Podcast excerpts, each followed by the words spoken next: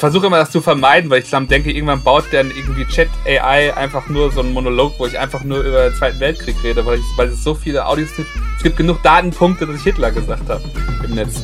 Ich bin ja im Radio Redakteur. Äh, da, da, spielt Calvin Harris natürlich äh, eine große Rolle in meinem Leben. Ich habe mich wirklich drauf gefreut und war gespannt und es war wirklich jeder Song ziemlich kacke. Ich glaube, ich habe tatsächlich bisher auch wirklich die Chopped Screwed Version mehr gehört als das Original. ich muss zugeben, ich habe keine Lust mehr äh, und will auch keine äh, Kanye West Songs mehr hören. Herrlich. Ja, wie versprochen. es ist Early April, Late March quasi eigentlich noch. Und äh, die äh, jährliche Tradition des ähm, spät, aber zum richtigen Zeitpunkt kommenden äh, Tilde Podcast slash All I See is Blinking Lights Jahresrückblicks wird natürlich fortgeführt. Ähm, heute sind wir zu dritt, aber nicht zu dritt wie sonst, sondern äh, der Raoul ist heute quasi nicht bei der Aufnahme dabei, klappt leider nicht aktuell, äh, wird aber, äh, hat er zumindest gesagt, ein paar Sachen einsprechen. Wenn nicht, dann hat es nicht geklappt, dann ist das halt so.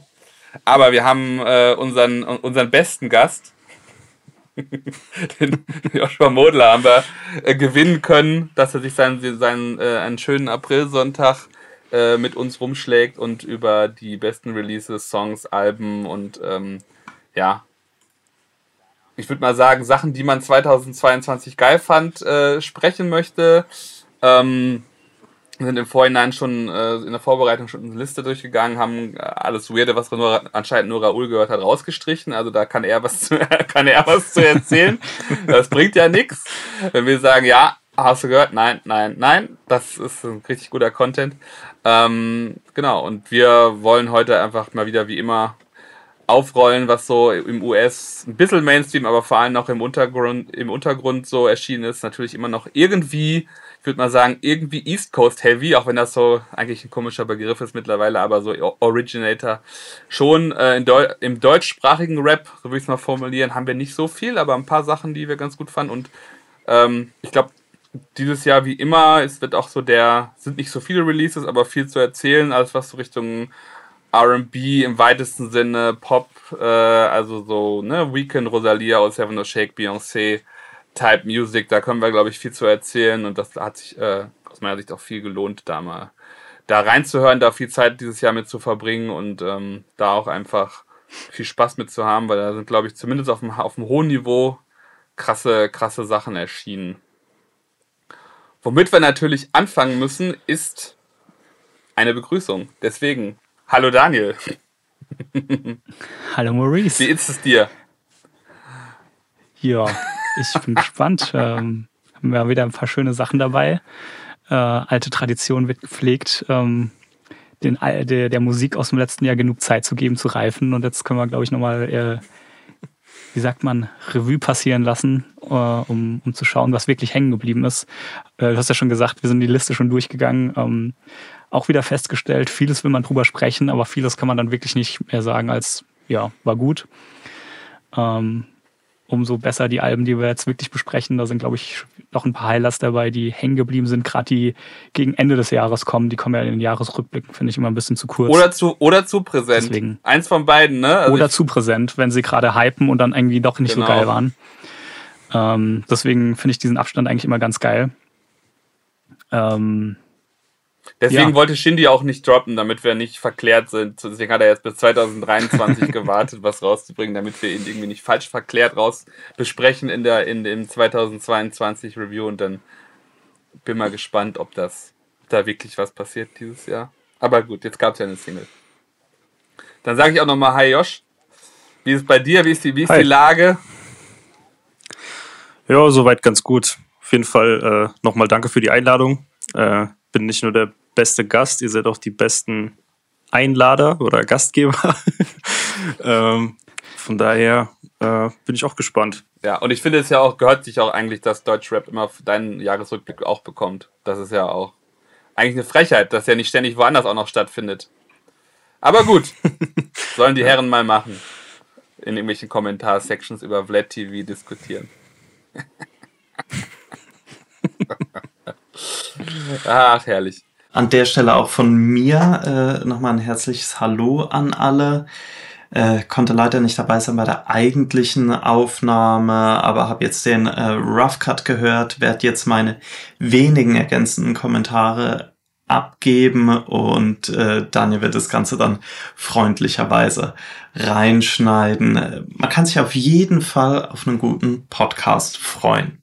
Ja, wir fangen dann mal wieder mit dem Schlechten an, nämlich mit unseren, mit dem, mit dem, äh, leider ja, finde ich auch vor allem seit äh, dem, seit 2019, 2020 irgendwie immer mehr werdenden äh, Versterben von äh, wirklich relevanten Künstlern und KünstlerInnen. Ähm, äh, da kann man sich ja, glaube ich, auch noch mehr nennen als die, die wir äh, hier ähm, aufgelistet haben für uns. Ähm, aber ich glaube vor allem, also was ich auf jeden Fall oder was mir, glaube ich, am meisten so hängen geblieben ist, ist tatsächlich DJ K. Slay. Ähm, das muss ich einfach so mal sagen, mhm. weil ich, weil das, ähm, und was auch irgendwie komisch ist, weil man hat jetzt irgendwie nicht das Gefühl gehabt, dass irgendwie, dass jetzt man jetzt ein K. Slay-Fan ist oder man irgendwie K. Slay dauernd hört, aber es ist so für mich so, ein, so eine Figur, so wie Funkmaster Flex, die gehört irgendwie einfach zu Hip-Hop dazu. So, so, so, so, oder, so, oder zumindest so mit der Zeit, wo, wo wir auch angefangen haben, oder zumindest die alten Männer angefangen haben, Hip-Hop zu hören. Und äh, ich glaube, wir hatten das in der Folge damals schon, äh, äh, schon gesagt, dass ich mich auf jeden Fall erinnern kann, in der Zeit, wo sich so der Musikgeschmack so geformt hat, so Ende der 90er, Anfang der 2000er, da war jeder zweite äh, Leak, der, wo ein Song zum ersten Mal rauskam, war mit DJ K. Slay Geschrei. Ne? Also ich bin jetzt neulich so ein witziges Video gesehen, wo das quasi eine Generation ein bisschen oder ein paar Jahre später, dann waren das die Trapaholics Mixtapes und so. Ähm, aber ich glaube, so für, für die Leute so in unserem Alter, Daniel vor allem, ist das ja eher so DJ K. Slay, Funk Flex und wer doch immer so rumgeschrien hat auf den Dipset Volume, äh, Volume 1 bis 5 und so.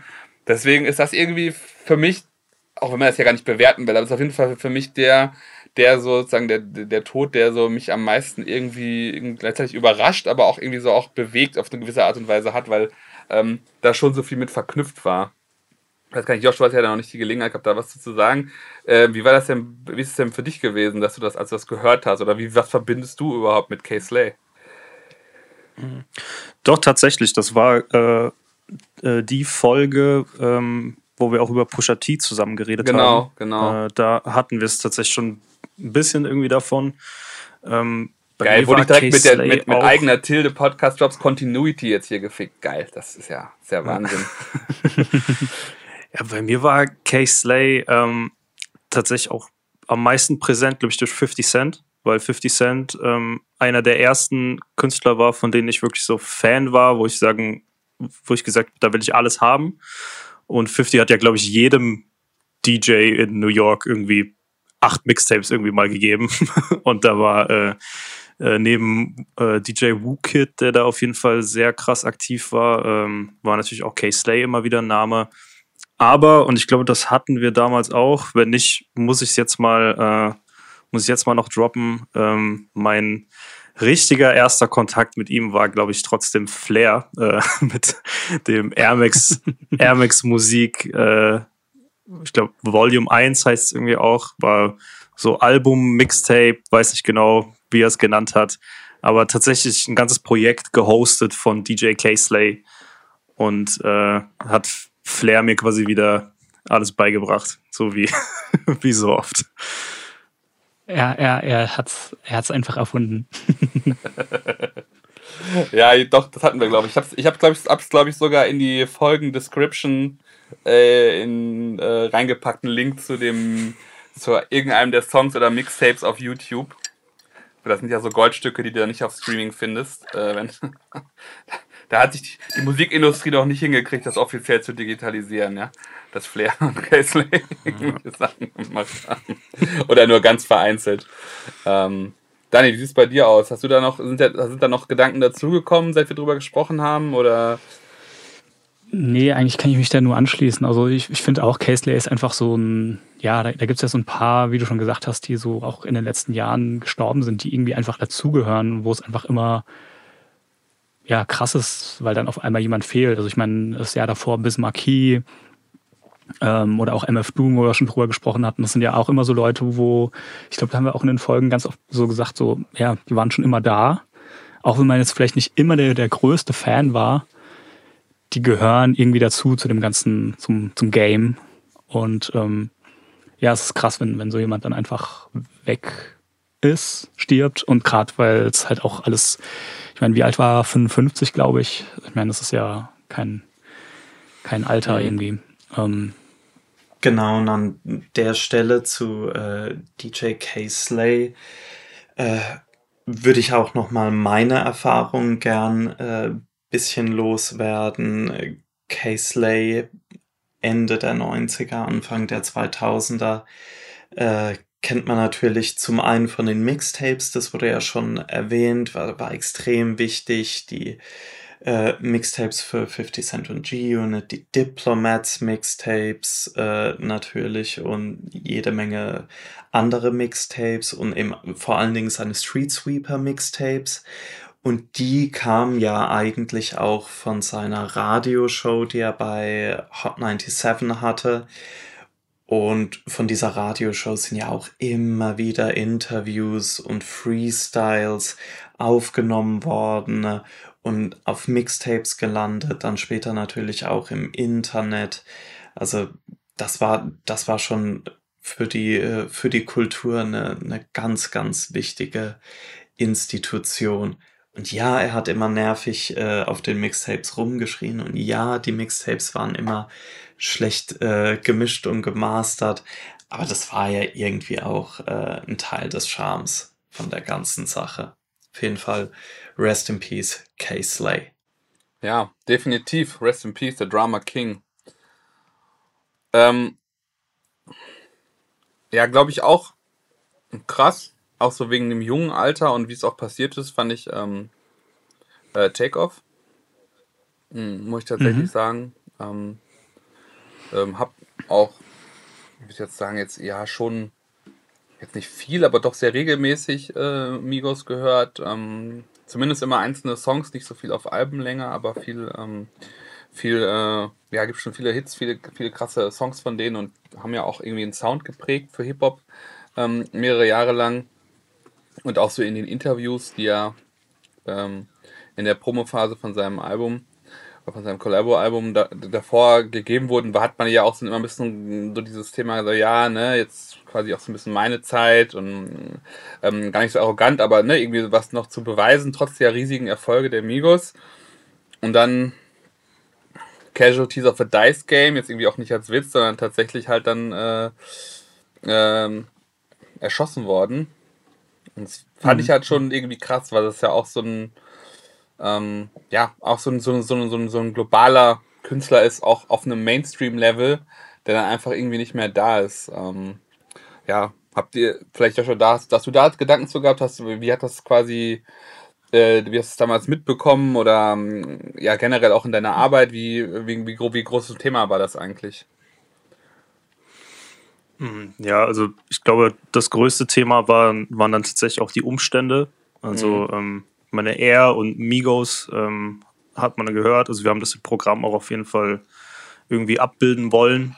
Ähm, aber was mich da wirklich am meisten getroffen hat, waren einfach die Umstände. Also dass es mal wieder wegen nichts, ähm, dass mal wieder wegen nichts geschossen wurde. Also ich weiß, da erscheinen mir irgendwelche Gang-Rivalitäten oder so, erscheinen mir dann oft doch noch sinnvoller äh, oder nachvollziehbarer als das, worum es dann am Ende oft geht. Bei Pop Smoke diese äh, geleakte Adresse, ähm, bei, bei Juice World irgendwie eine, eine Überdosis, äh, weil er Angst vor einer Drogenkontrolle hatte. Also ganz, ganz seltsame, ganz seltsame Sachen immer. Also ja, hat, hat mich tatsächlich sehr getroffen. Ähm, muss sagen, ich habe nicht den ganz großen Bezug zu äh, Take Off äh, und auch zu den Migos nicht so wirklich, aber ähm, ja, einfach die, die Umstände und was das dann alles so auslöst im Nachhinein ist schon äh, echt heavy. Mhm. Ja, total. Ich finde auch, weil das so ein es kam irgendwie nochmal überraschender. So, das sind so, so, so Künstler, wo man es, finde ich, teilweise überhaupt nicht erwartet. Ähm, hm. Und dann, wie, wie, du sagst, schon so, und, und dann auch sowas, sowas unfassbar Dummes, weißt du, wegen dem Würfelspiel. Ähm, und ähm, ich, in irgendeinem Artikel hatte ich dann auch noch dazu gelesen, dass, also was eigentlich noch trauriger war, Also nicht, dass es besser gewesen wäre, wenn es jemand anders getroffen hätte, aber dass ähm, er im Prinzip auch noch so der ruhigste in der ganzen Situation war, der eigentlich nur so, hey, hm. er, er saß eigentlich ja. nur rum und und und und und also so so so fast gar nicht beteiligt an der an, an dem ganzen Streit und und ich glaube fast sogar noch so ein bisschen so deeskalierend und und ihn trifft es dann im Endeffekt so, das ist so ey, wie wie unnötig ja. einfach. Das ähm, ja, also finde ich dann oft tatsächlich, wie du, wie du sagst, noch, noch tragischer. Ich meine, ähm, Krankheiten und so ähm, sind auch scheiße, ähm, aber wenn es dann wirklich so, so, so eine unnötige Aktion ist, ähm, es ist ja. so maximal sinnlos, ne? Das ist halt auch, glaube ich, so das äh, ja. äh, Traurige. Ne, ich meine, das ist, äh, ist, ist, wie gesagt, wieder tot, aber das ist halt so, wo man immer so denkt, so macht einfach keinen, überhaupt gar keinen Sinn, ne? Ich glaube, das ist auch, was Josh gerade gesagt hat. Ja, Rest in Peace Takeoff. Ähm, kann man nur die Musik hören, in Ehren halten ähm, und hoffen, dass äh, da sich irgendwelche Lektionen oder irgendwelche Sachen sich äh, in der Reflexion mit ja. den Dingen verbessern, auch wenn man, äh, ja, wenn man, ich glaube, den ganzen USA und den US-Mainstream sieht, da zumindest skeptisch sein darf, ob da wirklich äh, nachhaltige Konsequenzen äh, entstehen, auch im, im, im, Handeln und auch, äh, ja, auch quasi welche Rahmenbedingungen auch Politik oder so setzt in dem Land, wo das solche Sachen halt äh, vielleicht in der Häufigkeit sinken oder irgendwann mal ganz verschwinden. Mhm. Tatsächlich ein, äh, ein Tod, der mir gar nicht so viel, also natürlich schon gesagt, aber wo ich sagen würde, das hat, äh, die Person hatte ich irgendwie gar nicht mehr auf dem Schirm, war halt Tame One. Ähm, Daniel, mhm. vielleicht kannst du ein bisschen was dazu sagen, weil das war für mich tatsächlich so ein bisschen, also ja, ich hatte noch so ein paar Erinnerungen an wirklich 15, 20 Jahre her, aber war nie, einfach nicht mehr präsent bei mir, muss ich sagen, der Künstler. Ja. Ja, Tame One tatsächlich auch irgendwie ein, ein Künstler, den der für mich relativ früh irgendwie schon ähm, präsent war. Ähm, ich meine, ähm, Tame One, äh, Teil von Artifacts. Ähm, Artifacts sind irgendwie so auch so eine Band, die ich relativ früh, als ich dann angefangen habe, äh, Hip-Hop zu hören, entdeckt habe. Ähm, da waren die natürlich, also war es schon ähm, waren die schon lange nicht mehr aktuell, aber irgendwie so so ein paar äh, große Singles von denen ähm, war das dann irgendwie so ein Ding. Und ich habe dann relativ früh auch äh, bin ich so in dieses ganze Death Jokes äh, gerutscht, wo er dann mittlerweile ähm, über äh, The Weatherman und äh, League Brothers zusammen mit Cage irgendwie relativ viel released hat und irgendwie ja, war das einfach ein Künstler, den ich auf ganz vielen Alben so als Feature immer mal wieder und auch mal seine eigenen Sachen immer wieder gehört habe. Und er war irgendwie gerade in diesem, wie gesagt, in dem ganzen League Brothers Umfeld sehr präsent. Und ja, kam für mich irgendwie auch sehr überraschend. Ähm, also ich habe jetzt auch so in den letzten Jahren nicht mehr so viel von ihm mitbekommen, aber er war im Endeffekt auch 52 erst.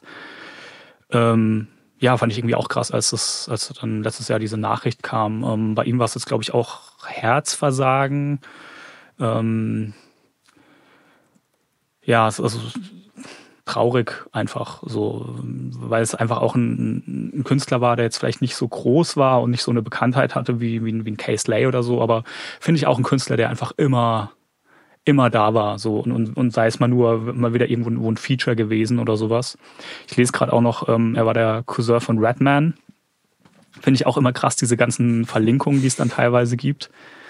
Ähm, ja, ich glaube, viel mehr kann ich jetzt auch gar nicht dazu sagen, aber ähm, fand ich auch einen, einen traurigen Tod. Also, ich meine, welcher Tod ist nicht traurig, aber ähm, so in dieser ganzen, ja, du hast es am Anfang schon gesagt, so in, in, in den letzten Jahren sterben irgendwie unfassbar viele krasse Künstler ähm, oder Künstler, die einen lange begleitet haben. Und da hat er auf jeden Fall für mich auch irgendwie dazugehört. Josh, hast du, äh, hattest du den äh, auf dem Schirm für dich musikalisch? Nee, tatsächlich gar nicht. Also auch den, den Namen nicht. Ich habe auch die News äh, gar nicht mitbekommen. Ähm, muss ich echt sagen. Ist ein ganz blinder Fleck. Nee, ist ja. Ja, ich glaube, er war tatsächlich auch so in den letzten Jahren nicht mehr wirklich aktiv. Mhm. Es gab ja dann äh, mit, glaube ich, mit den Artifacts nochmal was mit, mit Buckwild. Ähm, aber so eher als Solokünstler wäre mir da jetzt eigentlich nichts bekannt. Ja, krass. Ja. Aber auch das ne, ist ja auch dann vielleicht auch nochmal ein, ein ja, zwar, zwar, zwar ein komischer, aber immer wieder, äh, also auch, glaube ich, auch ein, trotzdem auch ein authentischer Grund, da nochmal in die Diskografien reinzugehen. Also es gibt auch Künstler, die man auch, die ich auch entdeckt habe, als erster, als die Nachricht kam, der ist gestorben oder so, ne? Oder auch so Künstler wie, hm. weiß ich nicht, ähm, Capital Steez oder Stack Bundles oder so, wo ich eigentlich gar nicht so, oder Half a Mill, wo ich gar nicht so früher keinen Bezug hatte, wo ich dann, wo man dann jetzt so ein bisschen immer merkt, weil die werden dann oft kondoliert und hochgehalten, ähm, dass man da, dass man da nochmal reingeht in die, in die Diskografie oder sich nochmal so die, die Songs, die mhm. Songs anhört. Das ist natürlich auch irgendwie das Schöne, dass sie sowas halt äh, geschaffen haben, was halt quasi, ja, für immer ist ein großes Wort, aber über äh, Jahrzehnte sozusagen noch bleibt. Also vielleicht noch ein bisschen, um noch ein bisschen ähm, da was reinzuwerfen. Ähm, natürlich das erste oder die ersten Artifact-Sachen ähm, zusammen mit Aldous Sensei, aber auch sein Solo-Album von irgendwann Anfang 2000er, ich habe es gerade nicht im Kopf, aber ich weiß noch auf jeden Fall mit auch eigentlich ziemlich hochkarätigen Produktionen aus der Zeit, so aus dem ganzen Eastern Conference Umfeld, ähm, J-Zone äh, Produktion, RJ2, uh, when, when Rappers DJ Attack oder und so weiter. War das, war das, das? Ja, genau, when Rappers 2003, Attack, genau, genau, ja. Also das lohnt sich da auf jeden Fall da mal ähm, reinzuhören. Ja, ja, die, die ganzen Namen, genau. ich erinnere mich halt so, ne, das war dieses ganze, und ja, dieses ganze Umfeld halt auch, ne, also ich habe da einen, einen guten Freund, ja, das war, das war, ähm, das war irgendwie auch ein geiles, äh, eine, eine, Bubble, eine geile ne? ähm, ja. Zeit so für diesen, für diesen ganzen Anfang 2000er New York, New York Underground. Auch die ganze Stretch und Bobito ähm, Radioshow war der auch ziemlich, ziemlich wichtig. Die ersten No-Fiction Sachen sind da irgendwie rausgekommen. Ähm, das erste Album mit äh, gerade die die Single mit der mit dem DJ Premier Beat. Ähm, ja, das ganze Umfeld um um, um LP, Death Jokes, ähm, Rockus, was ja dann im Prinzip auch da ähm, zerbrochen ist wieder. Aber ich glaube, das war, das war ein krasses, ähm, ja, eine krasse Bewegung, eine krasse Bubble, die gerade diesen ganzen New Yorker Un äh, Untergrund äh, ziemlich gepusht hat. Und wo viel, viel gute Sachen rausgekommen sind. Mhm. Ja, also ich hatte gerade nochmal geguckt, weil ich das wirklich tatsächlich auch dann nochmal, ich finde diese ganzen Namen so, Kamutau, J-Zone, RJ Dito, DJ Mighty Mai, featuring Cage, ne? Ich hatte da auch äh, zu der Zeit auch viele ähm, oder ein paar Freunde, die wirklich da, das war deren Rap-Bubble, ne? Während ich da irgendwie mich da irgendwie äh, irgendwie in den Wu-Tang da reingestürzt hat und dann äh, und Dipset und so, ähm, war das für viele halt auch, die ich noch kannte, halt genau so eine Bubble. Auch wenn ich halt dann, ne, also gerade zu J-Zone und RJ Dito habe ich schon viel gehört, aber also die anderen so Eastern Conference Adjacent äh, Künstler wurde dann schon immer weniger. Aber das ist halt tatsächlich auch so ein, ja, einfach so, auch so eine Nische gewesen, ne? wie heute es vielleicht andere Künstler sind, die, ähm, äh, ja, die einfach so ihr eigenes, ihre eigenes, quasi ihr eigenes ganze Game hatte, so, ne? Das ist so ein bisschen, ja. fand ich auch so, Jedi Mind Tricks war auch so eine, so eine Bubble, also alles, was da drumrum war und so, ja. die dann auch irgendwie so stattgefunden haben und neben dem Mainstream so ein bisschen ge gekocht haben. Aber ich finde, warum die, also zumindest für mich auch ähm, so eine große Rolle gespielt haben, das waren alles Künstler, die super oft in Deutschland live waren. True. Die, diese, diese, dieser, dieser, dieses ganze Underground-Movement, äh, die waren ständig irgendwie hier. Also gefühlt alle zwei, jedes zweite Wochenende war hier irgendwie ein Konzert. Und auch die ganzen alte, die, die ganze alte DRTC-Crew, AG und so weiter, ähm, alles, was da irgendwie drumherum stattgefunden hat. Und das war halt auch irgendwie so ein Ding, ähm, so einfach frühe Kontaktpunkte zu Live-Hip-Hop. Ähm, war irgendwie die, komischerweise dieser New York äh, Underground, weil die irgendwie ständig äh, nach Süddeutschland in irgendeinen Kaff gekommen sind. Ja. Und jetzt, ich sag jetzt dann einfach mal in dem Sinne nochmal abschließend Rest in Peace Tame One und bevor wir, wir haben noch einen Künstler auf der Liste, bevor wir da irgendwie weitermachen, das mit, mit, der, mit Süddeutschland hat natürlich einen Grund, der heute ja auch ganz anerkannt ist. Vielleicht können wir zu dem ganzen Heidelberg-Thema, auch wenn das jetzt gar nicht geplant war, aber das ist ja einfach ein Thema, was ich jetzt, glaube ich, äh, trotzdem spannend ist. Vielleicht können wir da nochmal auch zwei, drei Worte verlieren. Josh, du bist ja, ja der ähm, global zitierte Experte zu dem Thema, einer der. Vielleicht kannst du einfach zu dem ganzen Heidelberg-Thema, ähm, auch jetzt im Kontext der letzten Wochen, aber auch was in den letzten ein, zwei Jahren passiert ist, ähm, verpasst vielleicht trotzdem irgendwie einen Jahresrückblick 2022 rein, wo Daniel gerade darüber gesprochen hat, dass viele dieser Künstler hier hingeholt wurden. Vielleicht jetzt ja auch hierhin gepilgert, man weiß es nicht. Mhm. Ähm ich glaube tatsächlich, ähm, um da nochmal Shoutouts zu geben, sind tatsächlich die, ähm, Snowgoons nicht ganz unschuldig, weil die zu der Zeit super viel Tourmanagement gemacht haben und da glaube ich auch viele dieser Kontakte geknüpft haben, wo sie halt äh, heute noch äh, Alben mit und äh, Sachen für die Leute producen. Also ich glaube, die sind da tatsächlich äh, auch sehr wichtig gewesen. Die sind ja auch auch, auch äh, Karlsruhe, ja. glaube ich. Okay. Wenn ich mich nicht täusche, ja. Aber äh, ja, Josh. Äh, ja, also ich glaube, angefangen hat es im ungefähr im Sommer 2021. Da wurde ich kontaktiert vom Stadtarchiv in Heidelberg, äh, dass sie vorhaben, einen Antrag zu stellen, dass äh, Heidelberg als, oder nicht Heidelberg, sondern der Heidelberger Hip-Hop als äh, UNESCO-Kulturerbe anerkannt wird. Und äh, meinten dann, ob ich mir vorstellen könnte, da, äh, im, da irgendwie im Boot zu sein. Mhm. Und äh, das habe ich dann gemacht. Ähm, es hat sich dann rausgestellt, dass es eben so ist, dass zu so einem UNESCO-Antrag gehören ungefähr 30 Seiten Formular, die man ausfüllen muss. Ähm, da habe ich dann bei äh, Formulierungen geholfen, dass das eben alles so klingt, wie man das schreibt, wenn es um Hip-Hop geht. Äh, und hab, war dann so die, ja, war dann so die Brücke zwischen eben irgendwelchen offiziellen Stellen und der Hip-Hop-Welt. Ja, Realness. Äh, war ich so einer mhm. der Zwischen Amt und Realness. ja, so kann man es auch sagen. Und äh, war dann tatsächlich noch involviert als einer der beiden äh, unabhängigen Gutachter. Also das gehört eben auch noch dazu, dass es zwei Gutachten braucht von Leuten, die das, die da quasi ihr Co-Sign geben. Das war dann einmal ein äh, Professor von der Uni Heidelberg, äh, Dr. Kiesor, auch äh, schöne Grüße, sehr, sehr guter Mann. Ähm, und der andere war dann ich als, als äh, Musikjournalist oder weiß ich genau, wie ich genannt wurde. Du warst quasi ähm, der Major Keysor. Entschuldigung für den ganz flachen Witz. Ja, ja und äh, ja, das, das haben wir dann gemacht, haben den Antrag, haben den Antrag gestellt. Das ging dann durch keine Ahnung, wie viele tausend Instanzen. Ich habe immer mal wieder eine Mail bekommen mit einem Zwischenstand. Und jetzt kam tatsächlich relativ überraschend, ähm, weil es so aus dem Nichts kam, vor zwei Wochen die Meldung wurde bewilligt. Und ähm, jetzt gehört Heidelberger Hip-Hop offiziell zum UNESCO Kulturerbe, also immaterielles Kulturerbe. Und ja, weiß ich, fühlt sich, fühlt sich cool an, irgendwie da äh, dabei gewesen zu sein. Also ähm, man muss sagen, das bedeutet jetzt gar nicht so krass viel im ersten Moment. Also man kriegt, es gibt kein Geld jetzt automatisch für die Stadt oder irgendwas, sondern man ist jetzt eben Teil dieser Liste. Und das öffnet natürlich Türen für äh, irgendwelche Förderungen, für Geldgeber, mhm. für Leute, die generell solche Projekte einfach unterstützen wollen. Und da gibt es wohl auch noch sehr viel, was ähm, Heidelberg davor hat. Ähm, die Pläne haben sich aber im Laufe der Zeit, wurden mir manchmal Sachen erzählt, die haben sich immer wieder geändert. Daher weiß ich nicht, was genau jetzt schon öffentlich ist und möchte erstmal nichts zu sagen. Ja. Aber ähm, es soll wohl, soll wohl sehr viel passieren in Zukunft. Und ja, irgendwie ist es äh, ein sehr tolles Gefühl, so irgendwie mal was zurückgegeben äh, zu haben. Also jetzt auch unabhängig von, von den Heidelbergern oder so, sondern einfach, dass man äh, bei so einem Schritt mal so involviert war und ähm, eben für, für die Kultur arbeiten konnte.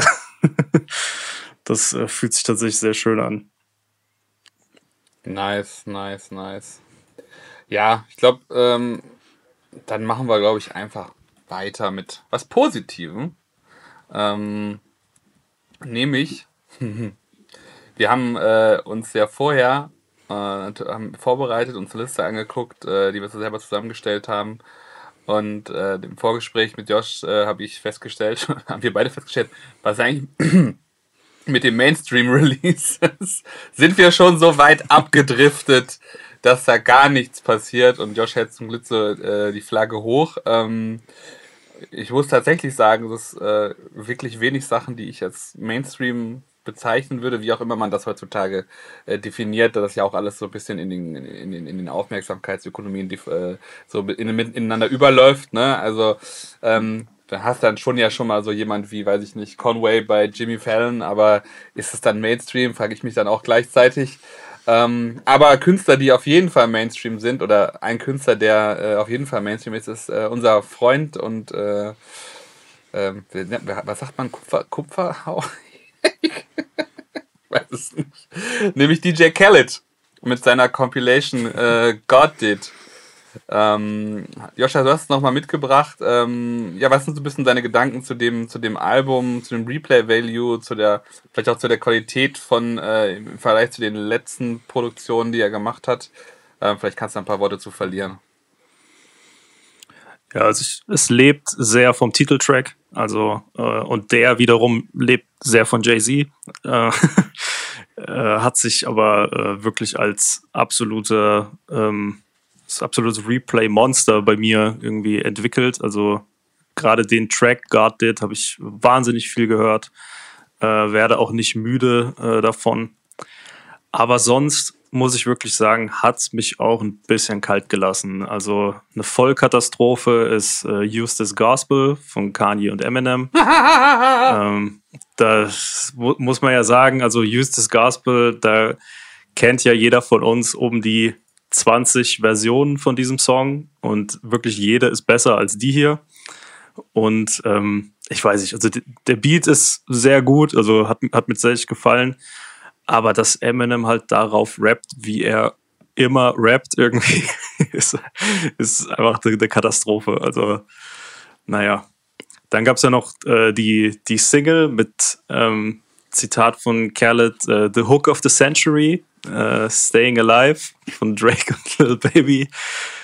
Kann ich jetzt auch nicht ganz mitgehen. Also ich fand es in Ordnung. Ich fand's, äh, fand's so als Single ganz in Ordnung, aber auch keinen keinen großen Drang gehabt, da zurückzukehren. Und auch so im also Kontext also der, der Khaled Drake äh, Songs äh, ziemlich weit hinten. Ne? Ja. Also da gab es ja schon einige, ja, die, ich, die richtig, richtig gut finde, die auch über Jahre Replay-Value haben, ne? Ja. ja, voll. Also da eigentlich ein Team, wo man immer sagt, ja, da, da kommt schon was Cooles, aber ähm, das war es irgendwie nicht. Und sonst muss ich sagen, war das alles wirklich sehr, sehr krass belanglos. Ich fand den Song mit Scissor, äh, den konnte ich mir noch ganz gut geben, aber ist jetzt auch nicht, also habe ich jetzt gemerkt, äh, dass der mir eigentlich bei Release ganz gut gefallen hat, aber auch selten bis nie zurückgekehrt. Ähm, aber God did, also auch jetzt nochmal, war ja jetzt vor kurzem erst die Grammy-Performance, äh, das war schon alles ganz groß, muss ich wirklich sagen. Mhm. Ja, das ist auch der Song, der bei mir so ein bisschen hängen geblieben ist, auch wenn ich den nicht so viel höre, weil er so halt auch so monströs lang ist. Ähm, ich habe nochmal geguckt und tatsächlich hat sie ihn so in die Top, weiß ich nicht, 50, 100, keine Ahnung, wie viele Songs da jetzt drauf waren von meinem Mostplate, hat es äh, Big Time geschafft mit Khaled und Future. Und ich glaube aber tatsächlich nur, weil ich die Hooks so gut finde. Und wie er halt auch reinkommt, ist so unfassbar ignorant. Äh, ähm, und, äh, und Party, auch so Quaver und Takeoff. Ähm, obwohl ich dann tatsächlich jetzt eher öfter ähm, das Eddie Murphy Original höre dadurch.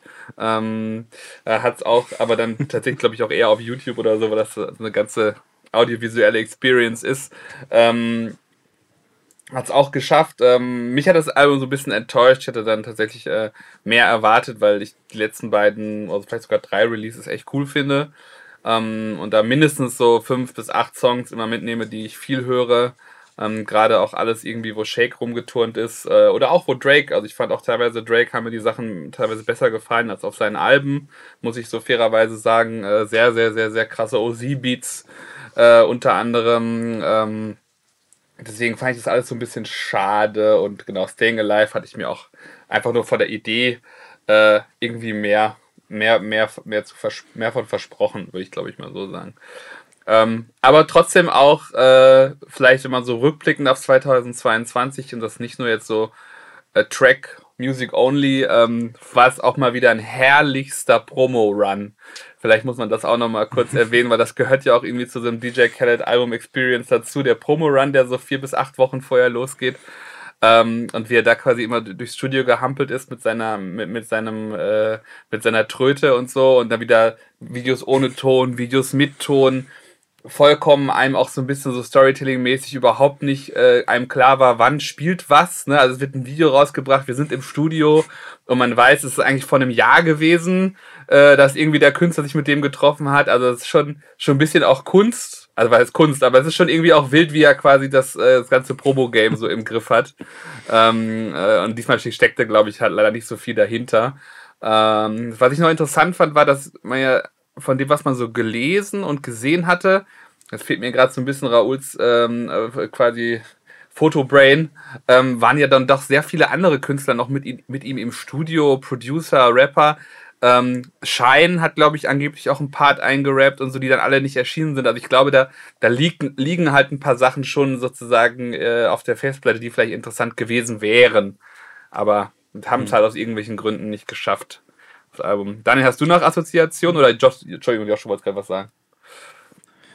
Äh, ja, ich wollte nur sagen, ich bin auch immer wieder überrascht, dass äh, von Kerle nie äh, Deluxe-Versionen kommen. Also das ist ja, ich finde, Deluxe-Versionen sind eigentlich ein großes Verbrechen, aber wenn jemand dafür prädestiniert wäre, das zu tun, würde ich schon von DJ Khaled erwarten, aber da kam ja, glaube ich, zu keinem Album je irgendeine und ich muss sagen, bei, bei God Did hatte ich auch das Gefühl, dass gerade durch die, die Fotos, die da vorher äh, entstanden sind und Videos und Ankündigungen, dass da auf jeden Fall irgendwie noch was kommt. Ich war auch irgendwie fest davon überzeugt, dass dieses äh, dieses Interlude am Anfang, so würde ich es jetzt einfach mal nennen, dieses äh, 40 Sekunden Drake-Ding, äh, dass daraus irgendwie doch noch ein, ein, Song irgendwie entsteht oder so. Aber irgendwie, weiß nicht, vielleicht wurde auch irgendwas wieder gecancelt, was irgendwie mal eigentlich geplant war. Ich weiß es auch nicht. War ich auf jeden Fall auch überrascht. Vielleicht sieht DJ Khaled das ja aber wirklich so ganz streng wie George Lucas, dass das ja ein abgeschlossenes Meisterwerk ist. ja, kann auch sein. Daniel, hast du noch was dazu zu sagen zu dem Album? Ich muss ehrlich gesagt sagen, das Einzige, was mir von DJ Khaled aus dem letzten Jahr hängen geblieben ist, ist, dass Sizzler seine Platinum-Platten verbrannt hat, weil er sich beleidigt gefühlt hat von ihm. Und so ganz aufgeklärt Aber wird das nie, ne? Es wird nie ganz aufgeklärt, warum. Also ich hab ja, höre ja auch immer hier ähm, Ebro in the Morning und da haben die zweimal darüber, dreimal darüber gesprochen und äh, Shawnee Culture, der da auch äh, Teil der Show ist, hat, hat dann auch Sizzler getroffen. Aber so richtig aufgeklärt wurde es nicht, woran es lag. Oder, oder ich bin, weiß ich nicht. Also es gab so ein bisschen Gerüchte, dass er da, dass da irgendwie, äh, dass er zu viel mit queeren Künstlern da irgendwas machen würde. Aber das ist vielleicht auch nur Hearsay. Ähm, ich weiß es nicht. Oder, also das war schon ein bisschen mhm. absurd. Oder wisst ihr, aber ist einer von euch, Joshua, weißt du da mehr? Ich denke, er hat einfach, hat einfach nicht an Khaled geglaubt. aber but God did! ah, herrlich. Ähm, äh, in dem äh, Kontext von vielleicht ähm, Compilations mit mehr Potenzial, äh, hier in meiner äh, mhm. Übergangs-Moderationsschulung. Äh, äh, hattest du noch was in der Vorbereitung noch was reingeschmissen, was jetzt nicht auf unserer Liste gelandet ist, komischerweise, nämlich äh, der Release von Calvin Harris. Vielleicht magst du da was zu sagen, Josh. Äh, ja, klar, also ähm, bin ja im Radio Redakteur. Äh, da, da, spielt Calvin Harris natürlich eine große Rolle in meinem Leben. Und ich muss auch sagen, ich habe letztes Jahr, ich glaube, das kam nämlich noch vor dem DJ Khaled Album, kam die Tracklist zu ähm, Funk Wave Bounces Volume 2.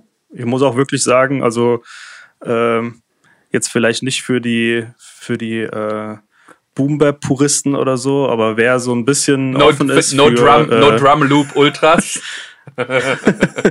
ja, also wer so ein bisschen offen ist für äh, Hip-Hop-Künstler, die in einem sehr poppigen Gewand auftreten, kann ich den ersten Teil auch wirklich empfehlen. Da sind zehn eigentlich sehr gute Songs drauf, also zehn sehr gute Radiosongs, aber die machen wirklich Bock.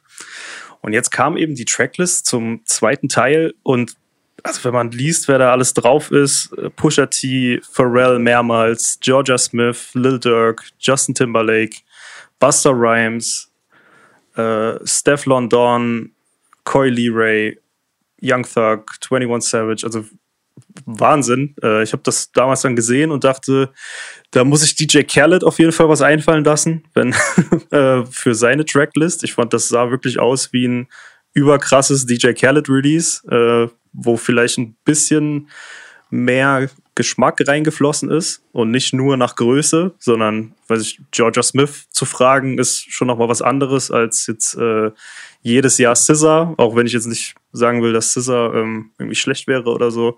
Aber äh, Khaled entscheidet ja dann schon oft sehr, äh, sehr nach Namen einfach. Ja, und dann kam das Album raus. Ich habe mich wirklich drauf gefreut und war gespannt. Und es war wirklich jeder Song ziemlich kacke. Also egal was. Wir haben letztes Jahr so gute, da werden wir auch noch drüber reden, so gute Pharrell und Pusha T Songs gehört. Selbst deren gemeinsamer Song hier drauf ist wirklich scheiße. Also ganz, ganz große Enttäuschung. Ich muss, ich muss gerade so lachen. Ich habe gerade aber geguckt, äh, weil man ja, man muss ja auch immer, also ich habe das auch so empfunden, dass das überhaupt auch, auch irgendwie so wegge, also es kam und ging sofort wieder. Ähm, und gerade mal geguckt, was so bei Wiki steht in den, in den Criti Critical Reception. Der, der deutsche Wiki kann man ja bei sowas vergessen, aber in der englischsprachigen ist immer, sind immer Schätze dabei. so, also Mix to Average Reviews, glaube ich, trifft das ganz gut. Also alles relativ belanglos. Aber eine, ähm, ein Review ist, the music is so wispy and unobtrusive, it has the staying power of vape smoke at Coachella. Also wir wollen ja hier nicht negativ sein, das war nicht der Fokus unserer Show, aber das ist eine geile Line, muss ich sagen. Und es trifft schon, weil ich genau auch, ich habe es einmal gehört und habe das dann wirklich, ich habe, ich kann mich auch an keinen Song erinnern und wie du, ne, wir sind ja auch, äh, oder ich bin auf jeden Fall auch Pusha T Ultra. Ich kann mich, ich konnte mich nicht mal daran erinnern, dass da ein Song drauf war. Also es ist so krass. Ähm, einfach, ja, es ist einfach äh, ver, ver, verweht worden, der musikalische Rauch. Aber gut, dass du uns nochmal erinnert hast. Vielleicht findet einer der Hörer ja ein, ein, ein, ein Schätz, Schätzchen ähm, dahinter. Ähm, so, zwei, drei Releases haben wir noch im Mainstream. Ähm, du hast auch gesagt, du wolltest gerne was zu Jack Harlow sagen, der ja schon, ich finde auch so, auch Richtung Social Media und TikTok äh, ja irgendwie ultra präsent war. Also nicht nur so mit Songs, sondern auch mit irgendwelchen, ja, irgendwelchen quasi äh, äh, Musikschnipseln, die dann quasi äh, in Videos und Memes benutzt wurden. Also eigentlich ultra präsenter Künstler, glaube ich auch äh, für ihn das Jahr gewesen. Ähm, vielleicht kannst du auch noch mal zwei, drei Worte dazu sagen. Äh, ja, ich habe gegen Ende kommt noch ein Lob, aber jetzt am Anfang erstmal, ich fand's, äh, ich fand's sehr krass. Also ich, ich war wirklich überrascht, welchen Impact er dann doch hatte. Also das waren wirklich sehr wilde vier Wochen so um das Release rum, wo er wirklich der neue super, super Star war. Aber es waren, wie gesagt, auch irgendwie nur vier Wochen. Danach wurde es irgendwie wieder relativ still. Ähm, ich muss auch sagen, ich habe dann das Album zum Beispiel auch komplett vergessen. Fand es jetzt ganz weird, äh, das bei den Grammys äh, wieder quasi, dass, dass er da nominiert war als äh, bestes Hip-Hop-Album, weil ich gar nicht mehr dran gedacht habe, seit diesem, ja, diesem Sommer, würde ich sagen. Also in Deutschland geht der Sommer ja vielleicht mal so drei Wochen ähm, und da war er auf jeden Fall sehr präsent. Aber ich möchte trotzdem sagen, dass ich finde, dass DJ, ach, jetzt bin ich schon wieder bei DJ Khaled, sorry, äh, dass Jack Harlow auf jeden Fall eine, eine Bereicherung ist. dass äh, Jack Harlow trotzdem eine Bereicherung ist, weil, ähm, und das, weiß ich, kam gerade bei, bei Eminem vielleicht auch schon raus und das ist ja für uns sowieso irgendwie ein Thema, weiße Rapper sind oft peinlich. Also wirklich sehr oft, wo ähm, die irgendwie nicht wissen, wie man sich zu verhalten hat, sich äh, nur an den schlechten Eminem-Releases orientieren und irgendwie immer der Meinung sind, sie müssten äh, Hip-Hop retten und was weiß ich was. Und ich finde, Jack Harlow ist da wirklich jemand, der sehr smooth rüberkommt, der irgendwie so die, äh, die Fähigkeit hat, ähm, da gibt es jetzt kein deutsches Wort für so to read the room, würde ich es mal nennen. Also, dass er irgendwie weiß, wo sein Platz ist, wie er sich zu verhalten hat, äh, nicht irgendwie so peinlich ähm, ambitioniert rüberkommt, sondern einfach froh ist, dass er dabei ist und äh, ganz coolen Scheiß macht. Aber leider war es dann am Ende doch wirklich sehr, ähm, sehr kurzweilig. Weil ich muss auch sagen, ich kann mich daran erinnern, dass ich das Album das erste Mal gehört habe. Ähm, das war auch so ein äh, so ein krasses Ding, was die Namen angeht. Also er hat sich da auf jeden Fall sehr viele Träume erfüllt mit äh, Drake-Feature, Produktionen von Pharrell über Metro Boomin, was weiß ich. Ich glaube, alle, alle, die irgendwie Rang und Namen haben, waren da irgendwie mal involviert. Ähm, aber ich fand es auch dann cool, als es draußen war, aber es war halt einfach sehr, sehr kurzweilig, muss ich leider sagen. Ja, also ich habe tatsächlich auch mehr so seine Viral-Momente im Kopf. Ne? Also auch, dass ich, ohne dass ich ihn jetzt diskreditiere, weil er kann auf jeden Fall rappen und der hat auch, glaube ich, ein paar gute Radioflexes gehabt, aber tatsächlich waren ja so Sachen wie äh, sein Beef mit Brandy oder sein ähm, mhm. Shooting his shot with Sawidi mit der zitternden Hand. Das sind tatsächlich die Momente, mhm. die mir mehr so im Kopf geblieben sind. Äh, vielleicht bin ich einfach hängen geblieben auf Social Media, kann auch sein, aber ähm, ich, bis auf sein Fergie-Cover sind mir, sind mir da halt irgendwie, ist mir die Mucke halt nicht hängen geblieben. Ne? Das fand ich krass, auch wenn ich genau das auch so empfinde, dass so einer jetzt schon mal wieder so ein so ein, äh, ähm, ein weißer Künstler war, der nicht so gimmicky war, nach dem Motto, so ich bin jetzt der Redneck oder ich bin jetzt der Multisyllable Turbo-Spitter, sondern einfach so, ja, der wird einfach mit, mit anderen Rapper-Jungs einfach auch gut äh, rumhängen und ist nicht peinlich und ähm, bietet sich aber vielleicht auch nicht so sehr an. Ne? Das ist, glaube ich, auch so, auch, glaube ich, gar nicht so einfach hm. vom, äh, als Künstler, gerade in den USA. Ähm, ja, voll. Das äh, fand ich auf jeden Fall auch äh, respektabel. Ne? Also ich finde noch Russ ist noch so, aber der ist halt nicht so Mainstream, wo ich auch so finde, der ist halt, der macht einfach sein Ding, ist so ein guter mhm. Dude irgendwie. Ähm, und das äh, ist mir auch aufgefallen, aber wie gesagt, vielleicht, aber vielleicht kommt's ja noch. Ähm, aber stimmt, um als letzte, um mal wieder, wieder zu unserem äh, e-, ehemaligen besten Freund der Show zurückzukehren. Also, dass als Kanye ihn zum Top 5 N-Word im Rap-Game erklärt hat, die zwei Minuten waren auch. ja. Das war auch, das war, auch wild, das war kurz vor, bevor wir ihn zu Recht alle gecancelt haben äh, und auch hoffentlich noch immer noch haben, obwohl er ja jetzt mit äh, sich ja ähm, anscheinend umfassend äh, mit ähm, der jüdischen Geschichte auseinandergesetzt hat. Ähm, äh, war, war auf jeden Fall ein Moment, der mir da irgendwie im Kopf geblieben ist zum Thema Jack Harlow. Aber das, ich sehe schon, ich habe zu viele Momente, die um Jack Harlow herum sind und zu wenig mit seiner Musik. Also, mhm. äh, aber vielleicht, äh, ich würde, also erst wenn man so ein Künstler würde mich auf jeden Fall kennen würde, wenn er vielleicht mal so irgendwie einen Release hat, der musikalisch äh, noch, also andere, auf andere Art äh, nochmal Wellen schlägt als äh, über den, sozusagen über die TikTok-Plays, ich sag's mal so hart. Ähm, dann haben wir einen Künstler, der natürlich über allem erhaben ist, was, äh, was äh, Streams, Erfolg, Konzerte und Co. Äh, geht. Drake. Der wär, Drake wäre witzigerweise bei mir, glaub, bei uns, glaube ich, nur in Passing. Oder als, äh, guck mal, da gibt es Drake-Album, da gibt es das Beyoncé-Album, lass mal über das Beyoncé-Album reden. Hier aufgetaucht dieses Jahr. ähm, aber du hast äh, zu Recht gesagt, klar, Honestly Never Mind, unser Album mit 21 Savage, Her Loss. Ähm, mhm. äh, ist auf jeden Fall auch ein, ein ja, zumindest hatten beide auch so ihre vier, sechs Wochen, ich sage das mal so hart, ähm, wo ich das Gefühl habe, dass auch die Musikpresse ähm, äh, oder auch so die, ne, sowas, auch sowas wie Komplex, was sich ja irgendwo so, da, so in der Mitte befindet zwischen Entertainment und Musik, ähm, dem auch sehr viel Raum gegeben habe. Deswegen fand ich es gut, dass du es nochmal mitgebracht hast. Ähm, hast du bei den beiden Alben einen klaren Favoriten oder ist das stimmungsabhängig oder chillst du mit Drake auf Ibiza? Josh, was ist da so dein, dein, dein, dein, dein du hast mitgebracht, vielleicht hast du dann nochmal ein, zwei Impulse zu den Releases. Äh, ja, also ich weiß nicht, für mich ist halt Drake aktuell trotzdem noch, äh, das ist halt einer der wenigen Künstler, der es schafft, wenn äh, er wie bei Honestly Nevermind so ein Überraschungsalbum droppt, dass ich alles stehen und liegen lasse und mir das anhöre. So, das äh, ist auch leider irgendwie so, dass da nicht viel, nicht viel nachkommt aktuell äh, und ich so ein bisschen Angst habe, dass äh, er keinen richtigen Nachfolger hat, bevor das mal aufhört.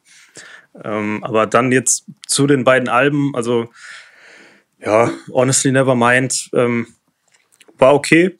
Äh, hab's, hab's ein paar Mal dann gehört, als es rauskam. Äh, zieh mir da so ein, zwei Songs raus, wo ich finde, die sind dann noch am besten gelungen. Aber ähm, war, glaube ich, wenn man More Life ignoriert, äh, weil es ja irgendwie nie wirklich Album genannt wurde, so wirklich das erste Drake-Release, wo ich sagen würde, da konnte ich nicht wirklich viel mit anfangen. Ähm, wie habt ihr das erlebt? Das kam ja, glaube ich, irgendwie im Sommer raus.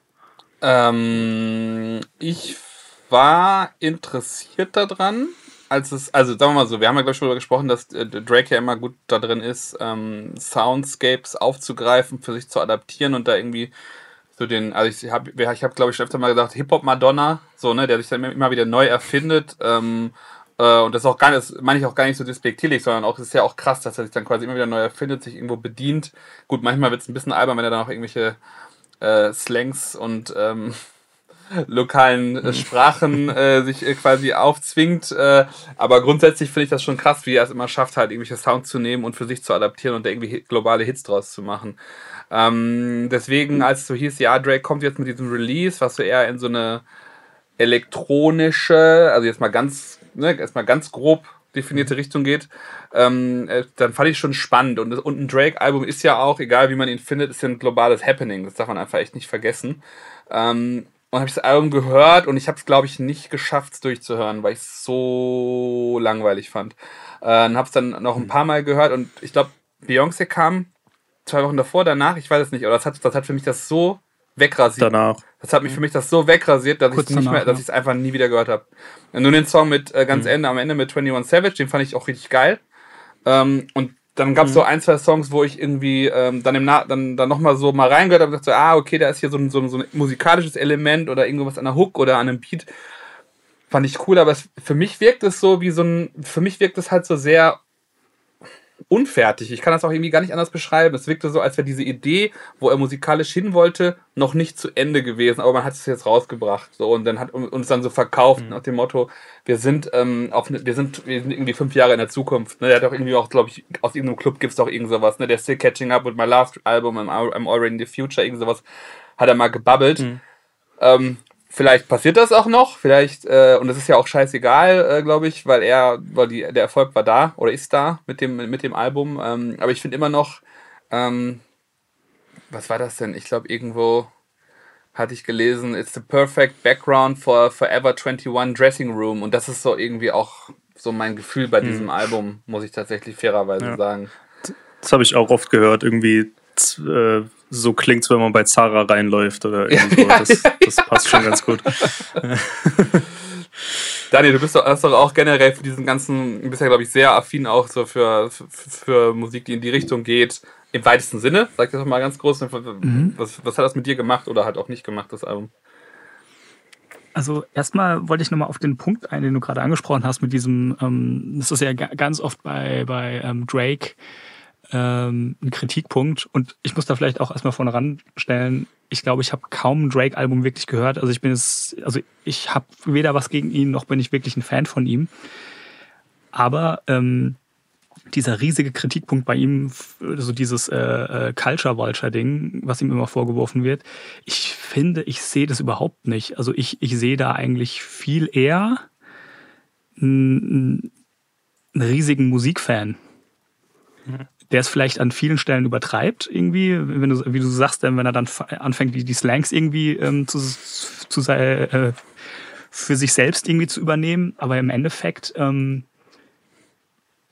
fällt er, glaube ich, immer sehr tief in irgendwelche Rabbit Holes rein. Ähm, ich meine, er hat ganz viele Südstaaten-Einflüsse. Äh, er war dann mal ähm, auf, auf, diesem ganzen UK-Ding, als er mit, mit äh, den ganzen Boy Better Know äh, Leuten unterwegs war und sich äh, hat tätowieren lassen. Also ähm, ich glaube, er, er lässt sich da einfach von so, von so Movements und von so regionalen Kulturen immer krass mitreißen.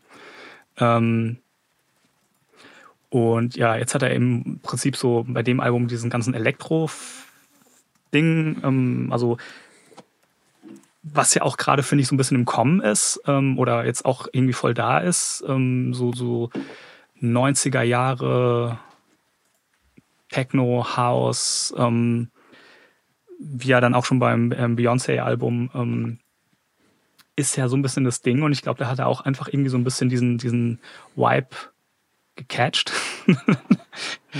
ähm, ich fand es eigentlich ganz cool, das Album. Ähm, ich habe es ab und zu mal, ähm, als es rausgekommen ist, war das auf Soundcloud sehr präsent und immer wenn dann, was man angehört hat, fertig war, ist es automatisch dieses Album gestartet. Deswegen habe ich es tatsächlich ein paar Mal gehört.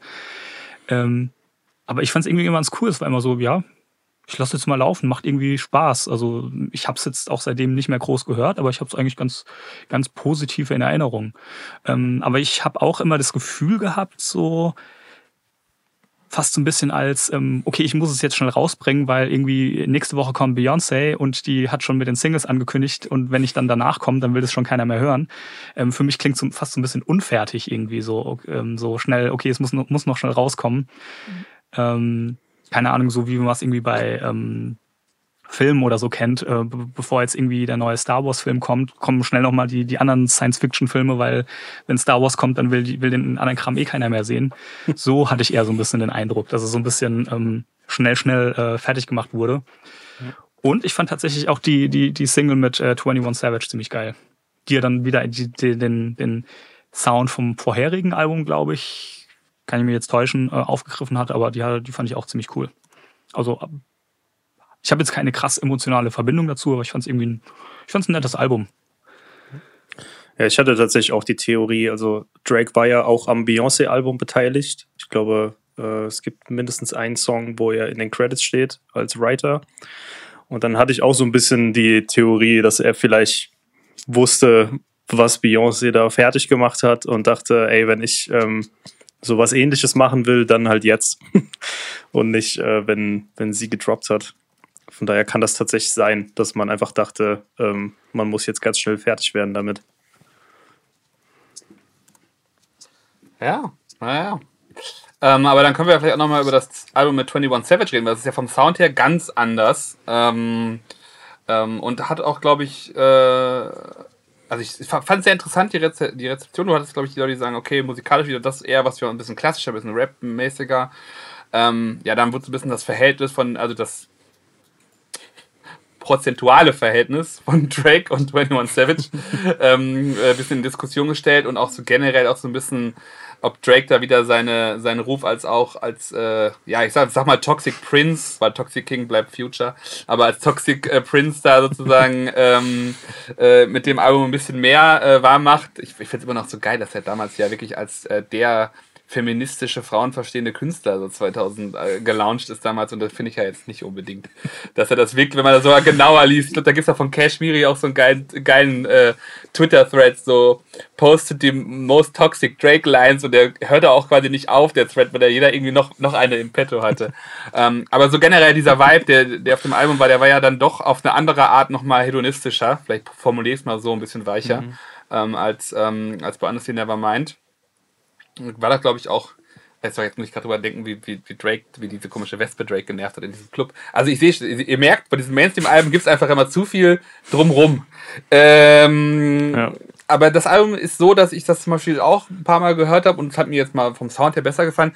Aber auch da, vielleicht aber weil mir auch Drake als Person nicht so sympathisch ist und es ja wirklich sehr viel auch irgendwie um, um, um bei einem Rapper auch darum geht, ob man den irgendwie auch als Typen irgendwie gut findet, also was heißt gut findet, aber ne, also man den irgendwie auch diese, das, womit die äh, halt angeben, womit, dass man das halt auch irgendwie, äh, irgendwie witzig und, und, und irgendwie cool findet, ähm, ist ja da so ein bisschen auf die Spitze getrieben und bei dem Album halt mit Kokain. Ja, ja, genau. nee, aber bei, also bei ihm war, aber bei dem Album zum Beispiel haben mir halt die 21 Savage Parts immer ganz gut gefallen, die halt nicht, die halt nicht so gut, nicht so viel waren. Ähm, aber ähm, so der ganze Drake auf dem Album hat mich jetzt nicht so abgeholt. Auch wenn ich sagen muss, es ist natürlich eigentlich auch ein solider Release. Also weiß ich gar nicht, Daniel, wie, du hast ja bisher auch jemand, der viel 21 hört. Oder gern schon mal. Ähm, wie hast du das Album? Ich habe das Album ich habe das Album tatsächlich wie das andere Drake-Album gehört über Soundcloud äh, als, als äh, ähm, Anhängsel danach. Und äh, ich fand es irgendwie tatsächlich auch ganz cool. Da ist mir auch wieder bewusst geworden, warum ich nicht so ein riesen Drake-Fan bin. Ich mag seine Stimme irgendwie nicht so. Also die, die also gefällt mir einfach nicht so.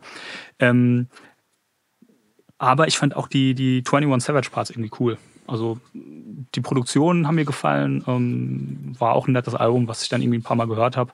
Ist jetzt nicht groß hängen geblieben bei mir, aber ich fand es auch wieder ein cooles Album. Hat mich, hat mich eher überrascht, dass ich es eigentlich ganz, ganz gut fand. Ja. Ja, wie sieht es bei dir aus? Ja, bei, bei mir ist es so, dass mir 21 Savage tatsächlich gar nichts bedeutet. Ähm, also das äh, nichts, nichts bedeutet der mir nichts. Also gar nichts. Ähm, und ich einfach, ja, ich, ich weiß gar nicht, wie ich es sagen soll. Ich, ich glaube, Drake und er verstehen sich sehr gut. Und ich glaube wirklich, Drake wollte ihm einen Gefallen tun. Er wollte quasi dafür sorgen, dass wenn er in seinen, wenn er seinen nächsten Albumdeal unterschreibt, äh, da eine Null drangehangen wird. Und dann äh, hat er es auch noch andersrum geframed, ne? Hat er gesagt, 21, could you do something for me? Und dabei hat er es, wow, mind blown. Ja, weil er so humble ist einfach. We stand a ähm. humble king. und äh, ja, deswegen, da, da sind halt, da sind ein paar gute Drake-Songs drauf, finde ich. Ähm, also gerade auch die, die Solo-Songs, äh, Middle of the Ocean oder so, das ist so genau das, warum ich äh, 2009 oder so mal Drake-Fan geworden bin. Und dann auf den anderen Dinger ist es halt wirklich so, als hätte Drake einfach so ein paar Skizzen rumliegen gehabt. Also ich spüre die, äh, wie soll man denn sagen, die, die Energie zwischen den beiden oder das, die Synergie, die, die eigentlich irgendwo aufkommen soll bei so einem Collabo-Album, die habe ich irgendwie nicht. Ich habe das Gefühl, das ist ein unfertiges Drake-Release und mhm. man hat dann gesagt, ey, Bruder, hier für dich äh, hast du mein, mein Spotlight. Und dann kann man es aber halt auch immer irgendwie, also ich glaube wirklich, dass es ein Gefallen war, aber man kann es natürlich auch immer so ein bisschen als Demütigung sehen, wenn du ein Collabo-Album ankündigst und der andere ist äh, so gut wie gar nicht drauf kriegt dann noch einen Solo-Song. Also und der wie eigentlich wie bei Jay-Z und Jay Electronica, da war Jay Electronica ja auch recht wenig drauf. Kann, man so, kann, man auch so sagen. Äh, und dann ist der Solo-Song von 21 Savage ist ja dann auch noch Drakes ähm, USP, also so ein äh, so und so viel Uhr in so und so. Äh, das, das wirkt schon alles irgendwie, wenn man es wenn man es ihm unterstellen will und wenn man so an die Beziehungen denkt, die zum Beispiel ein, äh, ein Bushido und ein Flair in Deutschland haben oder so. Also wenn das jetzt, wenn das ein Album von den beiden wäre und ähm, Bushido wäre in dem Fall der Drake-Part, wäre es halt wieder eine typische ähm, Bushido demütigt seine Freunde ähm, äh, Nummer gewesen. Und daran musste ich halt hier irgendwie immer denken. Also da sind wirklich ein paar sehr gute Songs drauf. Ich finde es schade, dass aus dem äh, Daft Punk Sample so wenig rausgeholt wurde. Ähm, finde, da hatten die irgendwie eine ganz gute Idee, aber ähm, Circo Loco ist irgendwie nicht der Song, der daraus entstehen sollte. Ähm, Spin About You fand ich sehr gut. Und ja, waren, waren ein paar Highlights drauf, aber ähm, am Ende auch nicht so richtig geil. Jetzt soll ja schon wieder irgendwie ein Collabo-Album im Raum stehen mit äh, Lil Baby, glaube ich. Echt? Aber Krass. ob das dann rauskommt, sehen wir mal. Weil da muss ich sagen, da waren die gemeinsamen Songs bisher tatsächlich immer gut. Die, die fand ich alle geil. Ich finde das sehr interessant, weil 21 ja schon eigentlich irgendwie krass, also ich finde es schon irgendwie ein krasser Künstler, der eine krasse, also der auch eine krasse Fanbase und krasse Streams hat, so, ne? Aber ähm, ja, ich glaube, ich glaube, ich einfach mit Drake zu messen ist, glaube ich, auch einfach vielleicht auch schwierig. Ne? Also wahrscheinlich mhm. äh, das einzige, was in die Richtung gegangen wäre, wäre, glaube ich, ein Drake Kanye oder ein Drake Jay-Z Album. Ähm, oder ich glaube, Drake Future hat er ja schon gemacht. Die hat, das ist ja dann aber irgendwie auch, mhm. fand ich eher irgendwie auch nicht so ein Ding for the Ages gewesen. Ähm, aber ich glaube, es gibt ja nicht so viele. Vielleicht muss er eins mit Madonna machen, das ist ja vielleicht einfach. Dann ich weiß nicht, wenn man den, wenn man so komplex und so, und so glaubt, müsste er eins mit J. Cole machen. Da, da würde ich dann drüber nachdenken, ob ich mir das überhaupt anhöre. Äh, aber ja. Ja, oder eins mit The Weeknd, das ist ja so ein bisschen, was ich meine. Nicht. Das macht mir ja nur das schöne Weekend-Album kaputt. ja, aber das, das ist halt tatsächlich, was ich meine. Ich habe so das Gefühl, Drake ist jetzt so seit zehn Jahren irgendwie so äh, on top und es kommt nicht so wirklich was, wo man das Gefühl hat, dem wird so richtig jemand gefährlich. Äh, und das ist echt sehr schade. Ich habe mich dann gefragt, ob es vielleicht einfach daran liegt, dass die Leute, die das vielleicht irgendwann mal könnten, dann mit 20 sterben. Also, weiß ich, vielleicht wäre aus Pop Smoke so jemand geworden oder aus Juice World oder so. Aber momentan habe ich echt das Gefühl, wenn Drake morgen sagt, er hört auf, dann passiert erstmal ganz lange nichts. Also natürlich gibt es immer noch gute Musik, aber ich meine so dieses Global Event, so ey, der hat ein Album rausgebracht, ganz Twitter explodiert, jeder hört mit dem auf, was er gerade tut, um sich das anzuhören. Ich wüsste nicht, wer das gerade schaffen soll, außer Drake. Und dann. Wer war das denn vor Drake? Überlege ich gerade. Also Kanye. Ja, am ehesten Ye und 50, aber das ist auch schon durch. Ich glaube, Jay hatte nie so wirklich. Ja, aber Jay-Z hatte, glaube ich, nie, also hat, glaube ich, mir fehlt da so, ich glaube, bei Jay-Z hat so ein bisschen diese, also jetzt stimmt mit dem Internet, ne, aber diese, so, diese super Internetphase verpasst, wo er so, glaube ich, also das ist schon so, wenn jetzt ein Jay-Z-Album rauskommt, wäre das ein Riesending. Aber ich weiß nicht, ob das zum Beispiel bei den, bei, bei den unter, 22, unter 21-Jährigen so ein Riesending wäre. Und bei, ich ja, frage mich gerade, ob das, ob das aktuell noch passiert, weil sich auch einfach der Musikmarkt vielleicht dazu zu krass verändert hat, weil so viele Leute einfach independent sind. Das ist kein, es gibt nicht mehr so viele Künstler, wo oder im Endeffekt gibt es noch genauso viele Künstler, ähm, wo ein riesen Label dahinter steht, die das halt auch so krass pushen. Also, ja. Ähm, also ich glaube, wie gesagt, Drake, Kanye hat es ja damals, ich glaube jetzt durch, aber hat es damals ja auch dahin inszeniert. Also er wollte, glaube ich, diesen Hype, mhm. als er Donner gemacht hat. Und ähm, auf globaler Ebene, glaube ich, Bad Bunny darf man nicht unterschätzen, wäre, glaube ich, auch so ein, äh, so, so, ja, so ein Künstler, wo, wo nochmal alle, wo so global nochmal äh, so ein paar Tage oder vielleicht in ein, zwei Wochen das so gehen würde. Ähm, aber da gibt es sonst halt tatsächlich weniger. Ähm. Ja, muss man echt sagen, also Bad Bunny ist jemand, den vergessen wir in Deutschland immer wieder. Also es kommt ja, mhm. jedes Jahr kommt ja so raus, wer so Most Streamed Artist uh, of the World und dann ist er immer irgendwie Platz zwei oder drei. Und äh, dann fragt sich irgendwie halb Deutschland, wer das ist. Und äh, die anderen sa sagen halt, ja klar, äh, klar kommt er davor. Ich fand's auch geil. Auf einem der beiden Drake-Alben, ich weiß nicht mehr genau auf welchem, äh, Flex Drake sogar damit. Er sagt irgendwie äh, Bad Bunny Numbers, it's a robbery. Ähm, ich mir so denke, also wenn, wenn Drake damit flext, auf deinem Level zu sein, dann musst du wirklich äh, der crazy Motherfucker sein. Stimmt. Ja, 2020 und 2021 war zumindest auf Spotify, ne? War auf jeden Fall, glaube ich, äh, der most streamed hm. Artist. Das weiß ich gar nicht. Schon, das ist schon krass. Das ist schon krass. Aber auch, ich glaube, ich habe da auch nur einmal mir ein Album angehört oder so. Äh, so richtig. Ja, ich komme da also auch nicht rein. Muss man da, glaube ich, vielleicht auch mal eine Chance geben. Ich habe doch eigentlich die äh, dazu gehörende Genetik irgendwo, irgendwo im Körper, aber ich finde sie nicht. Ähm, ab, kaputt kartoffelt anscheinend. Ähm, genau, dann haben, hab ich, dann haben wir es äh, geschafft, sage ich schon mal so, so dramatisch, äh, mit den Mainstream. Und ich glaube, das Mainstream, den Mainstream-Part ähm, erstmal, glaube ich, mit, äh, mit Drake und Bad Bunny zu, abzuschließen. Äh, und dann ganz am Ende machen wir den gerne nochmal auf mit Beyoncé and The Weeknd. Ähm, ist, glaube ich, ganz gute, ganz gute Klammer. Äh, und dann, ja, gehen wir dann, glaube ich, mal in Künstler, wo ich mir relativ sicher bin, dass alle von denen, die wir gerade genannt haben, den hören, nämlich Westside Gun. Ähm, aber das war jetzt kein Witz, also ich bin mir ziemlich sicher, dass, also das ist ja irgendwie so ein Künstler, ist ja irgendwie so, auch ein Artist, Artist, Künstler. Ich bin mir ziemlich sicher, dass äh, auch Drake und Jack Harlow und Calvin Harris genau wie LeBron James sich ein West Gun Album anhören, wenn es rauskommt. Ähm, der letztes Jahr, ja, also wir, wir machen jetzt einen Griselda-Blog, der wirklich einen Schwerpunkt hat auf die äh, drei, vier Alben, die bei uns allen gut funktioniert haben und Wundersamerweise hat er bei den vier Alben auch so das Zepter in der Hand, entweder als Künstler oder als Kurator oder als Executive Producer, wie man da immer das nennen will. Und ich würde aber tatsächlich mit seinen Releases ähm, anfangen, und zwar nämlich mit ähm, Peace Fly God.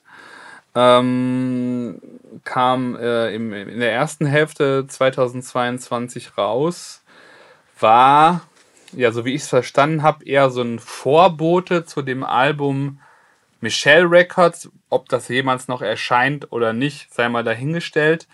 Ähm, ich glaube, es gab ja diese, diese erste Ankündigung, es wird ein Michelle oder Michelle Records äh, in Ehren seiner, ich glaube, seiner verstorbenen Tante ähm, äh, wird erscheinen und es gab dann so ein paar Promo-Videos, wo halt sehr, sehr krasse Soul-Sample-Beats liefen die ähm, den Sound, den er teilweise schon auf, äh, ähm, auf seinen letzten Alben, die jetzt nicht so aus der HWH-Serie waren, äh, teilweise schon hatte, ähm, das aber nochmal weiterentwickelt haben, also noch krasser in diese, in diese, ähm, ja, ich würde mal sagen, No Drum Loop. Nicholas Craven Type Beats Richtung ging, aber irgendwie nochmal extra gritty. Ich kann es gar nicht so richtig beschreiben. Ähm, und da war ich, da war ich natürlich, wie es, wie es sich gehört, immer schon Hype. Also ich muss ja sagen, es ist tatsächlich so, der hat mir ja schon so getrimmt, da er sich ja dann doch, äh, wenn er, wenn er, wenn er gute Tage hat, relativ rar macht, wenn eine Westside dann ganz Story oben bei mir im Instagram aufpoppt, dann bin ich erstmal, immer erstmal gespannt. Das ist ein höherer Spannungsbogen als bei den meisten anderen Instagram Stories. Äh, wo ich immer denke, also meistens kommt, will er ja mir irgendwas verkaufen. Entweder es ist äh, äh, Musik oder irgendwie Merch, den ich gerne hätte, aber mir nicht kaufen werde, weil dumm. Ähm, und als da jetzt diese ganzen, ganzen Snippets kamen, war ich schon sehr, sehr, sehr, sehr gespannt. Ähm, Im Endeffekt, Peace Flyguard ähm, ist dann ja nicht dieses Michelle Records Ding geworden, sondern so eine Art Prelude, ne, die, wo er dann noch ein paar Songs nochmal relativ schnell aufgenommen hat. Ähm, äh, nochmal äh, Neck und mal wieder, wie immer, Softgod relativ viel Raum gegeben hat. Und das ist für mich tatsächlich, auch wenn ich glaube ich es dieses Jahr nicht wirklich so geschafft habe, mir weiß Gedanken zu machen, aber es hat sich für mich nicht so ein Contender fürs Album des Jahres rausgezeichnet am Ende, jetzt äh, im, im, im Rückblick. Das ist schon einer der Releases, die ich am meisten gehört habe. Das Peace Fly God Album von äh, Westside Gun. Ähm, wie, wie, wie seht ihr das? Weil das ist ja schon nochmal ein bisschen im, im, im Kontrast zu Ten oder so. Ähm, wie, wie habt ihr das, wie findet ihr das? Wie habt ihr das gefunden, als es rausgekommen ist, übers Jahr hinweg? Hört ihr das jetzt immer noch nach fast einem Jahr? Also wie sieht es da bei euch aus? Vielleicht Daniel, vielleicht was zu sagen? Also, was mir bei dem Album auf jeden Fall am meisten äh, hängen geblieben ist, sind eigentlich die Stovegod-Features. Mm, und ich, ich, ich habe es irgendwie schon fast als so ein kleines Stovegod-Album schon fast wahrgenommen. Oder zumindest ein Collabo-Album schon fast, weil er so viel darauf vertreten ist. Ähm, ich muss jetzt allerdings auch sagen, dass ich das Album als auch die anderen Alben, die wir jetzt in der Liste haben von Griselda, die sind eigentlich noch so ein bisschen auf meinem, ähm, auf meinem Pile of Shame. Ich, ich habe die alle gehört und fand die alle gut, aber ich bin, ich, ich habe noch nicht so den Moment gehabt, wo die bei mir so richtig äh, den Raum gefunden haben und, und so richtig geklickt haben.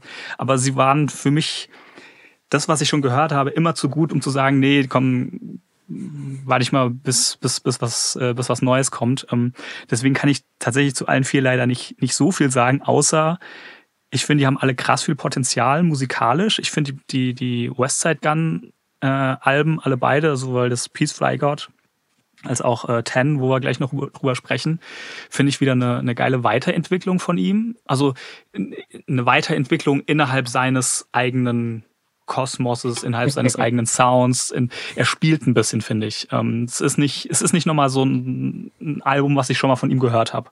Ähm, es ist ganz klar als Westside Gun Album zu erkennen, aber irgendwie ist es doch wieder was Eigenes und das finde ich irgendwie geil, dass er, dass er trotz, also dass er es irgendwie schafft. Ähm, und das ist auch das, was, was dann im Prinzip dieses Interesse bis heute bei mir auferhalten hat, ähm, noch, noch mal in diese Alben reinzugehen. Ähm, er bleibt seinem Sound treu, aber schafft es trotzdem irgendwie ein bisschen was Neues zu machen, ein bisschen sich was Neues auszuprobieren. Ähm, ja, und nicht so dieses, ähm, ich mache einfach nochmal das gleiche Album, was ich schon mal gemacht habe. Äh, es hat ja schon mal funktioniert, ich ruhe mich auf meiner Formel aus, ähm, sondern er, er baut die so ein bisschen aus. Und das finde ich irgendwie geil. Und ähm, ja, wie gesagt, bei dem Peacefly God ist mir vor allen Dingen ähm, Stove God ähm, und ich muss sagen, ich fand alles, was Stovegod auf dem Album gemacht hat, leider ein bisschen geiler wie auf diesem Leak, was da von Stovegod gekommen ist vor kurzem. ähm, deswegen ist es irgendwie für mich so, so, so schon fast so ein bisschen der, der kleine Nachfolger von äh, Reasonable Drought. Mhm. Ja, bevor ich das Wort an Joshua gebe, ich ähm, hat, äh, ich finde, für mich teilt sich das Album auch so in diese zwei Teile. Ähm, du hast ja quasi die erste Hälfte, die komplett von diesem, äh, von Don Carrera produziert ist. Ähm, das sind auch meine Favoriten, auch wenn ich hinten raus das auch geil finde. Also für mich ist das ein rundes, ein rundes Ding. Aber irgendwie ähm, war dann interessant, weil ich habe da ein bisschen mal geguckt, so über Teile kann man ja dann quasi die Producer-Credits dann äh, suchen und habe von dem unglaublich viele, äh, unglaublich viele Instrumental Releases und habe da so reingehört und geskippt und immer so gedacht so und habe also quasi den High gechased und habe quasi eigentlich fast nichts gefunden, was auch ich irgendwie so ansatzweise fand, was so geil klang wie diese fünf Dinger. Ähm, also Peace Fly God, dieser Intro-Beat ist für mich so Top 5 Beats 2022. Ähm, und dann halt auch diese ganzen absurden Sachen wie halt Jesus Crack und da mit dem Brand Nubian Ding drin und Big Ass mhm. Bracelet und so. Das ist so heftig. Und ich meine, da macht er nochmal den Switch in diesen, wie soll ich es formulieren, klassischeren Griselda-Sound, wo es so in eher Richtung Daringer geht und so. Ähm, hier auch immer viel mit dem Eastside Flip mit drauf. Ähm, ja, ist es, ich finde es genau wie du sagst, ne? Also er macht jetzt schon wieder so einen, so einen, so einen neuen weiß ich nicht, neuen Raum in, in der großen Kunstgalerie Westside Gun auf. Also man ist schon, man ist schon total klar, wo man sich befindet, aber es wird halt mal wieder irgendwie ein anderer Pinsel und andere Farben benutzt und äh, das hat mich dann schon sehr geflasht, äh, bis hin zu dem Thema, dass ich schon wieder beeindruckt war, ähm, dass das wieder schafft, auch so visuell, auch so mit diesen Snapcode-Videos und diesem und dem Cover auch, schon wieder irgendwie so was Eigenes zu zeigen, wo du direkt weißt, ja, es ist ein Westside Gun Cover, aber es ist noch nicht das, was nicht das, was man da schon, schon letzte Mal gesehen hat. Ähm, deswegen für mich ein großes Highlight. Josh, wie war das bei dir, das, das Release? Ähm, hab mich auch sehr auf beide gefreut. Also ich hatte auch diesen Social Media Grind als äh, richtig geil empfunden und habe mich da richtig gefreut. Auch immer, wenn irgendwie so ein neues Video da online war mit diesen ganzen Snippets. Äh, es war ja wirklich, als hätte es wäre das so eine so eine Zusammen, so ein Zusammenschnitt aus irgendwie Insta-Stories oder sonst was, die aber halt nie gepostet wurden. Äh, das sah und schon alten Cartoons. Immer, ja, das sah schon alles immer sehr fresh aus und klang auch meist sehr geil. Ähm, bei Peace Fly God äh, erinnere ich mich vor allem an äh, Big Ass Bracelet und an äh, Derek Bowman. Äh, Derek Bowman war, glaube ich, von Madlib äh, produziert. Ja, ich glaube auch. Ähm, ja. das, das, da erinnere ich mich noch, dass das sehr krass war. Ähm, bei Ten äh, gab es auch ein paar sehr krasse Highlights. Aber ich muss tatsächlich sagen, im Großen und Ganzen war ich so ein bisschen genervt, dass äh, Michelle Records immer wieder irgendwas vorangeschoben wurde. Also ich freue mich dann über jeden Output irgendwie und höre mir den interessiert an. Aber ähm, ich warte eigentlich jetzt so tatsächlich mehr auf, auf Michelle Records, muss ich sagen. Aber bei, bei Ten muss ich wirklich sagen, ähm, äh, Westside Gun und ASAP Rocky sind eine wahnsinnig geile Kombi. Wenn da noch Stove God irgendwie ein bisschen was dazu sagen darf, äh, sowieso. Aber äh, das wäre wirklich mal was Interessantes. So West, Westside ja. Gun, der ein ASAP Rocky Album als Executive betreut oder so. Das, das könnte ich mir richtig geil vorstellen. Ja, also definitiv. Ähm, und ich kann das auch nachvollziehen, weil ich, ich, hab, ich, ich, ich bin auch immer noch so, ich habe auch immer das Gefühl, dieses un, unerfüllte Versprechen von den Michelle Records. Ich habe so ein bisschen das Gefühl, es wird keins mehr kommen. Ähm, äh, er hat ja, glaube ich, jetzt so das, als nächstes so grob dieses And Then You Pray For Me angekündigt. Ähm, da mhm. ist auch Zumindest kann man zwischen den Zeilen ein Release-Window äh, irgendwie erkennen, irgendeine Fashion Week. Also es, ich hatte irgendwas gelesen, drei, mhm. um den 23. Juni rum erwarten die Fans jetzt, dass das, oder irgendwelche Heads, die das dann deuten, dass es dann erscheint. Das gefällt mir hier richtig gut. Das ist genau der Talk, den ich brauche. Ich bin ja auch, das ist der einzige Reddit, wo ich mich wirklich mit Leidenschaft rumtreibe, ist der Griselda Reddit. Auch wenn ich ja nicht viel schreibe, aber das ist auch immer alles so blöd. Ich habe gerade für 6000 Dollar die Platte gekauft. Ich glaube, es war zu teuer. Nach, nein. ähm, also, aber tatsächlich diese, ähm, ja gut, jetzt sprechen wir über Release, ja nicht erschienen ist, aber dieses Michelle Records, man, die Beats kann man ja teilweise dann schon noch hören. Ähm, er hat ja auch viel gesagt, so ja, dann, ich weiß gar nicht, wie heißt der Dude, Michael Shab, Shab, Shabo, der irgendwie mit den, ähm, mit dem Nicholas Craven auch Sachen macht. Der hat, ist ja eigentlich Rapper, produziert aber auch. Der hat, glaube ich, irgendwie einen mhm. Beat gemacht auf Ten, bin ich ganz sicher. Auf jeden Fall hat, äh, West hat dann gesagt, der hat richtig heftige Beats für Michelle Records produziert. Ähm, und die eigentlich müsste das sein Jahr sein, wenn ich ihn, wenn ich das Album rausgebracht hätte, fand ich auch eine geile, äh, geile, äh, geile Formulierung. Aber äh, ja, im Endeffekt ist ja dann Ten, ähm, ne, als, ähm, machen wir jetzt mal einen Übergang, ähm, als Fortsetzung der, der, der Hitler-Serie, ähm, äh, ist einfach schön, ne? Diese, diese Sätze einfach. Ich versuche immer das zu vermeiden, weil ich dann denke, irgendwann baut dann irgendwie Chat AI einfach nur so einen Monolog, wo ich einfach nur über den Zweiten Weltkrieg rede, weil, ich, weil es so viele Audios gibt. es gibt genug Datenpunkte, dass ich Hitler gesagt habe im Netz. ähm, also die Hermes, die Hermes Mixtape Series, ähm, er hat da quasi aus Teil 8, 1 und 2 die äh, eine 9 gemacht und konnte deswegen dann äh, äh, rund um Halloween den zehnten Teil nochmal rausbringen. Und ähm, das ist auch ein Album, was ich richtig, richtig, richtig gut finde, was für mich richtig viel Replay-Value hat, wo ich auch sehr interessant finde, dass auch solche Sachen, die ich nicht gedacht hätte, wie Fly God Jr., also ein, ein Trap-Song, ähm, mit Westside Gun für mich richtig gut funktionieren. Ähm, und dann ist es aber tatsächlich ein Album, was ähm, wie immer ist ja auch so, dass er aus seinen Features alles rausholt. Aber auch hier, hier geht er, hier traut er sich ja mal ein bisschen mehr, also noch mehr, im Sinne von, jetzt mache ich mal Ed Brocky, obwohl Ed Brocky finde ich nicht so wild, aber sowas wie Blackstar. Hätte auch, mhm. hätte auch irgendwie in die Hose gehen können. Oder, ja, Buster Rhymes vielleicht nicht, aber Run the Jewels zum Beispiel. Natürlich passt jetzt irgendwie, wenn man sich so in der Theorie das vorstellt, Killer Mike irgendwie auch zu Westside Gun, ja, aber dass zum Beispiel auch der LP-Part so unglaublich fresh ist.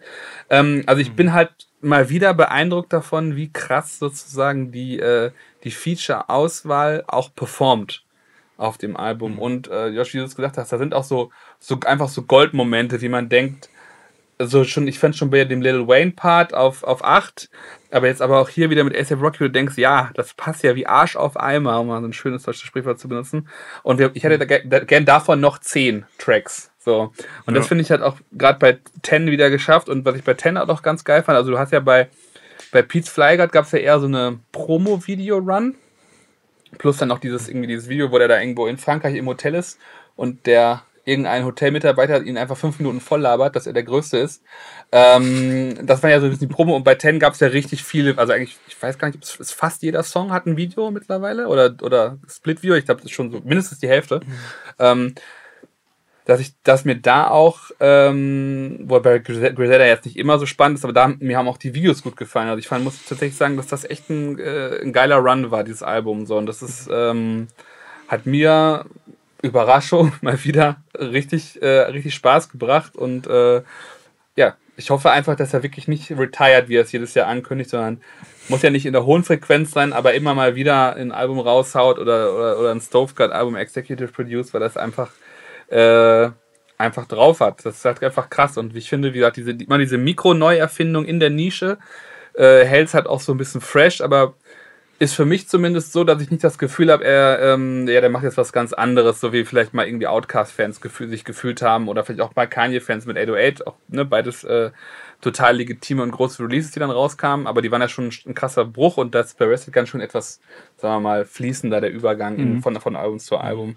Dani, was ist deine Gedanken zu Ten vor allem? Äh, Im Prinzip genau das gleiche, wie ich, wie ich vorhin schon gesagt habe. Ich habe auch wieder diese, diese, ähm, diese kleinen Veränderungen irgendwie gefeiert. Ähm, auch auch gerade so diese Experimente wie das Ding mit DJ Drama oder so, wo, ja, überhaupt nicht erwartet, aber dann, ja, wie du gesagt hast, total geil funktioniert. Ich fand die Feature-Liste wieder total geil, teilweise total überraschend. Also Run the Jewels hätte ich jetzt überhaupt nicht erwartet. Mhm irgendwie, aber hat dann irgendwie auch fun funktioniert. Ähm, Feature-Liste erweitert, finde ich auch nochmal über die Producer-Liste. Also ich meine, ein RZA Beat, ein Pete Rock Beat, ein Swiss Beats Beat. Ähm, Stimmt. Wen haben wir noch drauf? Alchemist haben wir nochmal drauf. Gut, das ist nicht so überraschend, aber ähm, es ist einfach eine krass hochkarätige Liste, die da einfach ähm, an Produzenten und Features ist, äh, wo sich, glaube ich, also hättest, hättest du diese Liste äh, Anfang der 2000er irgendwie mal auf den Tisch gelegt, das, das wäre so, wow. Das, das, so, das hat vielleicht so, so, so ein Pete Rock Soul Survivor Album irgendwie ähm, zustande gebracht. Aber ähm, was, was der mit jedem Release einfach an, an Leuten zusammenholt äh, auf, auf einem Release, das ist, finde ich, schon krass und ähm, spricht ja auch dafür, was für einen Status er dann einfach auch in der, in der Szene hat. Und ähm, ja ja, geiles Ding. Ähm, aber ja, muss ich, muss ich eigentlich auch nochmal tiefer reingehen. Ja, aber das ist wirklich crazy. Also da zeigt sich auch, dass Geschmack am Ende irgendwie dann doch meistens alles ist. Also wenn wir uns das jetzt hier angucken, so das streamt sich ja nicht so wahnsinnig gut. Also ich habe jetzt mal die Spotify-Zahlen offen. Da ist bei 10 ist, ist kein Song über 4 Millionen oder so. Und dass dann aber eben diese Gästeliste da drauf ist, ähm, ist eigentlich total Wahnsinn. Also wüsste nicht, wer das sonst in der Art und Weise schaffen sollte. Ne, nicht mit den Zahlen, ne? Das ist äh, tatsächlich krass, ja. Also nicht mit nicht in Relation zu den Zahlen. Ähm, stimmt, also ich äh, wollte gerade noch mal ergänzen, Mike Shabo war das auf äh, mit Switch on Everything, der angeblich noch mehr Beats hat auf, ähm, auf äh, weiteren Projekten. Aber was ich halt tatsächlich, was wir auch gerade hatten, was ich halt krass fand, ist halt, ich habe ja, man hat ja noch nie so einen Swiss Beats Beat gehört wie äh, der auf dem Album und ähm, beim RZA war es, glaube ich, auch so, dass er ihm einfach eigentlich eher gesagt hat, shop mir ein Sample. Ich glaube, tatsächlich haben die, glaube ich, im Studio noch mal ein bisschen ausproduziert, den Song.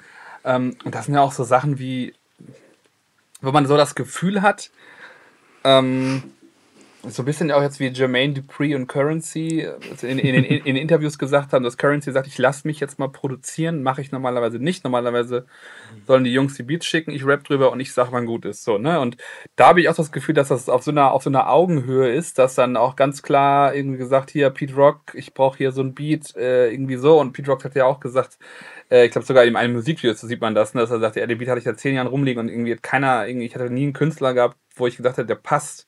Und Westside Gun wollte einfach irgend, irgendwas Wirres, Spezielles haben, ne? Ähm, und da hat genau das gepickt. So, also erinnere mich so ein bisschen an, äh, weiß ich nicht, Hell Has New Fury Zeiten, wo Pusher immer gesagt hat, mach irgendwas, was, was doch keiner gebaut hat, was komplett weird klingt. Äh, äh, und dass man das auch nochmal aus, aus den Künstlern rausholt. Und was wir, glaube ich, schon öfter hatten, ich finde halt zum Beispiel so Buster Rhymes rappt halt dann auf so einem Album besser als auf seinen Releases, wo ich so denke, hä? Und teilweise klingen die auch, ähm, ich hatte, ich hatte, glaube ich, mal mit dem, ich habe ich auch schon mal erzählt, mal kurz mit dem äh, in Insta-Kommentarspalte mit dem, mit dem Mix- und Masterer von denen rumgeschrieben, der auch halt gesagt hat, so ja, die, die Sachen, die, die Künstler sollen schon genauso klingen, wie man sie in ihren besten Zeiten quasi in Erinnerung hat. Ne? Also ich meine, auch Ghost und Ray und Buster klingen ja unglaublich fresh und unglaublich so eher wie vor zehn Jahren äh, auf dem Album. Ähm, und das finde ich halt schon, das finde ich schon krass. Also das, das ist halt auch ein Riesentalent von Westside Gun, finde ich. Sowohl ja. was Beat-Auswahl angeht, als auch ähm, ja, die, die, die, die, die Rapper dann anscheinend irgendwie dahin zu bringen, zu überzeugen, was auch immer er tut. Ähm, er hat das Ener Energy Qualitäten genannt. dann nochmal rauszukitzeln. Vielleicht ist auch Kokain. Ähm, aber ist auch vielleicht so ein bisschen der der kreative Austausch dann. Ich weiß nicht, wenn, wenn, wenn Buster sich mit dem immer selben Team und dann seine ganzen äh, Yes-Men um sich rum hat, ähm, ich könnte mir vorstellen, dass ein Westside Gun dann halt sagt, nee, mach so, nee, mach so, nee. Und ähm, dann eben halt doch nochmal ein bisschen was, äh, ähm, was Geileres bei rauskommt. Da habe ich letztens auch irgend so ein, so ein Insta-Reel gesehen von Timberland, der auch im Prinzip genau das gesagt hat. Ähm, es gibt eigentlich keine Künstler, die alleine groß werden. Es bedarf eigentlich immer irgendeiner Kollaboration. Und da hat er halt irgendwie so irgendwie äh, sich und Missy oder ähm, sich und Buster oder die ganzen Sachen. Das ist nie irgendwie da, da entstanden. Also das, ähm, also er meinte im Prinzip, nichts davon wäre so groß geworden, wenn, wenn ähm, Timberland sich alleine hingesetzt hätte oder wenn Missy sich alleine äh, hingesetzt hätte, sondern dieser Austausch und ich glaube, das ist auch was, wo ähm, Westside Gun vielleicht dann auch wieder so ein paar alte Energien nochmal aktivieren kann. Weil er wahrscheinlich auch einfach selbst ein Riesenfan davon ist und gleichzeitig aber auch einfach ein, ein respektabler Künstler, dass die dann doch wieder auf einer Ebene sprechen können. Ja, definitiv. Zwischendurch hieß es ja mal noch, ähm, man soll doch Jay Electronica fragen, ob er zu Griselda gehört. Ist dann auch, also Riesenüberraschung ist natürlich nichts passiert. so, äh, deswegen, das ist auch noch so eine Sache, die ich so quasi mit Michelle Records irgendwie noch verbinde, dass dann eventuell da irgendwie eher so eine Rolle spielen könnte wie Stove God jetzt auf so ein, ein paar anderen Releases oder so. Aber ist natürlich wieder großes Wunschdenken. Und ich habe auch ehrlich gesagt ein bisschen Angst davor. Also die glaube, die Hitler-Faszination tut denen allen nicht ganz so gut. Ähm, und dann könnte da was ganz Schlimmes auch dabei rauskommen. muss auch sagen, also bei Westside Gun muss ich sagen, jetzt im, also er hat es ja 10 genannt, weil, glaube ich, Kanye gerade eine Woche vorher oder so seinen riesen äh, Meltdown da hatte. Ähm, mhm. Ja, da gab es dann aber auch Instagram-Posts von ihm, wo er dann in München hier bei, äh, bei Hitlers Villa da irgendwie war.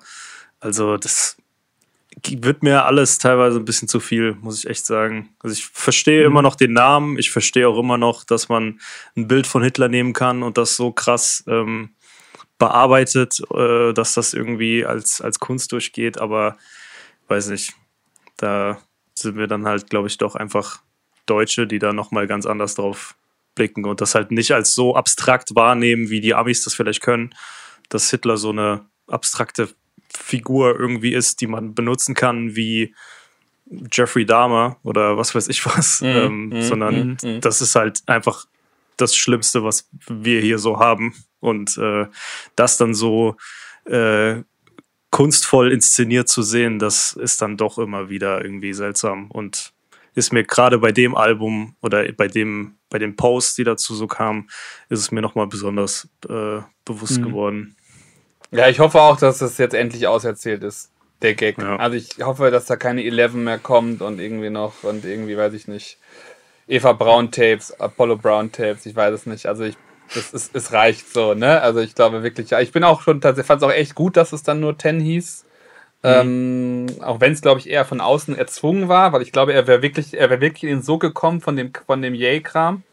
Ähm, mhm. Und das, das äh, wird ihm ja auch nicht gerecht, aber ich glaube, ich, ich glaube, es ist gut. Aber, aber der, klar, du hast natürlich schon, also J Electronica hatte auf jeden Fall ein Potenzial da nochmal äh, ähm, ja, äh, J-Dolph, J-Dolph Spittler Dings hat er doch, ja, ja. glaube ich, sogar auf dem Westside Gun Album gehört. Ja. Ah, ja, Jungs, ey. Es ist schon schlimm. Ja, natürlich beim Thema Griselda hier äh, möchte ich auch noch kurz ein paar Worte verlieren. Ähm, in 2022 war tatsächlich mein Lieblings-Griselda-Release äh, Peace Fly God. Und ich glaube, ich verstehe auch, warum das so ist. Und es hängt ein bisschen damit zusammen, was jetzt auch äh, die anderen schon gesagt haben, dass irgendwie auch bei mir so langsam so eine kleine Ermüdungserscheinung einsetzt von diesem, ja, was jetzt mittlerweile der klassische äh, Griselda-Sound ist, also Conductor Williams, äh, Camouflage Monk und so weiter. Ähm, ich finde, dass, dass Alben wie Ten und äh, vielleicht noch mehr die Alben von Rome Streams und Armani Caesar natürlich extrem gut produziert sind und auch sehr gute Alben sind. Aber für mich ist der Sound im Moment durchgespielt, weil ich den einfach zu oft schon gehört habe jetzt. Das ist natürlich auch so ein, so ein zeitlicher Aspekt, dadurch, dass so viele ja sehr gute Releases, aber so viele Releases in sehr kurzer Zeit rauskamen mit eben diesem Sound, äh, bin ich da jetzt äh, gesättigt von. Ähm, das heißt aber nicht, dass jetzt vielleicht in zwei, drei Jahren und so weiter und so fort, dass man da mal wieder reinhört und dann plötzlich merkt, wow, wie geil ist das denn? Ähm, das soll es ja gar nicht sein. Ähm, denn sowohl Rome Streets als auch Armani Caesar natürlich, also wirklich, fantastische Rapper. Ähm, wobei, glaube ich, mir das Armani Caesar Album nochmal einen Ticken besser äh, gefallen hat äh, als das von Rome Streets. Äh, die zwei Westside Gun Releases, also Peace Fly God und Ten, ähm, Peace Fly God gefällt mir, glaube ich, äh, besser, eben weil es diese diese Momentaufnahme war, so ein ganz schnelles Release, hauptsächlich mit diesen Don Carrera äh. Ähm, und es ist ja im Grunde, es hat mich so ein bisschen an das äh, Iron Man Album von Ghostface erinnert. So der, der ein oder andere Zuhörer wird sich vielleicht erinnern. Äh, da stand ja auf dem Cover dabei, bei, äh, bei dem Ghostface Album, stand ja direkt dabei Ghostface featuring Raekwon und Capadonna. Und äh, auf dieselbe Art und Weise hätte man natürlich bei Peace Fly God dazu schreiben können, featuring Stove God Cooks und vor allem äh, ST Neck. Ähm, bei ST Neck natürlich auch noch eine, eine ganz, ganz interessante Wu-Tang-Verbindung hat äh, über die Gruppe, von der er Teil ist oder Teil war, weiß ich jetzt gar nicht mehr so genau. Tragic Allies, die hatten auf jeden Fall mal mit, ich glaube, Skies Grey hieß das vor. Hm, 10, 15 Jahren vielleicht äh, ein sehr gutes Mixtape draußen, gehostet von Fourth Disciple äh, und nur über Fourth Disciple Produktion. Äh, sehr gutes Mixtape, äh, vielleicht können wir es irgendwie verlinken, äh, kann man ja nochmal empfehlen. Jetzt bin ich ja doch wieder abgeschwiffen. Ähm, auf jeden Fall fand ich äh, Peace Fly God das deutlich gelungenere Release zumindest das mit mehr Replay-Value als jetzt äh, das 10 für mich hatte. Und wie gesagt, es lag jetzt gar nicht an der Performance sonstiges. Ich glaube, für mich ist das mehr Soundbild. Und was bei 10 dazu kommt, das finde ich auch ganz seltsam. Das hat auch lange gebraucht, bis ich verstanden habe, was, warum mir das nicht so gefällt. Und eine andere Sache ist, dass mir tatsächlich die, äh, die etablierteren Features irgendwie den Flow rausnehmen. Buster finde ich noch okay. Ghostface gibt mir jetzt irgendwie gar nichts da drauf. Run the Jewels gibt mir da drauf nichts. ASAP Rocky wiederum finde ich super, aber und es soll jetzt gar nicht heißen, dass die Features hier nicht liefern, ganz im Gegenteil. Aber irgendwie äh, fügt sich das für mich alles so zusammen, dass da irgendwie der Replay-Value nicht, nicht so richtig gekommen ist und ich irgendwie nicht richtig ins Album reingekommen bin. Wir haben, äh, also über, über den Namen dieser Serie äh, wurde jetzt auch schon von den anderen gesagt, äh, wie schlau das alles ist. Naja, ähm, musste man das Album jetzt unbedingt Ten nennen? Also als, als Teil dieser Serie deklarieren? Glaube ich nicht. Aber so, so war es halt. Also, aber da, da bleibt mittlerweile auch, weil, weil das Thema ja eigentlich auch wirklich durchgekaut ist. Und vor allen Dingen im, im Zuge von, von Kanyes Totalausfall äh, letztes Jahr ähm, auch unnötig ist. Und das ist ja auch nicht mal mehr provokant, das, das ist einfach nur dumm. Sorry. Jetzt hier bis, bisschen negatives Ende zum, zum Griselda-Block, aber äh, muss halt eben auch mal sein. Ähm, dann noch schnell, bevor wir dann äh, mit dem Blog so ein bisschen äh, abschließen, zwei Künstler, KünstlerInnen aus dem Griselda-Umfeld, auch zwei Alben, die, also ich verstanden habe, ziemlich, glaube ich, zu 98 Prozent von West Gun kuratiert worden. Ähm, mhm. Rome Streets mit Kiss the Ring und Armani Caesar mit List 2. Ist bei mir immer noch so, wie ich glaube ich schon im Laufe des Jahres, letztes Jahr gesagt habe, List 2 spielt bei mir nicht so eine große Rolle, auch wenn ich es eigentlich als Release ganz solide finde. Ähm, Kiss the Ring für mich bin ich ambivalentes Verhältnis. Ich finde, ähm, Rome Streets rappt unglaublich krass auf dem Album. Ähm, ich finde auch gut, dass hier eine ganz andere Qualitätskontrolle herrscht als auf seinen sonstigen Releases. Er hat ja viele Releases, die sind auch ganz solide, so, aber auch nichts, finde ich, was so viel Replay-Value hat. Und hier ist schon, da hat ne, Gun, glaube ich, schon sehr, sehr, sehr viel da das Ding hin und her geschoben, kuratiert. Ähm, aber es hat auch so eine gewisse, wie soll ich sagen, das ist schon ein bisschen auch anstrengend, ne? Also auch so die, diese Energie, der Rome Streets hat diese, die, ne, diese, die Stimme, die schon lärmenden äh, Conductor I Have a Problem Speed. Also ich finde alles ist super gut, aber es hat für mich auch nicht so viel Replay Value, aber es gibt schon einzelne Songs, die ich, die ich stark finde und äh, ja, einfach weil ich das da ein paar Songs von ihm halt live gesehen habe, das hat auch schon irgendwie, das funktioniert einfach als so als Rap-Moment krass und der Typ ist irgendwie auch so ein Strich in der Landschaft ne, äh, hat aber so eine Präsenz und der rappt halt auch wirklich live diese absurden Sachen, fehlerfrei Back-to-Back, Song für Song, wo du eigentlich überhaupt nicht verstehst, wie, wie rappt. Also es ist so Elite-MCing für mich, so fast schon so Black Thought-Level teilweise. Ähm, aber halt in seiner Lane bleibt er halt immer schön. Ähm, ist schon, ist schon cool, schon ein cooles, cooles Release und ich finde es irgendwie, ähm, ja, ist tatsächlich ist das auch so ein bisschen eher das, was ich mir vielleicht vorher von so einem Benny und Conway Album versprochen habe, ähm, wenn man sie so als Spitter-MCs äh, äh, schätzt, ähm, die ja dann sich dann doch eher versuchen, auf Albumlänge ein bisschen anders zu inszenieren, was ja auch vollkommen legitim ist. Ähm, oder wo es dann halt irgendwie langweilig wurde bei manchen Conway Tapes oder bei manchen Benny Tapes, ähm, wird hier schon echt ganz gut geschafft, dass man, dass man da ähm, schon jemand hat, der wirklich das MC im Fokus steht und nicht umsonst kommen ja auch so diese Vergleiche zu Big L vom Flow her ähm, wo wirklich der, der Rapper im Fokus steht und das ist schon, schon, schon ein geiles Album, aber hat für mich halt nicht den Replay-Value von Westside Gun Alben. Das gar nicht das. Mhm. Josh, hast du die beiden Alben gehört oder eins von beiden mehr, weniger? Hast du da Meinung zu? Ja, tatsächlich keine? beide.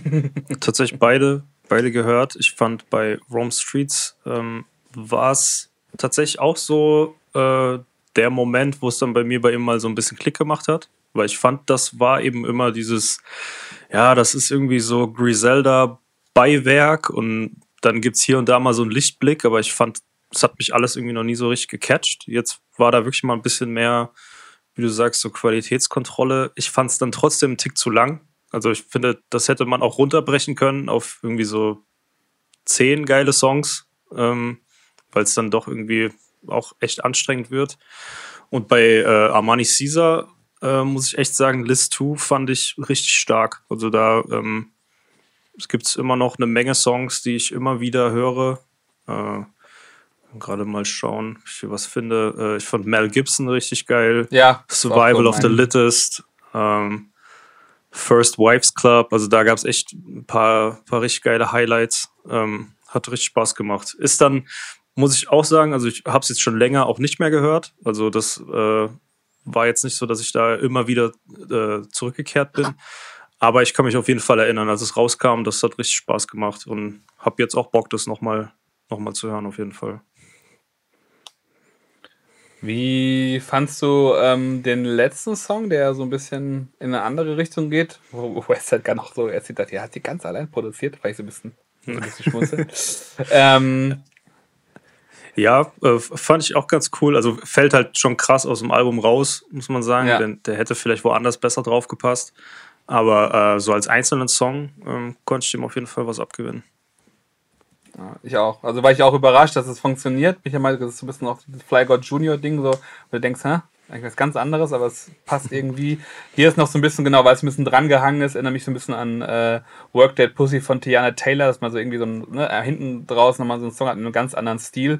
Oder halt auch der letzte Track von 21 und Savage and Drake auf dem Honestly Never Mind, wo man denkt, so ist irgendwie so ein Add-on, der irgendwie noch mhm. drauf musste. Ähm, aber ja, finde ich auch ein cooler Release. Ähm, Daniel, wie sieht es bei dir aus? Du meinst aber auch wahrscheinlich, ist wahrscheinlich noch ein bisschen weniger als bei die Westside Gun Alben da reingehört, ne? Ja, also ich äh, hatten wir im Prinzip auch in der, wir haben ja auch in den, in den Folgen gesprochen, als die Alben rauskamen, da hatten wir gerade beim äh, Armani Caesar Album schon ein bisschen drüber gesprochen, dass so ein bisschen diese Griselda-Ermüdung eingesetzt hat. Ähm, aber im Prinzip bei dem Album genau das gleiche. Ich fand es zu gut, um es irgendwie beiseite zu schieben. Ja. ja, weil es waren halt einfach doch geile Songs drauf. Ähm, ich finde, bei beiden Alben, wie du schon gesagt hast, kommt auch wieder ähm, dieses äh, Talent von Westside Gun auch krass zum Vorschein, die, die Dinge einfach durchzukuratieren. Äh, Gerade bei ähm, äh, Rome Streets, der hat ja super viele Releases. Die meisten sind irgendwie ja, fast, fast so ein bisschen wie so Max B Mixtapes, wo man sich raussuchen muss, was gut drauf ist und der Rest kannst du irgendwie wegkippen. Mhm. Ähm, und da merkt man dann wieder äh, ein Westside Gun oder vielleicht dann auch gleich schon zum nächsten Thema zu kommen. Das Ding auch mit DJ Max fand ich halt auch mega. Äh, das vor 21 oder 20 kam, äh, Death and the Magician. Ähm, wo dann solche Leute halt irgendwie doch super wichtig sind, die Künstler da ein bisschen durchzukuratieren und äh, einfach zu ein bisschen zu sagen, so was kommt aufs Album, was nicht, um da ein rundes Projekt rauszumachen. Fand ich aber auch zwei, zwei ähm, gute Releases noch dieses äh, das letzte Jahr. Ähm, will ich auf jeden Fall auch noch ein bisschen tiefer rein. Gerade in das äh, Armani Caesar Ding. Rome Streets habe ich ein paar Mal angehört. Ähm, fand ich cool. Aber irgendwie hänge ich dann doch immer noch mehr beim DJ Max mhm. Album. Ja, was ich, äh, wie gesagt, beim, beim, ähm, ich glaube, beim, also bei beiden sind die ja so wirklich sehr stark auch von diesem Heartbreakers-Team, also in Schwerpunkt sogar halt Conductor und, äh, wie heißt der andere Kerl? Camouflage Monk äh, produziert mhm. worden. Ich finde immer sehr interessant, wenn dann irgendwie noch sowas reingesprankelt wird. Also da ist ja auch ein Green Lantern Beat drauf, irgendwie ein Alchemist Beat, ein Danny LeFlair Beat, also was auch, die auch alle so ähm, gerade in diesem äh, MS-8-Kosmos so dann teilweise ja auch aufgetaucht sind und äh, immer wieder hast du dann noch so einen, kleinen äh, Schatz von Sadu Gold oder von Sovereign. Ähm, ich finde schon krass, wie sozusagen dieses Producer-Team äh, da so insgesamt werkelt. Also die haben da diesen, diesen, diesen Sound da gemacht um diese vier Releases äh, hinweg. Ähm, laut äh, Rome Streets hat er ja auch schon seit fast im Sommer letzten Jahres ein Album komplett mit Conductor Williams fertig. Bin ich halt mal gespannt. Ich hoffe, ich hoffe mit anderen äh, Conductor Williams Einspielern, weil die haben echt ein bisschen genervt. nein, nein, nein, mehr, mehr. Ich, aber jetzt noch ein Song, der kommt das, glaube ich, glaube, es gibt doch so einen Song auf dem Album, wo das, glaube ich, so zehnmal oder so kommt. Ne? Das ja. fand ich schon so richtig, das war sehr heftig. Das, äh, a Rose is a Rose is a Rose is a Rose. Ja, da geht's wieder ab. Äh, ja, definitiv. Ähm, aber alles klare Anspieltipps, aber ich glaube, wenn unsere Hörer schafft, ist glaube ich so, dass der jedes dieser Alben auf jeden Fall mal gehört haben wird. Da bin ich mir recht mhm. sicher. Ähm, wir bleiben soundtechnisch äh, in der Nähe, würde ich mal sagen. Äh, und zwar einen kleinen Nicholas Craven Block, ähm, der äh, ja, glaube ich, seit zwei, drei Jahren auch einen krassen Output hat.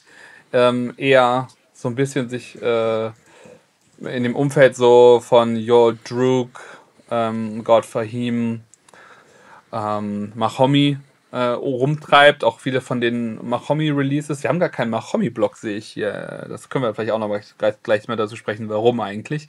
Ähm, aber der auf jeden Fall da viel produziert und auch viele Alben auch so äh, in, mit, mit, mit Künstlern irgendwie aus Fra äh, Kanada, aber auch ein, zwei mit Künstlern aus äh, Frankreich, also auch frankophile Rap-Releases produziert. Ähm, da kann man auf also Nicholas Craven könnte man gefühlt auch Stand heute mehrstündigen Podcast machen, um sich mal einfach die Diskografie anzugucken, was er alles so produziert hat. Ähm, wir haben aber zwei Alben rausgepickt oder ja, die aus meiner Sicht wirklich auch die Alben sind, die eher die, die, die am besten und am krassesten funktionieren haben im letzten Jahr.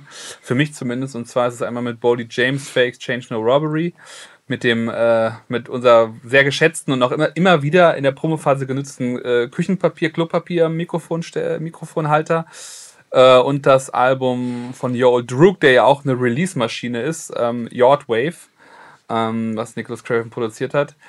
Das sind auch zwei Alben, die bei mir sehr hängen geblieben sind. Vor allem für Exchange No Robbery. Ähm, äh, kurz, aber sehr stark. Ähm, wie sieht das da bei euch aus? Ist da eins der Alben, wo ihr sagt, ja, auf jeden Fall viel Replay-Value oder gar nicht so euer Ding gewesen? Also bei mir ist auf jeden Fall das äh, Fair Exchange No Robbery wird auf jeden Fall so ein Album sein, was ich, glaube ich, über Jahre mich noch begleiten wird, weil ich es einfach immer wieder, also sowohl auf Release-Ebene ist ja kurz, kann man gut hören, aber als auch auf Einzelsong-Ebene da mal wieder was picken werde.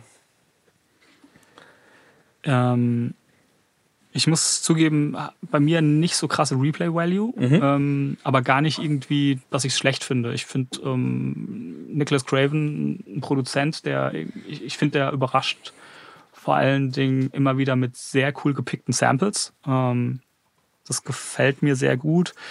Ähm, die, die, aber die alle beide Alben, die sind so ein bisschen für mich wie die ähm, You Old True Alben oft. Die kommen raus, dann höre ich die irgendwie so ein, zwei Wochen sehr intensiv und dann verschwinden die irgendwie wieder, bis irgendwie das nächste kommt. Ähm und ja, im Endeffekt warte ich jetzt eigentlich gerade äh, dann einfach wieder aufs nächste. Und, und, und, und, und mag eigentlich, was der Künstler so an sich rausbringt. Also äh, Nicholas Craven als Produzent, egal mit wem er zusammenarbeitet, finde ich immer interessant. Aber ähm, ja, hat bei mir jetzt leider noch nichts irgendwie geschafft, ein bisschen längerfristiger mal ähm, in, im, im Loop zu bleiben. Äh, ich fand das Album mit äh, Your Old Droog tatsächlich auch gut. Ähm, muss da aber sagen, da ging es mir ähnlich. Da bin ich halt von Release zu Release. Und ähm, was mir jetzt gerade noch am präsentesten ist und was ich, was mir, glaube ich, von vorne bis hinten echt gut gefallen hat, war äh, The Shining. Ähm, das kam ja, glaube ich, auch erst ganz mhm. spät, mhm. irgendwann im, im Dezember raus. Äh, das hat richtig Spaß gemacht. Und ähm, Boldy James, muss ich leider sagen, habe ich äh, gar nicht gehört, das Album. Aber das werde ich auf jeden Fall mal machen. Klingt ja so, als würde sich das lohnen. Das lohnt sich. Ähm, glaube ich, so ein Freunde der Sonne Type Release irgendwie in wenigen Tagen aufgenommen am Küchentisch. Mit, also sehr improvisierte Aufnahmesituationen. Ähm, aber irgendwie straight durchgeballert. Ähm, dann vielleicht noch hier ein oder zwei Sachen nachher im Master Mix und Master und dann rausgehauen. Ähm, ich mag ja solche Releases tatsächlich sehr gerne, wenn die, also ne, klar müssen die auch gut gelungen sein, aber ich finde, es gibt ja manchmal so Releases, wo man so hört, okay, das war so ein Condensed mhm. Moment, ähm, war ja auch so bei ähm, bei Peace Fly God zumindest bei so fünf, sechs Songs davon oder auch beim Pray for Paris, das sollte ja auch erst eine EP sein, wo man wirklich gesagt hat, okay, wir haben jetzt so ein Vibe gecatcht und in, in, in ein paar Tagen das Ding recorded und das fand ich schon. Ich, ich kann das gar nicht so beschreiben, aber klar, ist, manchmal ist es auch ein bisschen Legendenbildung, glaube ich, aber wenn das, ich finde das immer eine spannende Story, wenn das ein Album ist, was mir gefällt und wo ich mich immer wundere, wie dann so in wenigen Tagen so ein krasser Replay-Value entstanden ist oder, so, oder sowas, so ein Kunstwerk, was einfach funktioniert. Aber dann denkt man sich auch wieder, klar, ne, man kennt man vielleicht auch irgendwie aus dem eigenen, auch wenn man jetzt kein Künstler ist, manche Sachen einfach so in einem kurzen Zeitraum irgendwie flown oder es einen Vibe gibt, der ein paar Tage anhält und den, den man dann nicht wieder catcht. Ähm, und das finde mhm. ich halt auch immer sehr spannend, wenn das so in, in Platten sich reflektiert und dann mhm. dann hast du ja äh, umgekehrt so Sachen wie ein Frank Ocean Album oder wie so ein Rosalia Album oder so ein Donda, was du durch hunderte Iterationen und 80 Mixes und, und, und, und Schrauberei und Tüftelei ähm, auch seine Berechtigung und Genialität hat und dann finde ich immer krass, also gerade im Hip-Hop hast du glaube ich schon, wenn da sehr talentierte Leute dran sitzen, diese Möglichkeit in wenigen Tagen sowas rauszuhauen, ähm, mhm. was dann irgendwie komplett scheppert. Das Musterbeispiel ist ja natürlich äh, Blueprint. Ne? Also das soll ja auch irgendwie ein Wochenende, dann standen irgendwie acht Tracks. Ähm, das das finde ich schon irgendwie Wahnsinn. Habe ich nämlich im, im Zuge des, naja, so kann man es ja nicht wirklich nennen, aber es, es kamen doch jetzt so vereinzelt äh, Linkin Park Songs raus. Und dann äh, habe ich mir tatsächlich die DVD zu Collision Course nochmal angeguckt. Und dann hat äh, haben die ja auch mit, mit Jay-Z nochmal ein paar Vocals aufgenommen. Also das wurde ja nicht alles nur rausgekattet, sondern er hat tatsächlich 99 Problems für Linkin Park irgendwie auch nochmal performt oder so. Und dann haben die ihn gefragt, wie lange er denn Zeit hat und wann er dann wiederkommen kann. Und da meinte er auch, du, wir machen das Album heute Abend fertig. Äh, Blueprint habe ich auch äh, an einem Wochenende gemacht. Äh, das das finde ich schon krass. Also das, das ist natürlich so das, das Musterbeispiel für so ein Riesenmeisterwerk, was der Legende nach zumindest äh, im, im Chor irgendwie sehr, sehr schnell gestanden haben soll. Und das war wahrscheinlich auch einfach eine, ein Mix aus Kanye und Just Blaze in Bestform und Jay-Z, der irgendwie was zu erzählen hatte und dieser Beef mit Nas und was weiß ich was. Und auf einmal macht's Klick und alles fließt raus. So, das ist schon, das, das ist dann halt wirklich einfach Magie. Das glaube, das kann man auch nicht planen. Aber wie du sagst, also ähm, es gibt dann auch eigentlich kein, kein Rezept, wo man sagen kann, nur so entstehen großartige Alben. Also Frank Ocean kann sich da auch zehn Jahre, äh, zehn Jahre an jedem Ton äh, rumfeilen und dann kommt trotzdem ein Meisterwerk raus. Also weiß man nie so richtig. Ähm, Rick Rubin hat noch auf seinem Instagram-Kanal immer so ein, ein Quote, das er auch immer wieder löscht. Mhm. Ähm, da war vor ein paar Tagen, das hat das eigentlich ganz gut, äh, ganz gut zusammengefasst, äh, wo, wo er äh, geschrieben hat, so, ähm, es gibt Alben und Songs, da lohnt sich total, ähm, alle deine Energie und, und alles, was du kannst, irgendwie reinfließen zu lassen. Aber manchmal ist auch das Beste, so äh, was passieren kann, einfach den, den Moment aufzuzeichnen und nicht länger drüber nachzudenken und einfach das zu nehmen. Und ähm, beide Varianten können einfach zu einem zu großartigen Kunstwerk irgendwie führen, so mehr oder weniger. Ich finde es jetzt gerade auf die Schnelle nicht mehr, weil das immer wieder löscht. Aber das war so ein bisschen ähm, Yes. ja. ja, da gibt es doch, glaube ich, auch so, ähm, ich weiß gar nicht, wer das war, ob das Dr. Dre war oder Lord Finn. Ich, ich, ich komme nicht drauf, aber ich glaube, es war Pete Rock oder so, der dann irgendwie so drei Tage an so einer Snare geschraubt hat für, für, irgendeinen, für irgendeinen Remix. Ähm, Moses äh, Pelham, der stundenlang Snares hört.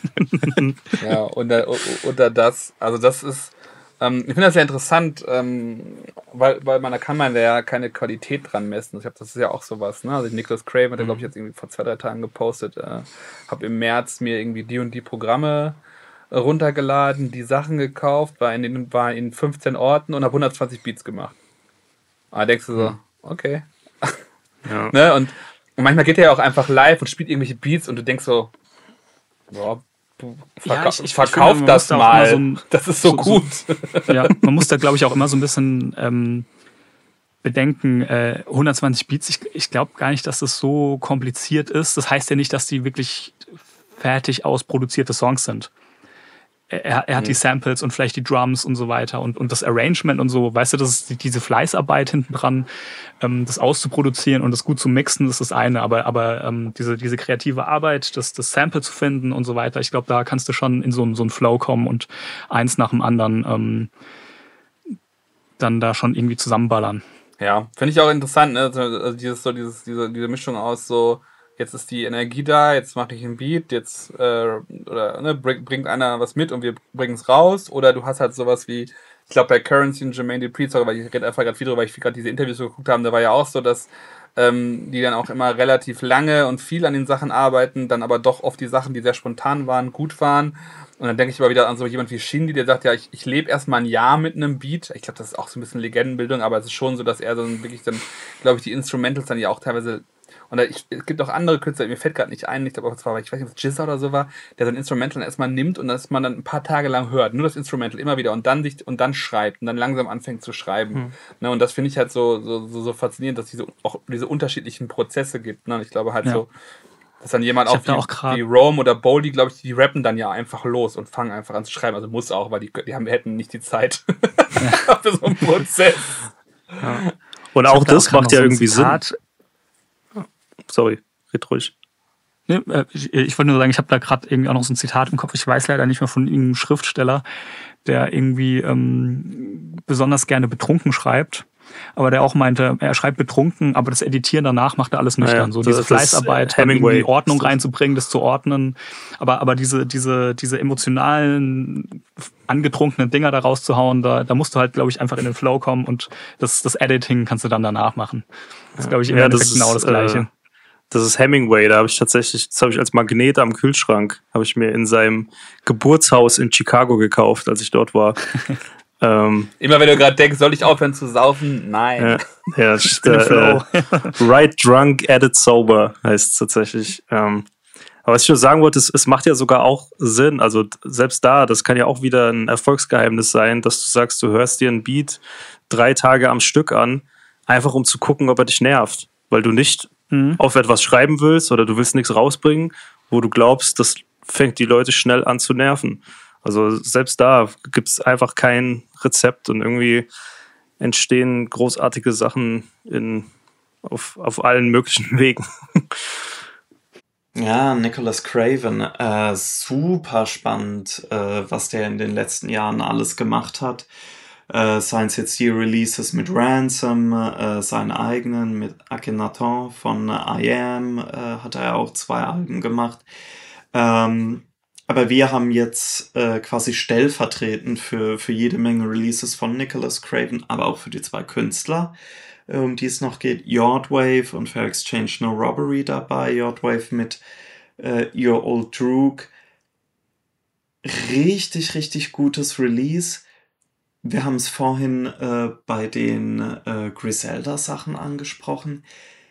Releases, die einfach einen schnellen Vibe einfangen, können manchmal extrem gut sein. Und ich glaube, das ist zum Beispiel bei Peace Fly God von Westside Gun der Fall gewesen. Ich glaube aber auch bei Yardwave und Fair Exchange No Robbery äh, mit Boldy James war auch das der Fall. Ähm, vielleicht kurz zu Yardwave erstmal. Äh, wenige Songs. Nicholas Craven, Your Old Droog.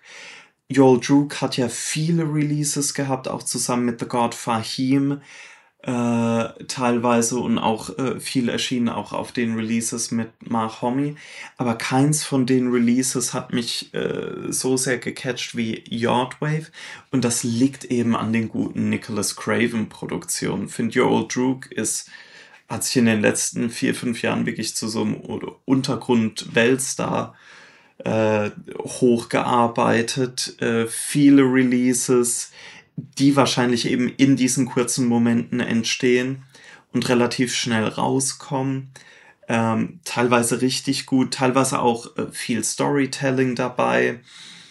Das Yardwave-Album fand ich die Kombination eben aus, aus äh, seinem Rap, seinen Stories und eben den Nicholas Craven Beats hat richtig gut funktioniert. Äh, Shoutout, wer das I Am Sample rausgehört hat.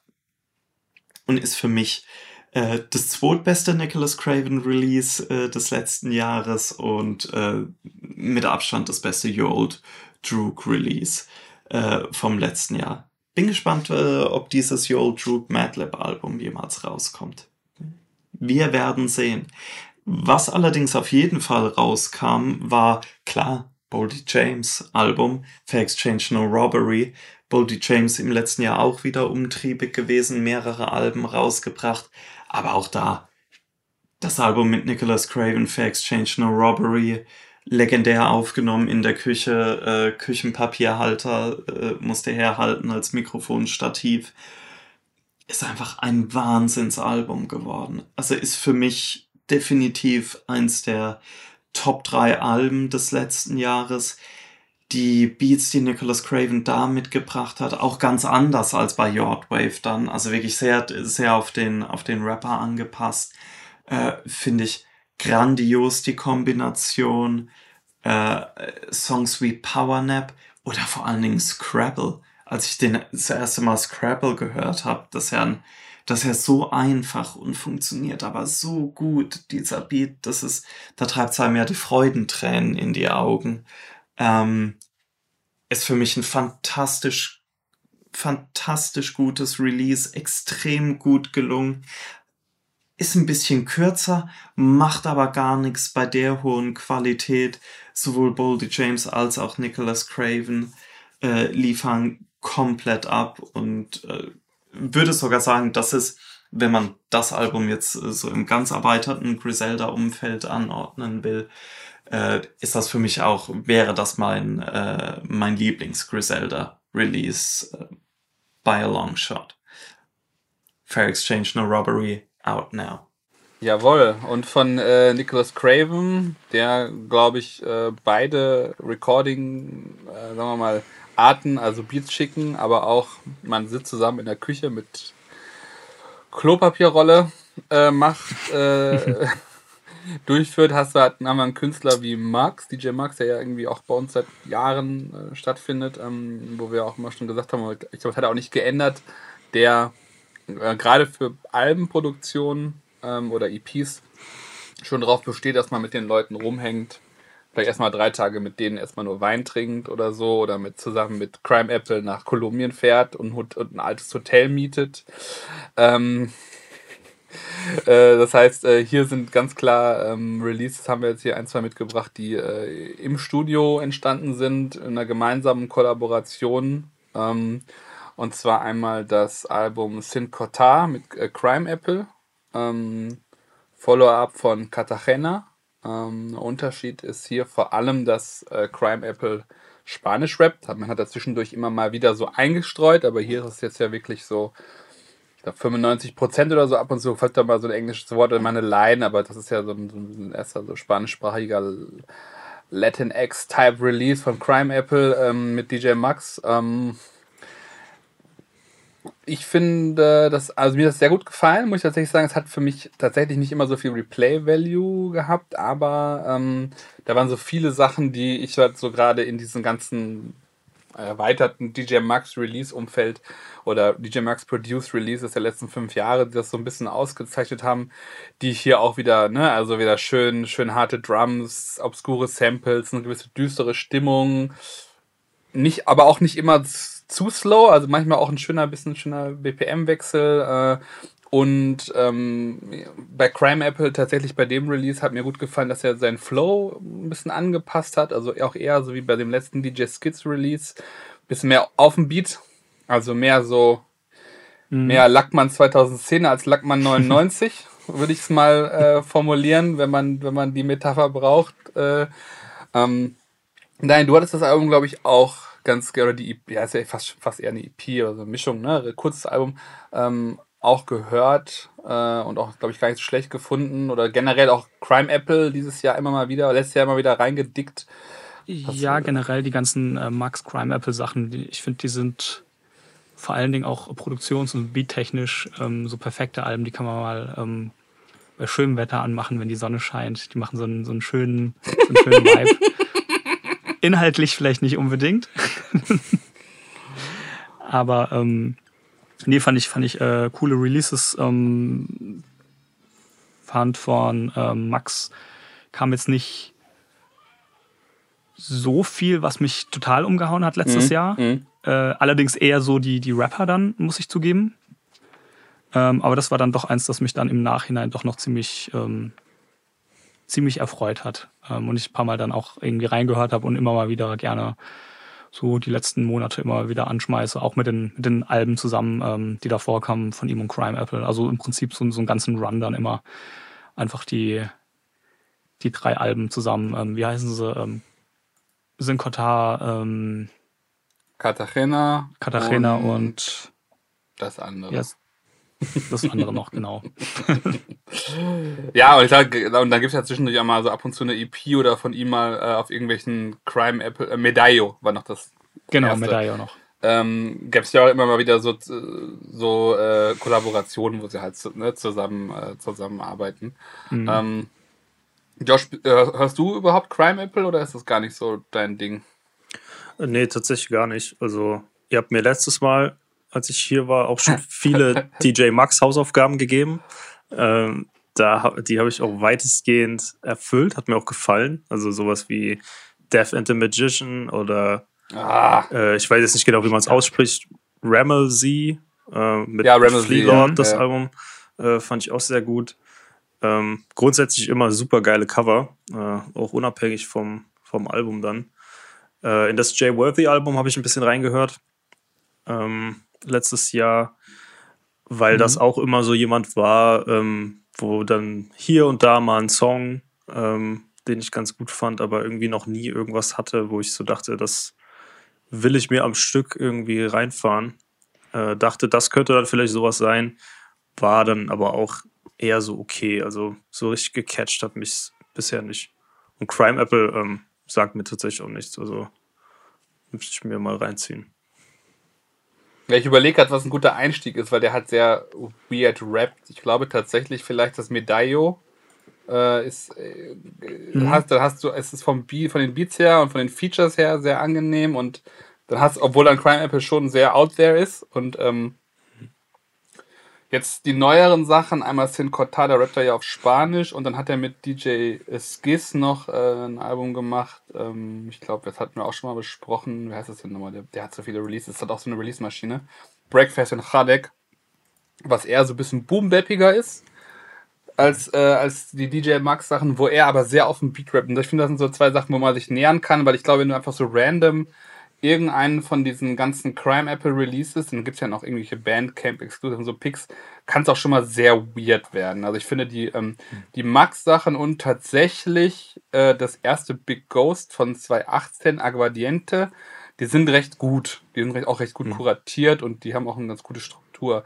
Ja, dann sind wir auch eigentlich schon bei dem Jay Worthy Album. Das hatten wir noch als Beispiel für Releases von DJ Max mitgebracht. Ähm, ich finde das sehr geil. What the Hidden For, muss ich tatsächlich sagen. Da war ich ein bisschen ähm, ja, skeptisch, ist jetzt falsch. Also ich finde halt, Jay Worthy macht gute Releases, sind nicht immer, haben die für mich genug Drive, aber da gibt es schon so, so Sachen, so wie die Burnout-Serie oder das Album mit Larry June, die ich echt, ähm, echt stark finde. Klar, dann gibt es auch andere Releases, die ich so ein bisschen, weiß ich nicht. Also das mit Harry Fraud hatte ich zum Beispiel mir ein bisschen mehr von erwartet. Ähm, aber dann gibt es auch so kleine Schätze wie The Ballad of a Dopehead mit TF und Budgie, die dann wieder so nice sind. Das ist immer so ein Auf und Ab, aber grundsätzlich eher solide. Uh, What They're Hidden For war ich aber trotzdem so ein bisschen gespannt, was, was wird der Sound? Weil ich, ähm, klar ist Max West Coast, aber es ist trotzdem irgendwie anders West Coast, so will ich es mal so formulieren. Und Worthy geht ja schon in diese P-Funk-Era, so Lowrider-Type Music rein. Ähm, und ich finde, die haben da eine gute Mischung gefunden. Also ich finde, es geht, ist doch eher ein bisschen boom-bappiger. Äh, so ein Song wie 95 oder A-Wax und O-Dog. Ähm, aber irgendwie ist dieses Album, auch wenn es ja auch wieder so ein, so ein 30 Minuten ist, bei mir ganz gut hängen geblieben. Es ist zwar auch nicht so, dass ich jetzt bei jedem Song genau sagen könnte, ist ja manchmal dieser großen, wie heißt der und, ne, und, und, und die Lyrics mitrappen kann, aber das sind immer so, waren immer so Elemente, wo ich sagte, ah, das ist schon, schon, schon, schon ziemlich geil, so, das gefällt mir gut und das äh, reizt sich auch irgendwie in so eine interessante Mischung aus diesem, ähm, ja, East Coast beeinflussten Sound von DJ Max und dem, dem Laidback-Style von Jay Worthy ein, der da auch ein, ich weiß gar nicht, wie ich sagen soll, aber ich, wo ich, der, der hat ja diesen Laidback-Style und ich finde, manchmal ist es bei ihm und Larry Jr. auch so, dass man denkt, so jetzt ein bisschen mehr könnt ihr euch trotzdem anstrengen ähm, und äh, das ist jetzt hier zum Beispiel an vielen Stellen, finde ich, liefert er stärker ab und auch so ein bisschen wie Larry June jetzt auf, aktuell anscheinend auf dem neuen Alchemist-Album, wo ich aber noch ein bisschen mehr reinhören muss. Ähm, also, wo dann schon irgendwie ein bisschen mehr Symbiose aus Künstler. Also, ich glaube halt zum Beispiel, dass DJ Max, oder man, ich bin mir relativ sicher, dass Executive Produced richtig und dass auch ein Alchemist sich Larry June nimmt und das auch executive produced und produziert richtig und vielleicht irgendwie, weiß ich nicht, mit wem er sonst noch, äh, mit Larry June zum Beispiel arbeitet irgendwie mit einem Cardo oder so und das klingt für mich, er dann eine Beat-CD bekommen und dann mal sich morgens einen Orangensaft getrunken und dann aufgenommen. Ähm, und das finde ich zum Beispiel bei, bei What's They Hitting For ist für mich ziemlich geiles Jay Worthy und DJ Max Release. Daniel, wie fandest du das? Hast du das im Kopf oder hast du gar nicht so Gefühle Ähm, für? Ich fand's cool. Also Jay, Worthy ist auch so ein, ich glaube, das erste, was ich von ihm gehört habe, war die, war die Collabo-Dings mit, äh, mit Alchemist. Mhm. Ja, Ähm, gutes die fand Ding ich auch. ziemlich cool. Und dann kommt, ja, wie du gesagt hast, ab und zu kommt immer mal wieder ein geiles Release von ihm. Äh, die mit Max fand ich jetzt auch überraschend gut irgendwie. Ähm, ich bin, ich, ich habe es jetzt tatsächlich noch nicht so viel gehört. Ähm, ist aber auch irgendwie so ähm, eins der, der besseren Max-Releases für mich von letztem Jahr. Weil, ähm, ja, irgend, ich weiß nicht, ich fand es irgendwie überraschend. Die Produktionen waren irgendwie ein bisschen anders, als ich es erwartet hätte. Mhm. Die, sind, die sind weniger maxig, aber irgendwie jetzt auch nicht so total äh, äh, Jay Worthy-mäßig. Irgendwie so, so eine schöne ähm, Kombination aus beiden. Ähm, fand ich ein interessantes Album. Also ähm, da werde ich auf jeden Fall auch noch ein paar Mal reingehen.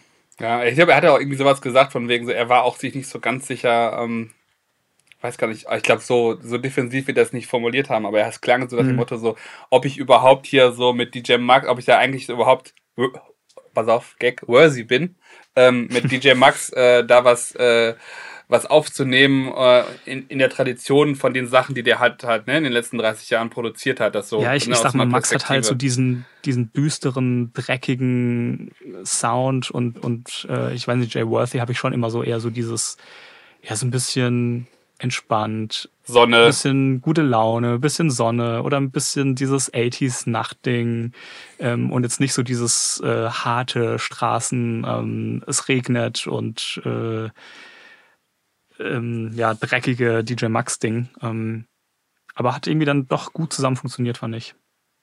Ja. Ich über, jetzt überlege ich gerade nochmal, das ist, haben wir nämlich gar nicht drin, habe ich gerade gesehen und das äh, in unseren Listen.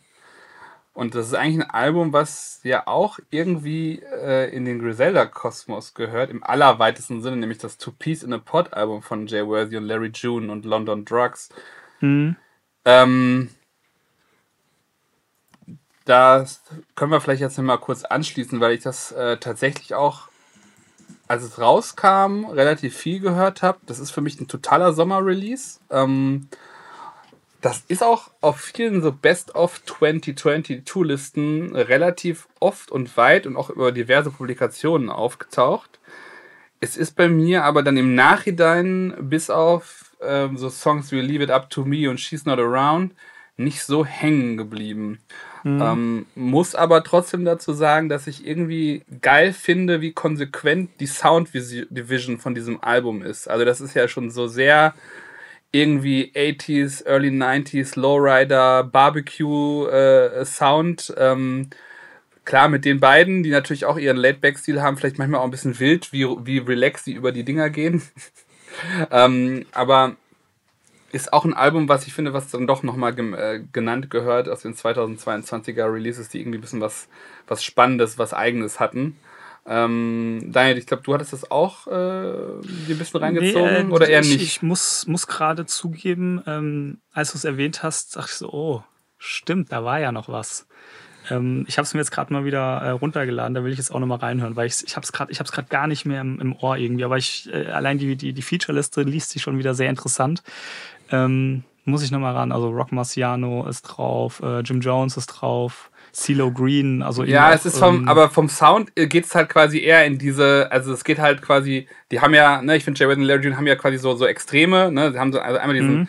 vielleicht sogar diesen Sample, Alchemist-Type, ne, irgendwie Griselda Sound-Type äh, Sound und dann haben die halt auch diesen, diesen P-Funk, 80s, irgendwie Ja. Synthesizer und das geht halt eher in diese Richtung, aber auch richtig krass. Aber es sind auch zwei, drei Songs mit so einem schönen, klassischen Vocal-Sample äh, dabei, die mir eher gefallen. Ähm, Ja. Josh, hast du das gehört gehabt, das Release? Äh, ich war mir gerade gar nicht mehr sicher, aber ich erinnere mich auf jeden Fall an Late Nights mit äh, Jim Jones. Von daher glaube ich, müsste ich es mal gehört haben, aber kann mich da nicht mehr groß dran erinnern. Alles klar. Ja.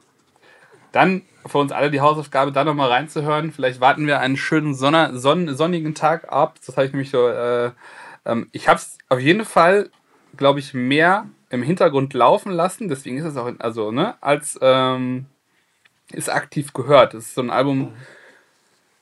Also, ich, das hört sich so diskreditierend an, meine ich aber gar nicht, was man so auf dem Balkon laufen lassen kann. Weil es irgendwie schon auch rappig ist, aber auch irgendwie entspannt und dann vielleicht auch äh, die, die Nachbarn nicht verärgert. Gut. Dann können wir mal weitermachen. Ähm, ich finde das zwar interessant, dass das als Downs ein, ähm, hier in unserer Liste eingetragen wurde, aber das, da ich die selber nicht erstellt habe, maße ich mir keine Kritik an. Ähm, und zwar Pusha T. Ähm, It's almost dry. Ja, vielleicht hatte ich dir mal diesen mal den Opener, weil du wir sind ja beide da Ultras eigentlich, glaube ich, bei diesem, bei diesem Thema. Ja, voll. Also ich war ja auch letztes Jahr schon äh, in der Folge dazu schon mal hier, deswegen müssen wir, glaube ich, gar nicht alles wiederholen. Muss ja, aber ja. einfach sagen, also ich glaube, von allen, die hier so auf der Liste stehen, der größte Replay-Value bei mir. Ich kehre immer noch gerne dazu zurück.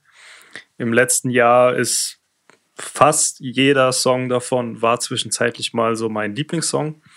Äh, das ist ja immer ein gutes Zeichen bei so Alben, wenn das irgendwie immer wechselt, äh, dass man so einen neuen Favorite hat. Also für mich, äh, wenn wir über Rap reden, auf jeden Fall äh, Album of the Year, ganz klar. Mhm. Ähm, ich, also ich habe da eigentlich auch gar nicht so viel mehr hinzuzufügen. Ich glaube, wir haben da auch in der Folge ähm, sehr viel zu gesagt. Ähm, ich überlege, wie das mit Replay aussieht. Also es ist halt immer noch bei mir viele Songs, also ich glaube, die Top 5 Songs vom letzten Jahr, hat aber auch was mit dem, mit dem Release-Zeitraum zu tun, das relativ etwas früher im Jahr war, sind, mhm. äh, glaube ich, drei davon von dem Album. Ähm, oh, ich wüsste jetzt nicht, ob ich in den letzten zwei Monaten nochmal reingehört habe, aber das muss ja nicht unbedingt bedeuten, das ist ja ein kurzer Zeitraum. Ähm, ich bin halt immer noch nicht so ganz 100% davon überzeugt, dass ich das komplett rund als Album finde. Äh, und, und, und dass ich vielleicht eher finde, dass es eine Collection ist von zwölf geilen Songs. Hört sich jetzt irgendwie blöd an, ne? Aber mhm. ähm, ich finde es für, für, mich floats noch nicht so wie äh, Daytona oder Hell has New Fury oder so. Ähm, aber andererseits ist es auch so, ich finde es immer sehr interessant, wenn du so Releases hast, wo du gefühlt jeden Song picken kannst und der gefällt dir. Mhm. Ähm, das ist so, glaube ich, das einzige, so, ist vielleicht auch fast ein bisschen künstlicher Kritikpunkt, aber äh, manchmal habe ich so ein bisschen das Gefühl, es gibt ja auch von dem Album, Album diese, ähm, diese Pharrell Edition mhm. äh, äh, und die Ye Edition, wo dann quasi immer die, ne, erst die Songs von Ye und erst die von Pharrell kommen. Und es ist mir relativ egal, in welchem, also das ist für mich, ich kann das fast schaffeln. Also ich finde, dass der letzte Song, der ist für mich auch der letzte Song, das passt so. Mit mhm. äh, I Pray for You und auch mit Malice und so, aber ansonsten Ne, also er hat ja auch sehr viel darüber gesprochen, warum Brambleton für ihn so ein wichtiges Intro ist, so ein Storytelling à la Biggie und so, aber ähm, also ich kann das hier nicht so, ich habe hier nicht so dieses, diese, diese, diese, diesen Strukturflow. So, ne? Mhm. Für mich ist es einfach, für mich ballern die einzelnen Songs einfach geil. Ähm, aber ähm, das, dass wir relativ lang darüber diskutiert haben, oder er auch anscheinend, glaube ich, wie, in welcher Reihenfolge das Sequencing, das spüre ich hier nicht so. Also, ne, für mich sind die einfach die Songs da und die sind gut. Ähm, das hätte für mich aber auch so ein, wie soll man das nennen, so ein Playlist-Release sein können, wie zum Beispiel A mhm. zum J damals, äh, was Raum war das, ne? Ähm, ja. Äh, das, ja, gemacht hat. Also, dass ich da jetzt es ist halt, hat einen Vibe und es hat eine, irgendwie eine Reihenfolge, aber es ist, die ist für mich nicht ausschlaggebend. Zum Beispiel bei so einem Daytona, da geht das für mich so wirklich so, das ist so ein Flow, der soll auch so sein und ich höre das auch gern mhm. durch, ne, am Stück. Ähm, und bei dem Album habe ich das nicht so, aber das ist vielleicht auch ein bisschen Kritik auf hohem Niveau, weil ich finde, der rappt halt ultra krass. Äh, und ich finde auch, wenn ich mich jetzt entscheiden müsste mit ein bisschen Rückblick, finde ich, hat Pharrell auch äh, so ein bisschen den Battle gegen Kanye gewonnen. Ähm, mhm. Im Gro von den Beats her, auch wenn Kanye dann immer ein, zwei Ausreißer hat, wie äh, Dreaming of the Past, was äh, ich glaube, das war sogar ein Kanye-Beat, eigentlich für sich selber, genau den Pusher gemobst hat, hat er irgendwo erzählt. Mhm. Weil, weil Kanye den einfach nie geschrieben hat zu Ende. Und dann hat er gesagt, kann ich den bitte haben? Äh, und immer wieder, right now, Kanye! Na, diesmal nicht so rumgeschrien. ähm, aber ähm, das ist auf jeden Fall so, so, so ein absoluter Schatz, finde ich, von, von den Beats her. Aber ansonsten finde ich die Beats halt eher von Pharrell ein bisschen spannender und ähm, ja, sowas wie Letzte Smokers Shine the Coops ist für mich auch einfach irgendwie, wie soll ich das sagen, ist einfach ein Clips-Beat. So, mhm. also das schließt sich einfach an die Tradition an von diesen ultra krassen Clips-Brettern. Ähm, ja, aber ja, wie gesagt, ich glaube, es ist auch ein Release, wird jeder, der hier zuhört, wird das gehört haben und äh, hat seinen Platz und ähm, hätte, ich hätte mich tatsächlich sehr über einen Grammy gefreut für, den, für Voll, das Album.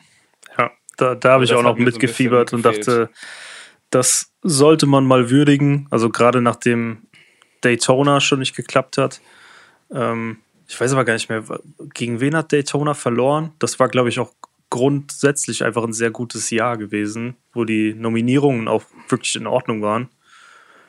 Ähm, ja, weil es, es war irgendwas, was ich komisch mehr. fand. Ich weiß es nicht mehr, aber. Ah, nee, Cardi B, kann das sein? Nee, Ken, also Daytona ja, glaube ich, gegen Cardi B und ja. diesmal war es gegen Kendrick, ne? Ja, genau, Oder diesmal war es gegen Kendrick, ja. Ja, das ist auch, ist auch vollkommen legitim. It's almost dry. Pusha T. Ja, ja. Ah, schwieriges Album. Schwierig. Ähm, richtig gutes Album. Ah, vielleicht außer er Song mit Lil Uzi, aber ist egal. Kann man da, da kann man dann auf Streaming den, äh, den äh, den Clips-Track vom Nigo-Album stattdessen reinhauen und dann passt es. Ähm, Pusha T vielleicht in, rappt vielleicht in der Form seines Lebens. Also im Grunde seit Daytona, weiß man ja auch.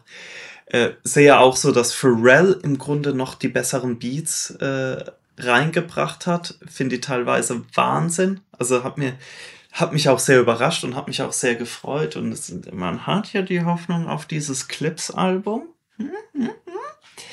Ähm, aber das, das, was natürlich als, als große dunkle Wolke über dem ganzen äh, Release für mich zumindest schwebt, ist halt der Name Kanye West. Ähm, ja, die Produktionen sind gut. Ähm, Dreamin' of the Past ist ein Wahnsinnssong und so weiter und so fort. Aber tatsächlich muss ich zugeben, dass alles, was letztes Jahr äh, passiert ist zum Thema Kanye West, wir, wir werden es äh, wahrscheinlich bei der nächsten Aufnahme nochmal ausführlicher äh, ansprechen. Aber das, das hat mir doch äh, dieses wirklich sehr gute Album mit Almost Dry von Pusha T wirklich äh, vergällt ich muss zugeben, ich habe keine Lust mehr äh, und will auch keine Kanye West Songs mehr hören. Ähm, und das macht's, das macht's natürlich schwierig, äh, dieses Album von Pusha T wirklich in äh, so wertzuschätzen, wie es eigentlich äh, gewertschätzt werden sollte aber ich kann das auch einfach nicht, nicht ignorieren, dass ich halt auf die Hälfte vom Album wirklich überhaupt keine Lust mehr habe. Und äh, damit auch äh, im Moment wirklich nichts zu tun haben will, mir das auch nicht zu Gemüte führen will. Ähm, es ist, es ist ein, ein, ein tragisch süßer Moment für Pusha T. Ähm, ich glaube aber, er hat den Grammy äh, gegen King's Disease 3 äh, verloren, wenn mich nicht alles täuscht. Äh, da wäre Pushers Album besser gewesen, aber Mann, Mann, Mann, Mann, Mann, da hat Pusher echt Pech gehabt. Schade. Aber das, das, was man ja mitnehmen kann, ist, dass eben die Kombination aus Pusher oder vielleicht Clips und Pharrell immer noch wahnsinnig gute Musik produziert und das ist ja auch schon extrem viel wert. Ja, ich habe gerade nochmal meine Top 10 Playlist geguckt. Da sind nur Songs von ähm, Peace Fly God und von, von It's Almost Dry. Und dann ähm, verrate ich später, was, äh, was, was Platz 11 ist. Ja. Äh, und nach Platz 11 kommen dann wieder nur noch mehr Songs von Peace Fly God und It's Almost Dry. so, und dann kommen, äh, kommen so Randos aus den einzelnen Alben, die wir jetzt auch noch äh, besprechen werden heute. Ähm, ja, aber witzig, ich finde es sehr interessant. Es hat, hat nur ein deutscher Künstler ist bei mir in die Top 20 geschafft und das auch zweimal direkt. Ähm, aber kommen wir noch, noch zu. Ähm, ja, dann haben wir eigentlich zu Pusha T gar nicht mehr so viel zu sagen. Ähm, ich würde mal sagen, wir machen mal kurz weiter mit, Metro Boomin, Heroes and Villains, da würde mich ja wirklich mal interessieren, äh, wie du dazu denkst, weil ähm, mhm. Metro Boomin ja auf jeden Fall äh, irgendwie anders als viele von diesen Hype-Producern, die in seiner Zeit hochgekommen sind, hat man relativ schnell gemerkt, der hat ein anderes Qualitätslevel, der weiß Alben zu bauen, der kann auch, ich glaube, ja, da hat er ja vorher schon ein bisschen was irgendwie in die Richtung gemacht, äh, wo er mit mehreren Künstlern auf einem Release gearbeitet hat. Ähm, und die 21-Alben sind ja auch wirklich stabil.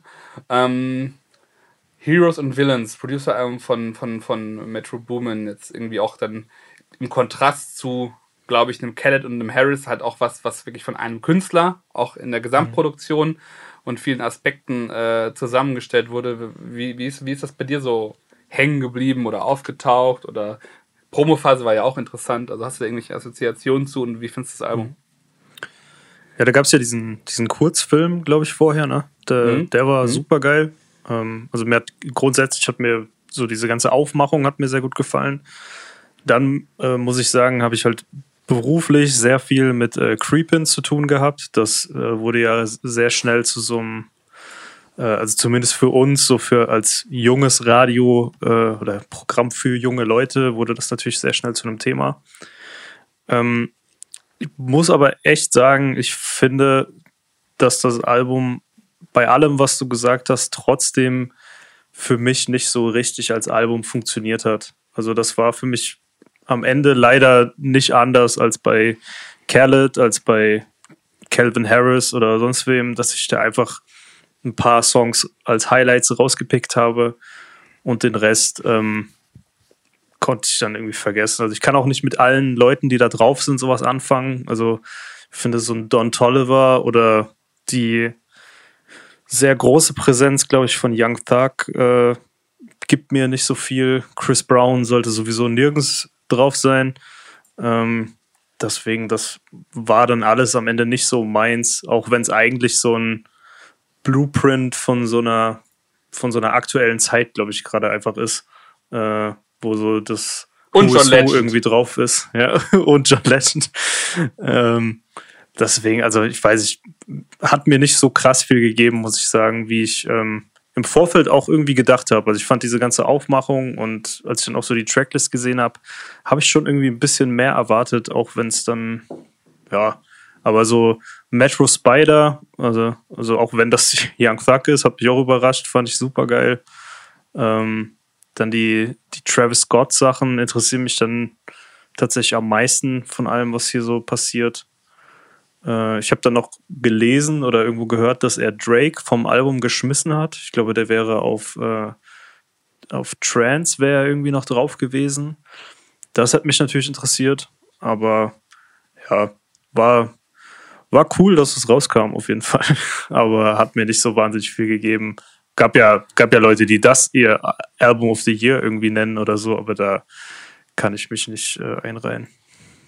Ja, also da kann ich mich auch nicht einreihen. Ich kann es aber irgendwie, äh, ja, nachvollziehen, falsch Wort, aber ich kann den Appeal verstehen. Also, was ich, genau, also ich, was ich gut finde, oder was, was ich gut finde, wow. Aber nee, was ich, was ich aber auch, äh, auch so sehe wie du, dass es so, so, so ein interessanter Snapshot ist von verschiedenen Künstlern, die die letzten zehn Jahre so geprägt haben.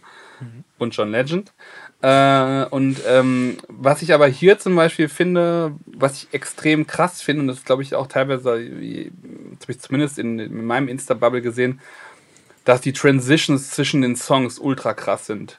Ich würde jetzt deswegen nicht sagen, mhm. dass jetzt das Sequencing an sich genial ist, aber man aber er hat sich schon sehr Gedanken gemacht, wie geht der eine Song in den anderen über und so. Ich finde, das ist, also es hat schon, naja, Mixtape ist falsch, aber ich finde es schon wirklich krass. Also es wirkt für mich an manchen Stellen so ein bisschen so wie hinproduziert auf so einen guten DJ-Mix, weil da genau das geht, mhm. das, das Element, das geht jetzt in den nächsten Song über und das fand ich schon, fand ich schon sehr geil und das hatten wir, glaube ich, ja neulich mal besprochen. Ähm, hab ja immer, wir haben immer eine Schwäche dafür, wenn äh, es ja auch eine ähm, Chopped and Screwed Version gibt und ich finde, die ist auch relativ gelungen. Ähm, äh, von dem Album, die ich schon ein, zwei Mal gehört, die Heroes and Villains Villain, Villain Version, Villains Version. Das ist so eine mit einem lila Cover, wenn ihr die sucht. Ähm, die finde ich schon nice und Finde ich jetzt persönlich auch, aber es hat, glaube ich, auch mit den Künstlern zu tun. Witziger als die Chopped and Screwed Version von Savage Mode 2, weil 21 über eine 21 so irgendwie Chopped and Screwed für äh, irgendwie, keine Ahnung, äh, 40 Minuten ist schon ein bisschen hart. ähm, wie, wie stehst du eigentlich zu, wo wir gerade hier noch so sitzen? Wie stehst du eigentlich zu Shot Include Version? Ich jetzt? Ja, du, Ah, genau. äh. Sorry. Äh, war gerade nur ein Bild eingeblendet, deswegen habe ich dich angesprochen, aber kannst so. nicht wissen. Ähm, Ähm, ja, also ich komme jetzt nicht so aus dieser Ecke, also die mir bedeuten jetzt diese ganzen äh, Tapes nicht so super viel, die es da in, in der Richtung früher gab. Ähm, aber wenn, wenn es dann so Versionen gibt, dann höre ich die mir auch gerne mal an. Aber ich bin kein, kein großer Connoisseur oder Kenner oder irgendwas. okay. Kann ich nicht behaupten. Nicht genug am Lean gesippt, sozusagen. Wahrscheinlich. Jetzt weiß ich gar nicht, wie wir das äh, machen sollen. Ähm, ich würde würd gern so ein bisschen was zum einen zu Guarded und Funkwave Bounce sagen, würde es aber äh, auch gerne in den Kontext von Heroes and Villains von äh, Metro Boomin setzen. Also wahrscheinlich schneiden wir das dann einfach äh, nach, äh, nachdem wir äh, oder die anderen äh, über Heroes and Villains geredet haben, schneiden wir das dann rein. Ich finde es nämlich ganz interessant, dass die drei Alben, Got It, Funkwave äh, Bounce Volume 2 und Heroes and Villains, sind ja beides ja, Produzentenalben, ja, vielleicht im weiteren Sinn bei Got ähm, mit einer wirklich hochkarätigen Feature-Liste. Und zwei davon funktionieren für mich nicht und eins davon funktioniert für mich extrem gut. Also Got It äh, hat für mich leider kaum funktioniert, was ich ein bisschen schade fand, weil ich ja die äh, vorherigen Alben von DJ Khaled eigentlich erstaunlich gut fand. Vor allen Dingen Father of Assad äh, ist also für mich noch immer noch in den letzten fünf Jahren eins meiner Lieblingsalben irgendwie. Ähm, aber bei, bei dem Album war irgendwie die Luft draußen. Ich fand auch die Produktion zum Großteil sehr uninspiriert. Äh, man merkt auch, dass DJ Khaled wieder weniger selbst mitproduziert hat. Die Leute vergessen einfach, dass er auch selber ein relativ guter Produzent ist. Äh, siehe Father of Assad. Ähm, aber bei God Did hat er äh, weniger mit an den Reglern gesessen und man sieht's auch. Ähm, der ähm, Use Gospel Remix wurde erwähnt. Das ist natürlich nicht der Track, der eigentlich auf dem Album hätte sein sollen, äh, sondern nur ein Leftover von, äh, von diesem Jesus is King Dr. Dre äh, Remix äh, Projekt. Ähm, inwieweit das schlau war, Kanye aufs Album zu holen, sei sowieso dahingestellt. Aber das Album hat auf mich auch nicht wirklich rund gewirkt. Schade, ich hoffe, das nächste Album wird dann wieder besser. Bei Calvin Harris äh, war es so, dass ich das Album davor, beziehungsweise das, äh, das äh, Funkwave Bounce Volume 1, war für mich damals, als es rauskam, fällt mir jetzt spontan nicht das Jahr ein, aber war für mich ein, eine der großen Pop-Rap-Alben Überraschungen äh, aus dem Jahr. Ist auch immer noch ein Album, das ich unheimlich gern im Sommer höre. Äh, hochkarätige Gäste, sei es jetzt ein, ein Pharrell, ein Frank Ocean, ein Schoolboy Q und hast du nicht gesehen. Ähm, extrem catchy produziert, also sehr poppig, ohne das jetzt negativ zu meinen, aber hat wunderbar funktioniert. Und jetzt mit äh, Volume 2 dieses Jahr wurde einfach ein bisschen zu sehr draufgesetzt, meiner Meinung nach, dann die, diese Magie nochmal einzufangen, um gefühlt dieselben Songs nochmal zu machen. Und da hat für mich zum einen, also der, der Überraschungseffekt dann natürlich gefehlt, aber zum anderen auch äh, waren die Songs einfach auch nicht so gut wie äh, vor ein paar Jahren, leider. Was mich dann aber wieder sehr überrascht hat und womit ich gar nicht gerechnet habe, war, äh, wie gut mir Heroes and Villains von Metro Boomin äh, gefällt weil das ist für mich eins der großen Überraschungsalben äh, von 2022 gewesen. Äh, Metro Boomin schätze ich als Produzent. Ähm, ja, die Sachen mit 21 Savage fand ich ganz okay. Sein vorheriges Album, Not All Villains Wear Capes, fand ich auch okay. Aber bei dem Album, finde ich, hat man nochmal gemerkt, dass, äh, dass auch der Sound und mit wie viel Detail rangegangen wird, das hat sich alles weiterentwickelt, das ist noch professioneller geworden. Ich finde, ich glaube, Maurice hatte es erwähnt, dass diese 21 Savage Alben äh, dann auf Dauer vielleicht doch ein bisschen monoton sein können. Und ich finde, auf dem Album ist halt wirklich super gelungen, die Feature-Gäste richtig einzusetzen. Ja, Chris Brown muss nicht sein. Äh, meine mich zu erinnern, dass da auch irgendeine Sache war, dass er eigentlich gar nicht auf dem Track sein sollte und sein Teil nur spät, also kurz vor, kurz vor Abgabe reingeschnitten wurde. Ähm, aber insgesamt finde ich, äh, kann man das Album super gut anhören. Es sind viele verschiedene Stimmungen auf dem Album. Es ist aber ein, ein kohärentes Erlebnis. Man kann sich das gut anhören. Und ja, so Songs wie Creepin' sind, halt einfach auch Hits. Das darf man jetzt auch nicht unterschätzen. Also mir hat das, äh, mir hat das Album wirklich wahnsinnig gut gefallen.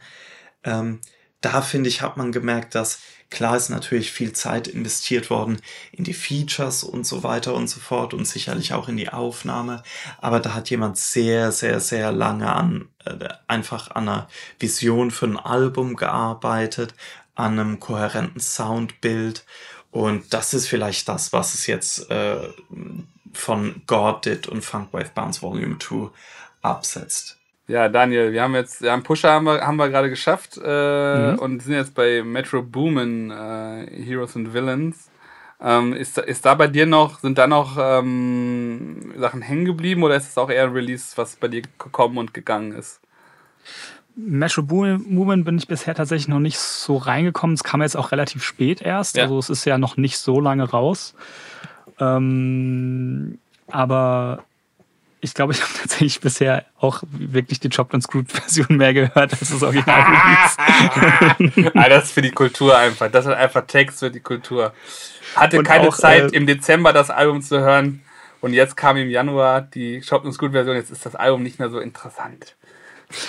Aber wenn wir auch gerade bei Chopped and Screwed sind, äh, vielleicht, ähm, was ich auch von letztem Jahr noch geil fand, waren die Chopped and Screwed Sachen von Slim Thug oder generell die Alben von ihm.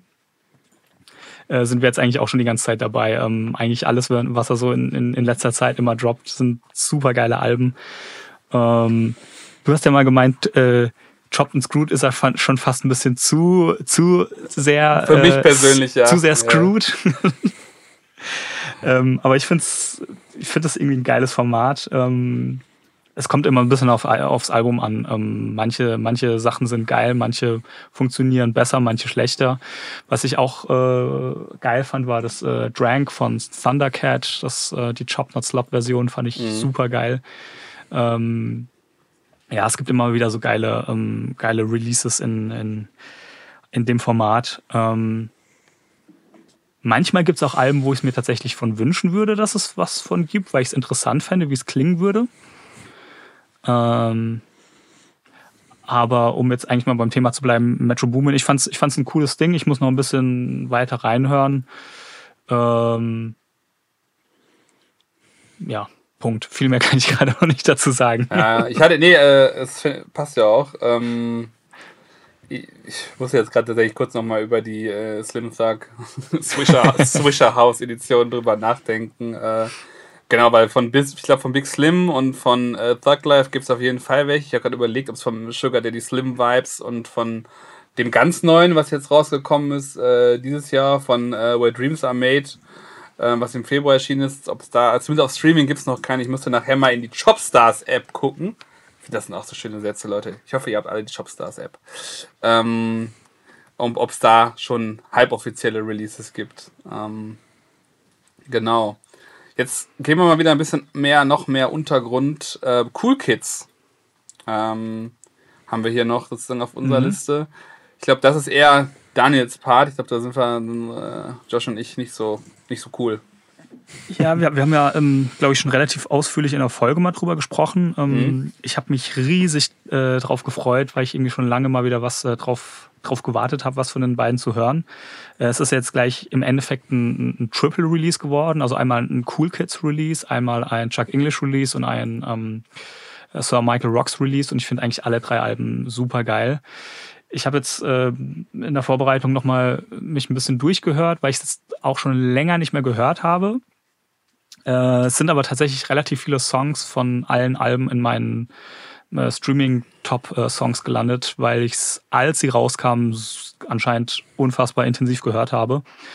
Ähm, mir ist wieder aufgefallen, dass Chuck English irgendwie wirklich so ein bisschen ich vergesse es immer, aber äh, irgendwie ist er schon einer meiner Lieblingsproduzenten. Ich mag unglaublich diesen, diesen Stil, den er hat, so diese Mischung aus ein bisschen Südstaaten, ein bisschen 80s Hip-Hop, ein bisschen äh, 808, ähm, sehr brachiale Beats, die er einfach macht, mag ich unglaublich gerne. Ich mag, wie die beiden äh, rappen, dass sie sehr, sie haben sehr, sehr unterschiedliche Stile, die aber irgendwie auch geil zusammen funktionieren.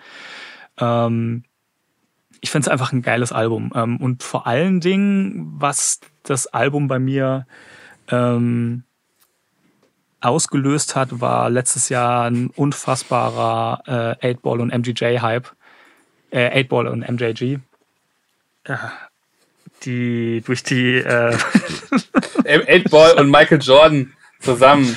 Ey, sorry, ich bin gerade ein bisschen durch. They, they took it personally. Ähm, durch die, ähm, weil sie hatten ja die Single äh, All, of, äh, wie hieß sie? Cool Kids. Äh, kleinen Moment. All or Nothing, äh, wo sie genau ähm, äh, das Cover im Prinzip äh, eine Referenz hatten auf ein, auf ein Album von 8-Ball und MJG und zwar dieses äh, Coming Out Hard das erste Album von ihnen, was sie da referenziert hatten. Und dadurch bin ich dann irgendwie nochmal da ganz tief in die Diskografie eingestiegen. Also irgendwie hat so, hat so, einmal fand ich die Alben an sich total geil und einmal da auch diesen, ähm, diesen Deep Dive da nochmal zu machen.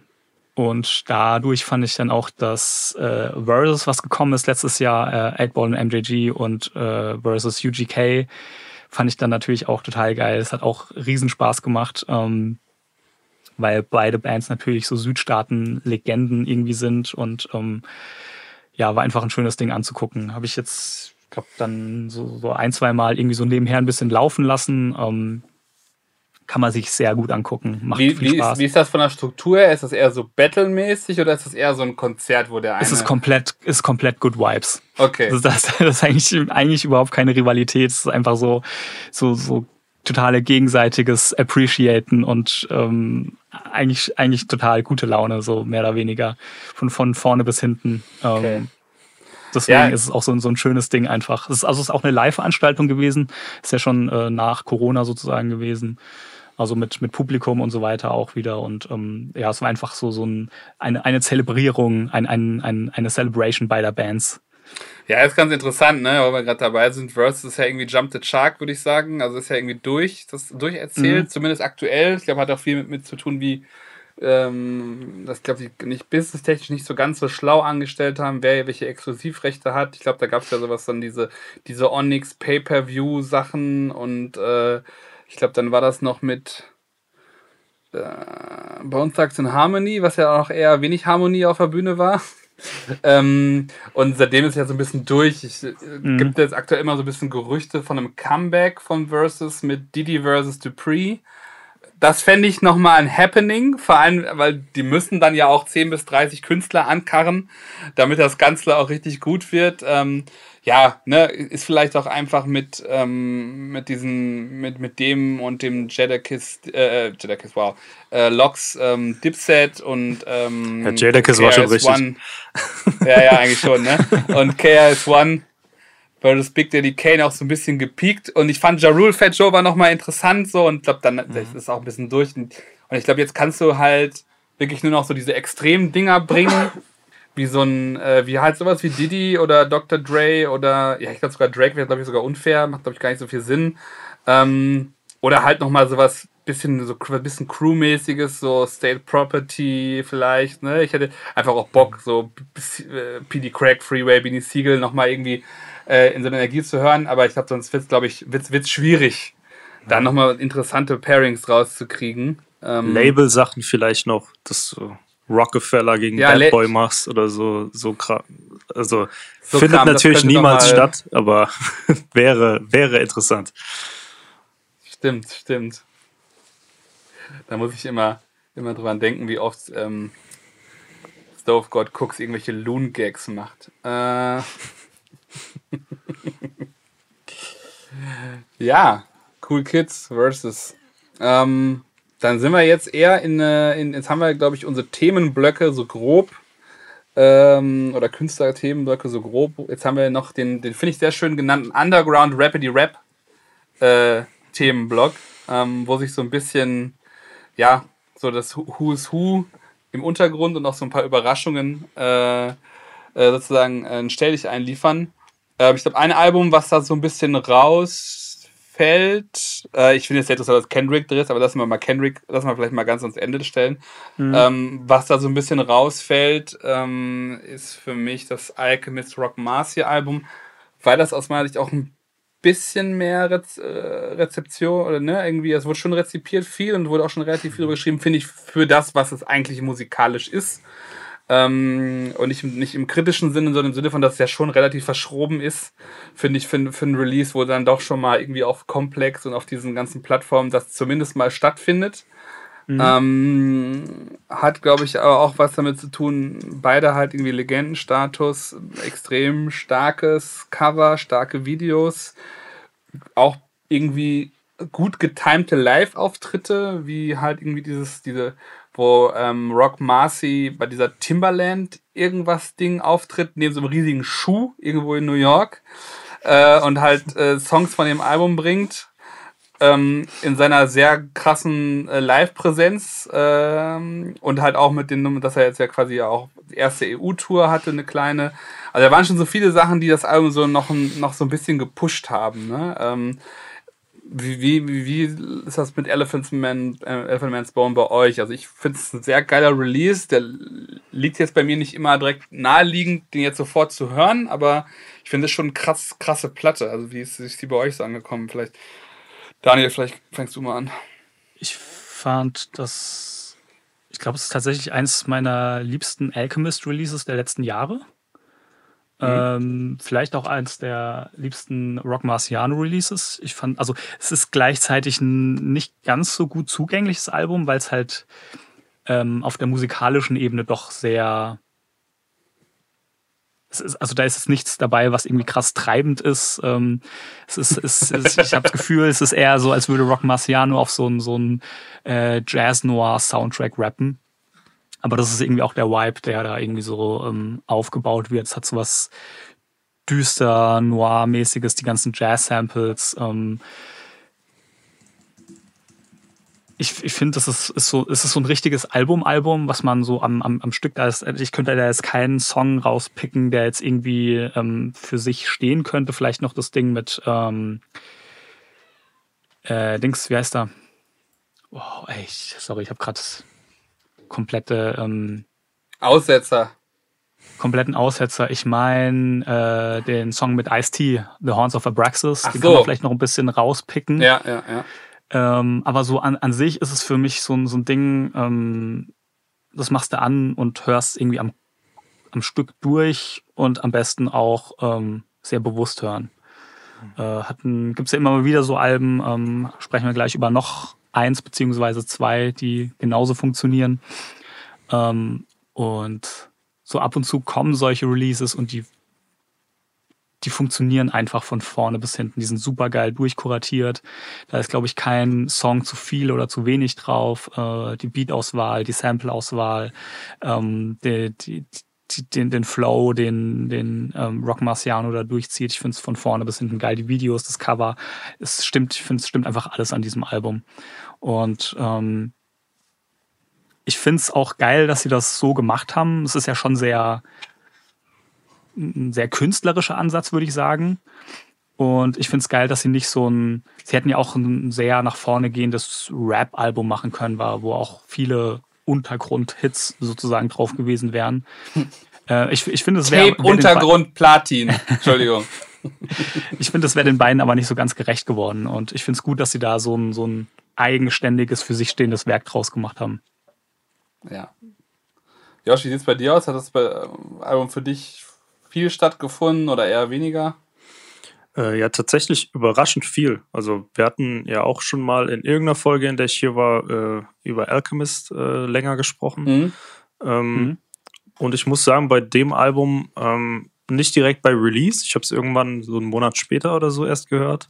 Mhm. Aber da ist schon so ein, so ein kleiner Knoten geplatzt. Das hat richtig Spaß gemacht. Ich finde Rock Marciano einfach sehr unterhaltsam auch. Ich finde den lustig. Also da sind irgendwie so, so Quotables drauf. Ich habe jetzt extra mal eine rausgesucht, an die ich mich erinnern konnte, aber wollte sie nicht falsch zitieren.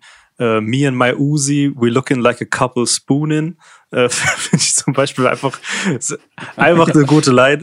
so, und so, so simpel. Aber, aber das gepaart finde ich auch noch mit seinem, mit seinem Flow und, und diese, dieses, äh, das, das, die Delivery, die macht es dann teilweise ja. noch lustiger, diese Lines. Ja, das, das hat auf jeden Fall richtig Spaß gemacht. Und ich habe es tatsächlich auch so empfunden. Das war, glaube ich, dann auch mit ein Grund, warum ich dann hier äh, äh, auf jeden Fall nochmal dran geblieben bin, äh, dass das so ein kleiner Moment war. Also, wie du sagst, Complex hat, mhm. hatte da irgendwie was geschrieben. Ich habe jetzt extra nochmal geguckt, weil ich das auch so im, in Erinnerung hatte. Äh, Pitchfork hatte es als Best New Music, was jetzt auch nicht oft vorkommt mit irgendwelchen Rap-Platten. Ähm, ja, dieser, dieser Complex-Artikel nennt es ein, Masterpiece. So. Also, das, das war schon. Ähm, ein, ein krasser Moment. Also dafür, dass ihr jetzt sagt, es ist vielleicht im, in der äh, Diskografie der beiden und auch in der Diskografie der beiden zusammen gar nicht so das große outstanding Ding. Äh, dafür scheint es irgendwie einfach gerade einen Moment getroffen zu haben und das hat bei mir tatsächlich auch funktioniert, der jetzt vorher dann gar nicht so drin war. Ja, ich glaube, das hat auch wieder damit zu tun, dass die Diskografie so exzessiv ist, ne? Also gerade, äh, ne? ich glaube, Alchemist hat ja viele Platten oder auch Sachen produziert, die schon krasse Resonanz hatten und Rock Marciano hat auch so, ich glaube, da sind ja vom ersten Album, ne, bis hin zu anderen Releases, sind ja so auch so Sachen, die so stilprägend waren. Ich glaube, mhm. das ist das. Ähm, ja, die, also ich, die ja. beiden haben halt auch einfach diesen, diesen aktuellen Untergrundstil, wie er gerade von ganz vielen ähm, gemacht wird. Also zum einen diese, diese Drumless Beats, dieses Tempo noch ein bisschen runtergenommen, also im Prinzip schon fast so ein bisschen dieses Trap-Tempo, aber ähm, mit Sample-Beats, düstere Beats ähm, und, und, und, und dieses Sample-basierte Hip-Hop-Ding äh, wieder so ein bisschen ähm, neu erfunden haben, haben, finde ich, die beiden so ein bisschen mitgeprägt eigentlich. Ähm, auf der einen Seite ähm, Rock Marciano mit seinen ersten Releases und ähm, dann eben auch Alchemist mit den Sachen, die zu der Zeit rauskamen, also auch so Sachen wie ähm, Russian Roulette, ähm, die, die Instrumental-Sachen, die da kamen. Da, da hat ja auch bei, finde ich, bei Alchemist so ein, so, ein, so, ein, so ein Stilwechsel stattgefunden, der sich bis heute eigentlich äh, durchzieht und ähm, sich bis heute auch immer so ein bisschen weiterentwickelt und da eben so ein ganzes Ding gest ja, also ich habe manchmal so das Gefühl, hätte das nicht passiert, also die, die frühen äh, Rock Marciano Sachen und diese ähm, Alchemist Sachen, so Russian Roulette oder auch Durek Dynasty, weiß ich nicht, ob es vielleicht sogar Griselda, wie es heute da ist, so geben würde weil ich glaube, sie haben schon dieses, die, dieses ganze ähm, Ding, so, so, so diesen Grundstein gelegt und äh, dass da so ein, ich meine, es gibt ja so viele Artists, die mittlerweile in, in diese Nische reingehen. Ähm, und ich glaube, Griselda sind so die nächsten, die das dann halt aufgegriffen und in richtig geil gemacht haben. Ja, also definitiv, ne? Ich glaube, das sind auf jeden Fall die Vorphase auf the Sound zusammen mit irgendwie mit Doom, Madlib, Wu-Tang und so auf jeden Fall. Ja, also, aber auch da glaube ich, wie gesagt, ein Album, das glaube ich an keinem vorbei ist, der unseren Podcast hört, aber ist auf jeden Fall nennenswert. Für mich auch irgendwo bubbelt das so in den Top 10 rum, ähm, weil es irgendwie immer irgendwas hat, wo man da wieder zurück will. Ähm, vielleicht nochmal das, das andere, also ein weiteres Extrem äh, in, in, dieser, in diesem Sound äh, K, auch ja bekannt äh, im Kontext Rock Marciano oder bekannter geworden. Hat zwei Releases gemacht, Language Arts und Woeful Studies. Diesmal bin ich nicht gut reingekommen, muss ich fairerweise sagen. Oder vielleicht, das sind ja auch so, sind ja auch so, ja, so Releases, finde ich, da muss man so arbeiten, die mit so einer Jazzplatte gefühlt. Ähm, Deswegen, Daniel, ich glaube, du bist ja, ja schon, schon, hörst ja schon viele, viele, viele Jahre lang auch immer wieder intensiver äh, diverse Car-Releases oder Platten, wo, wo er dabei ist. Ähm, welchen Impact hatten die beiden für dich? Oder gibt es da eins, wo du ganz klar sagst, das gefällt mir viel besser als das andere? Oder ist es eher vielleicht dieses Jahr gar nicht so, ja, das K ähm, gewesen? Ich, ich finde es ähm, seit vielleicht Honor Killed the Samurai von 2016 meine beiden Lieblingsreleases von ihm. Ah, krass. Ähm, mir, mir, gefällt bis heute Woeful Studies ein bisschen besser. Mhm. Ähm, aber ich finde, die sind beide richtig gut. Und äh, was ich gerade beschrieben hat mit diesem Sound von Alchemist und Rock Marciano, ich finde, da gehört K auch ein bisschen dazu, weil er auch sehr früh schon mit äh, ähm, Rock Marciano Sachen, äh, Musik gemacht hat und auch so dieses total reduzierte, er hat ja auch ganz viel selbst produziert, ähm, teilweise nur ein Loop, sehr, ähm, sehr cineastisch teilweise schon die, die, die Soundatmosphären aufgebaut hat. Teilweise finde ich, sind, sind es gar nicht Beats, die er benutzt, sondern wirklich eher so Atmosphären, die er, die er damit schafft, um seine, seine, seine Geschichten zu erzählen. Ich finde, oft erzählt er teilweise auch mehr, als dass er rappt. Also es hat es hat alles einen, einen Rap-Charakter ähm, mit Reim und mit, mit, mit Flow und so weiter, aber es, es hat, ich finde, er ist so ein richtiger Storyteller und ähm, das macht es teilweise auch so anstrengend, weil man sich wirklich hinsetzen muss und zuhören muss. Ähm, aber ich finde, wenn man mal so einen Moment hat, wo man da Bock drauf hat, dann lohnt sich das immer wieder krass. Äh, wir haben es ja in der Folge auch relativ ausführlich besprochen. Da kann man mhm. dann, glaube ich, auch nochmal reinhören. Da müssen wir jetzt nicht zu tief das nochmal die, die Songs auseinandernehmen. Aber ich finde es zwei richtig geile Alben. Ähm, und ich finde auch diese, diese, wie er seine Musik macht und wie er sie veröffentlicht, auch irgendwie total geil. Er ist ja komplett kompromisslos. Ähm, ich weiß nicht, ob er erfolgreicher sein könnte, aber ich glaube, er will es auch gar nicht. Er will seine Kunst so machen, wie er so macht. Und geht da absolut keinen Kompromiss ein. Er arbeitet nicht mit irgendwem zusammen, mit dem er nicht arbeiten will. Ähm, er macht das er bringt die Sachen raus, wenn sie fertig sind. Und ähm, ich finde ähm, ihn bis heute einen super krassen Rapper und Künstler und freue mich immer, wenn da wieder was Neues von ihm kommt, weil es immer wieder, wie du sagst, es ist immer wieder sehr herausfordernd, was er macht. Aber ähm, wenn man den Moment findet, dann ist es auch ja sehr belohnt. Fand ich zwei geile Alben. Nice. Josh, hast du die gehört? Äh, nee, Dieses? tatsächlich nicht. Daniel, sind die mittlerweile auf Streaming? Die waren ja, auf, auf Streaming sind die, sind die da, ja. Also Spotify okay. und so ist alles da. Also eigentlich die komplette Disk Diskografie von ihm ist auf Streaming. Ja, cool, weil ich glaube, als die rauskamen, waren ein paar Wochen, machen die ja öfter mal einige der Künstler, was ja auch total legitim ist, dass das mal exklusiv war auf Bandcamp mhm. oder auf deren Seite. Ähm, muss ich aber sagen. ist bei ihm ein bisschen schwer, schwierig ranzukommen. Bin ich da ein bisschen lazy, äh, tatsächlich, dann äh, da reinzuhören, aber ich hatte, wie gesagt, einmal gehört. Muss mir nochmal geben, aber ähm, finde ich immer, wie gesagt, äh, ist immer ein bisschen Arbeit. Ähm, hast es du, ich glaube, ich überlege gerade, wie viele Videos gab es zu dem Release? Oh, das weiß ich ehrlich gesagt gar nicht. Ich habe eigentlich immer nur das Album gehört. Ja, ich müsste auch nochmal checken, aber ich meine, ich habe irgendein, irgendein Video, so ein schwarz-weiß, vielleicht war es aber auch ein anderes Album, manchmal diffundieren die tatsächlich bei mir noch ineinander, ähm, von K gesehen, was ich aber auch echt ganz cool fand, weil er so im Auto sitzt und so. Also sind, sind dann so auch so, also es entspricht für mich auch ein bisschen so der Mucke, ne? Das, das sieht, dann so, mhm. sieht dann so aus wie so ein Jim Jarmusch-Film. ja, das, das beschreibt es aber, das ist eigentlich, ähm, das beschreibt es eigentlich perfekt. Ähm, Jim Jarmusch als Musik, als, als Rap-Album. Das ist eigentlich, so kann man K, glaube ich, ganz gut beschreiben. Alles klar. Muss ich aber gucken, vielleicht war es auch Brownsville K. Ah, Ascension war das, glaube ich, genau. Ah ja. Ascension war das so ein, und das war, hatte sehr, so ein, also sehr künstlerisch Mhm. Ähm, fand ich das ein cooles, cooles Musikvideo, ähm, weil das ja auch immer, also ich lese immer wieder, aber ich immer wieder überrascht bin, dass Leute irgendwie äh, auch im Netz, auch mit Zugang zu allem sagen, dass die Art of the Music Video ist Missing und ich sowieso, gibt doch genug. die sind doch auch alle da und sind teilweise auch echt ganz gut. Aber gut, ich verstehe nicht so genau. Ich glaube, die meinen einfach MTV, es läuft nicht mehr. Das mhm. mag sein. ähm, Joshi, wie sieht das bei dir aus mit, mit Musikvideos? Äh, einfach nur jetzt andere, das ist ein Zeitthema, aber rezipierst du die noch mhm. viel oder spielen die überhaupt eine Rolle in deiner Wahrnehmung von, von Releases oder ist es eher so nice to have oder irgendwie egal?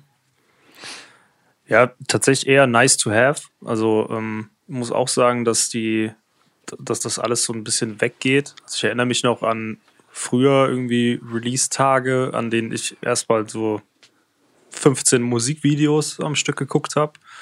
Äh, jetzt mhm. reicht es mir oft irgendwie, wenn ich den, den Song gehört habe. Und häufig kommen die ja dann auch erst später raus jetzt äh, und nicht mehr unbedingt direkt zum, zum Release direkt, sondern wenn dann später irgendwann gemacht.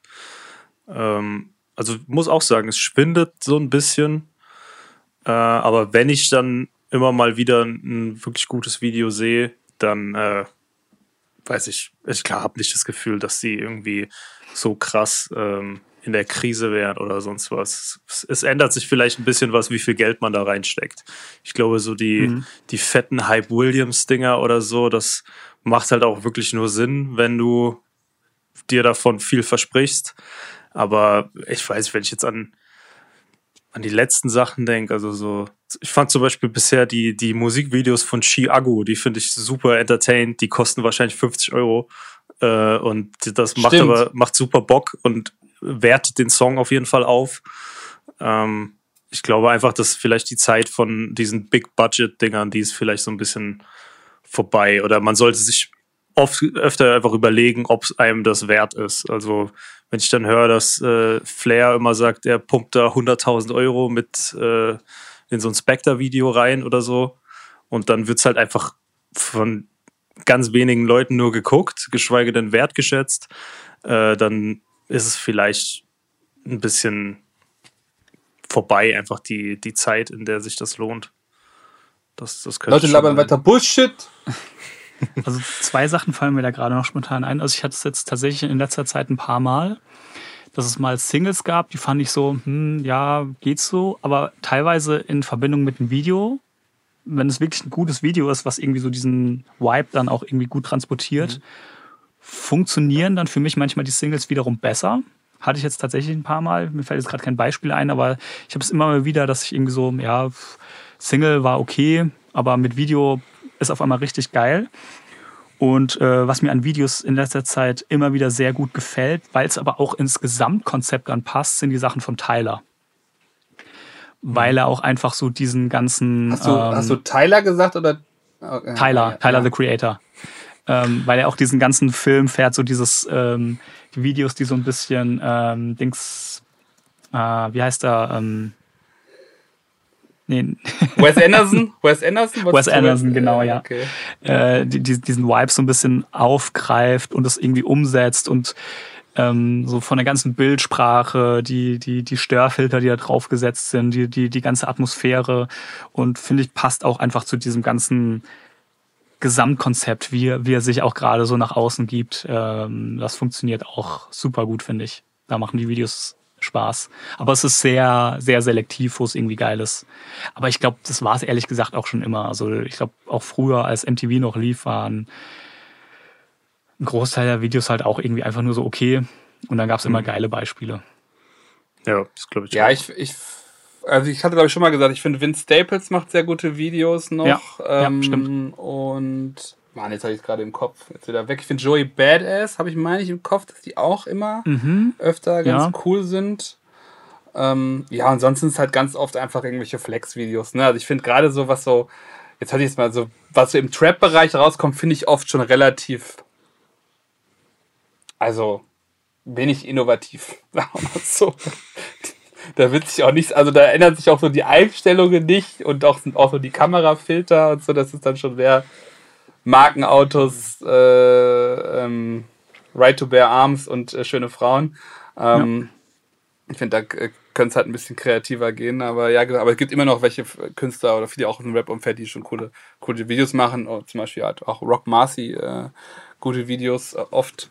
Ähm, was jetzt nicht so innovativ ist, äh, wo ich aber auch immer trotzdem irgendwie ganz witzig finde, weil es dann teilweise schon so klischeehaft East Coast sind, sind so diese ganzen Sachen, die Mayhem Loren macht, der dann irgendwie in den Ralph Lauren Polo Sport äh, Outfits, die man irgendwie nur in irgendeinem Limited Drop in Dubai kaufen kann, äh, in irgendwelchen Cars Club Manhattan Autos rumfährt äh, und irgendwelche unter in, in irgendwelche Schrimpläden fährt. Das ist zwar auch jetzt nicht so innovativ, aber irgendwie macht mich das immer wieder glücklich. Und ähm, Action Bronson, finde ich, macht immer ja. noch sehr geil und sehr witzige Videos. Also gerade auch jetzt so für die für das letzte Album war es auch schon wieder sehr kurios, was er da teilweise für, für Videos gemacht hat. Ja, total. Geil, dann haben wir wenig Zeit und dann mache ich noch einen Videoblog mit rein. Mm. Wir hatten noch beim ganzen Thema Untergrund Billy Woods Ethiopis, ja, auch jemand, ähm, der auch gerne in Deutschland, auch in Deutschland aufgetreten ist, glaube ich sogar. Ich glaube sogar in Berghain. Bin ich mir gar nicht so sicher. Berghain, aber irgendwie sowas. Hm. Ja, das äh, wollte ich auf jeden Fall noch mit reinnehmen. Würde ich auch gerne äh, Raoul grüßen, weil das war tatsächlich eins der Themen, als ich das letzte Mal hier im Podcast war. Da stand das mit auf der Liste und dann habe ich das vorher äh, deswegen mal gehört und fand so, ja, ganz okay. Und das war so ein Grower bei mir über das letzte Jahr. Ich finde das wahnsinnig gutes Album. Äh, ich habe irgendwie gefühlt alles, alles Mögliche dadurch noch äh, irgendwie entdeckt. Äh, grinde dann in irgendwelchen komischen Foren rum, um zu hören, welch, über welche komische Kannibalinsel äh, da gesprochen wird, wenn dann diese, diese deutschen Töne da sogar reinkommen. Ähm, ja, war, war irgendwie super spannend. Ähm, wollte ich mich einfach mal bedanken für den Tipp. Ich habe es dann auch ähm, in sehr vielen Jahresendlisten tatsächlich gesehen. Also jetzt gar nicht unbedingt bei so Magazinen, aber bei so Leuten einfach, also die so das irgendwie privat bei, mhm. bei Social Media geteilt haben oder so, das ist mir sehr oft aufgefallen. Ähm, ja, also wirklich, wirklich ein sehr, sehr spannendes, super Left Field, komisches Album, wo es auch wirklich ein paar Durchgänge braucht, bis man bis es einen packt oder es passiert halt nie. Aber mich, mich hat es irgendwann voll in den Bann gezogen. Ich fand es irgendwann richtig spannend, einfach nur noch.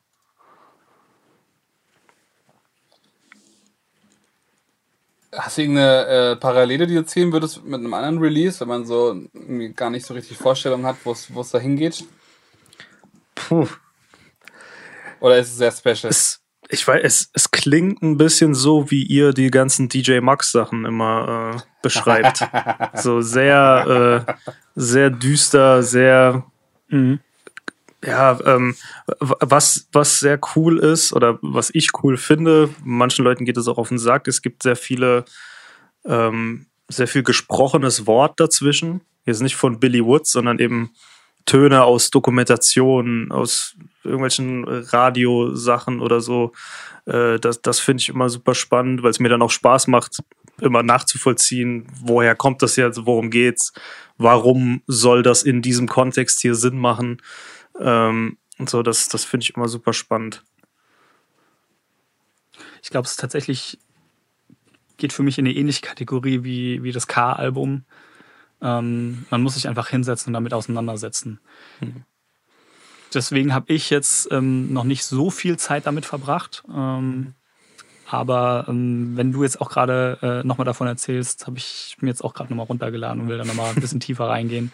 Ja. Weil, ähm, ja, es klingt, klingt irgendwie interessant. Ich, ich hatte ich, als es rausgekommen ist, habe ich irgendwie auch mal reingehört, aber habe dann noch nicht so den Zugang gefunden.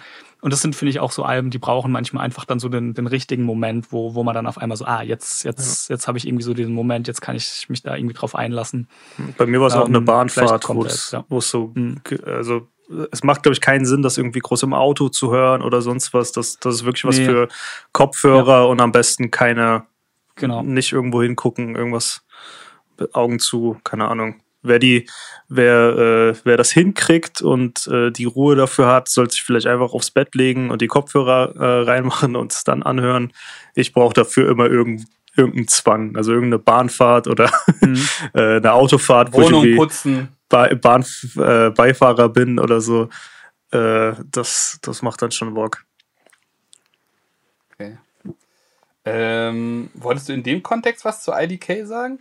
Habe ich, das, hab ich das richtig im Kopf? Ah, Äh, ja, das, das, ist quasi genau das gleiche. Stand auch äh, auf der Liste, also IDK und Kate Tranada äh, habe ich tatsächlich dann auch entdeckt, als ich hier im Podcast war und habe das auch seitdem so wahnsinnig viel gehört. Also allen voran ähm, der Song äh, Taco, das hat sich für mich irgendwie so als der, als der große Hit äh, rausgestellt. Also es geht um äh, Simple von IDK und Kate Ranada. Ähm, mhm.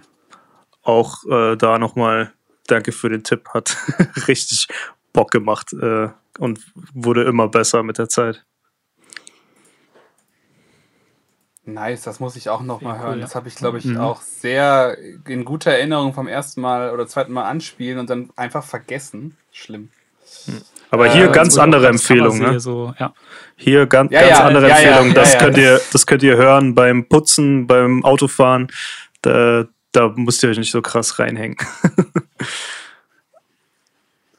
Sehr geil. Daniel, hast du da noch was? Du bist ja eigentlich auch immer auf den Kate Renada-Film. Auf diesen Kate Renada-Film. Äh, nee, tatsächlich jetzt, wo, wo du es auch angesprochen hast, wo ich das Cover nochmal gesehen habe, auch so, ach stimmt, das, das gab es ja auch noch. Hm.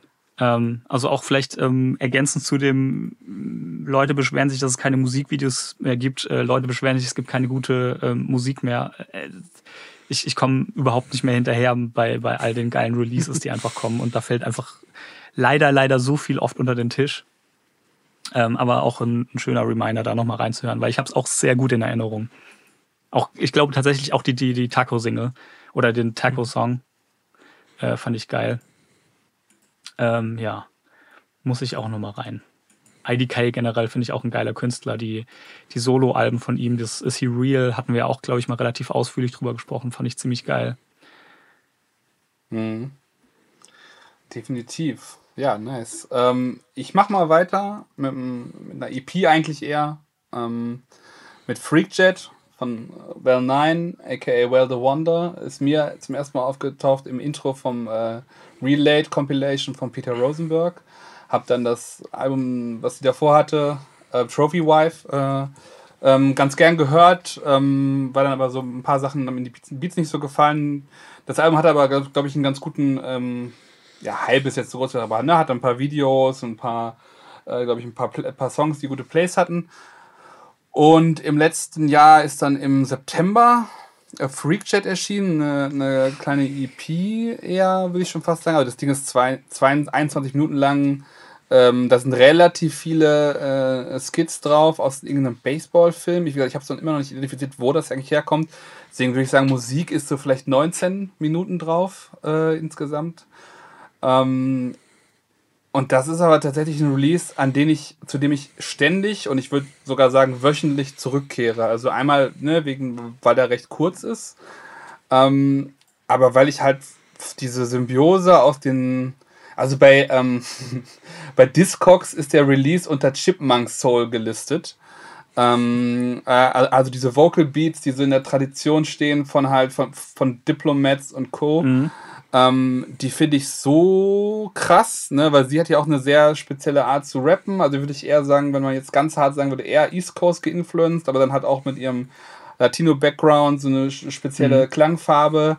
Ähm, aber das ist ein Release, das höre ich halt ständig, ne? Also da sind auch so einzelne Songs drauf. Also gerade die Songs, die halt alle diese, die, diese, diese Soul-Samples haben, gibt noch ein, zwei, die so ein bisschen klassischer eher auf, auf Drum gehen im Beat ähm, die finde ich quasi perfekt so. Ne? Die finde ich einfach ultra krass. Ähm, man könnte, das was ich interessant finde, man kann trotzdem in diesem kurzen Release noch ein bisschen fett schneiden. Also ich finde halt, dass alle, da sind so drei Rapper gefeatured, YL, äh, Starker und ähm, Concept Jackson. Finde ich drei Parts kannst du knicken. Also nicht gut gerappt irgendwie, finde ich spannend, aber wenn du, wenn du die noch rausschneiden würdest, wäre es wahrscheinlich bei so 16, 17 Minuten, I don't know, aber die finde ich halt vollkommen krass. Also das ist für mich so absolut äh, Top 10, Top 5 Release für mich, die ich immer wieder höre aus dem letzten Jahr, wo ich auch nie mit gerechnet hatte. Ich habe mir dann nochmal geguckt, was der Sumo noch produziert hat, und dann noch ein paar andere Sachen produziert, auch für seine eigene Compilation. Da finde ich leider die Rapper halt in der Regel nicht so gut. Ne? Das ist immer auch mal so ein Thema. Ähm, aber das kann ich jedem empfehlen. Und wie gesagt, das Ding ist halt kurz. Ne? Wie gesagt, 21 Minuten, 29. Einfach mal reinschmeißen, mal laufen lassen da sind Beats dabei, die finde ich so unfassbar krass. Und was ich halt liebe an dem Album, das ist auch so ein bisschen, was ich schon mal in, auf, in ein, zwei, weiß nicht, RZA Beats waren oder von anderen, dass am Anfang er das Sample läuft und er dann quasi innerhalb den ersten 10 Sekunden reingeht und, und, den, und den Sample dann shoppt, den hochdreht, einen Drum drunter legt. Also hörst am Anfang oft halt irgendwie so, eine, wie so eine, wie so eine erster Layer, der eben der von dem Sample ist, von dem, der, der gleichzeitig für den Beat geflippt wird. Oder halt auch zwei Songs, wo es noch einen Beatflip gibt in so einem kurzen, in so einem kurzen Release und äh, weiß nicht, also das lässt mich halt nicht los, das Ding. Es gibt leider nur ein Video dazu und ist, glaube ich, auch generell nicht äh, keinen großen, keinen großen Impact gehabt. Ich habe da mal ein bisschen gesucht, ob das überhaupt irgendwie stattgefunden hat. Gab da so zwei, drei Nischen-Musikblogger, die das in irgendwie in ihren Top 10 hatten, aber es ist, glaube ich, ist nicht wirklich stattgefunden. Aber ich, das ist komplett krass, das Ding. Also es ist wirklich ein geiler Release und hat einfach ultra kurz und kann ich jedem empfehlen, einfach mal die 20 Minuten zu investieren, da mal reinzuhören. Mhm. Hatte ich tatsächlich mal gemacht. Also ich glaube, das war sehr oft in deiner Instagram-Story. Kann das sein? Mhm. Und, ja, das, äh, das, lässt mich nicht los. Das lässt mich nicht los. Und irgendwann, nachdem ich dann dachte, mein Gott, das habe ich jetzt schon so oft gesehen, äh, dachte ich, ja, das höre ich mir mal an. Ähm, und fand es tatsächlich auch sehr gut. Also es hat, hat Spaß gemacht, ähm, die ganze Zeit über. Ähm, besonders hängen geblieben bin ich, glaube ich, am, äh, am Titelsong. Freak Jet, wenn ich mich da richtig mhm. dran erinnere. Ich glaube, den fand ich nochmal besonders cool. Äh, aber lohnt sich auf jeden Fall. Also auch von mir nochmal eine Empfehlung. Definitiv.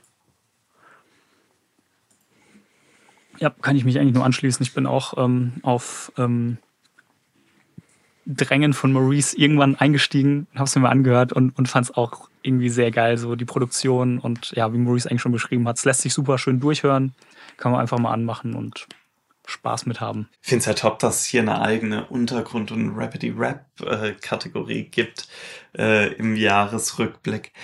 Ähm, wollte kurz vielleicht noch ein, zwei Sätze zu Elephant Man's Bone sagen. Äh, muss zugeben, mich hat das Album tatsächlich nicht so sehr gecatcht.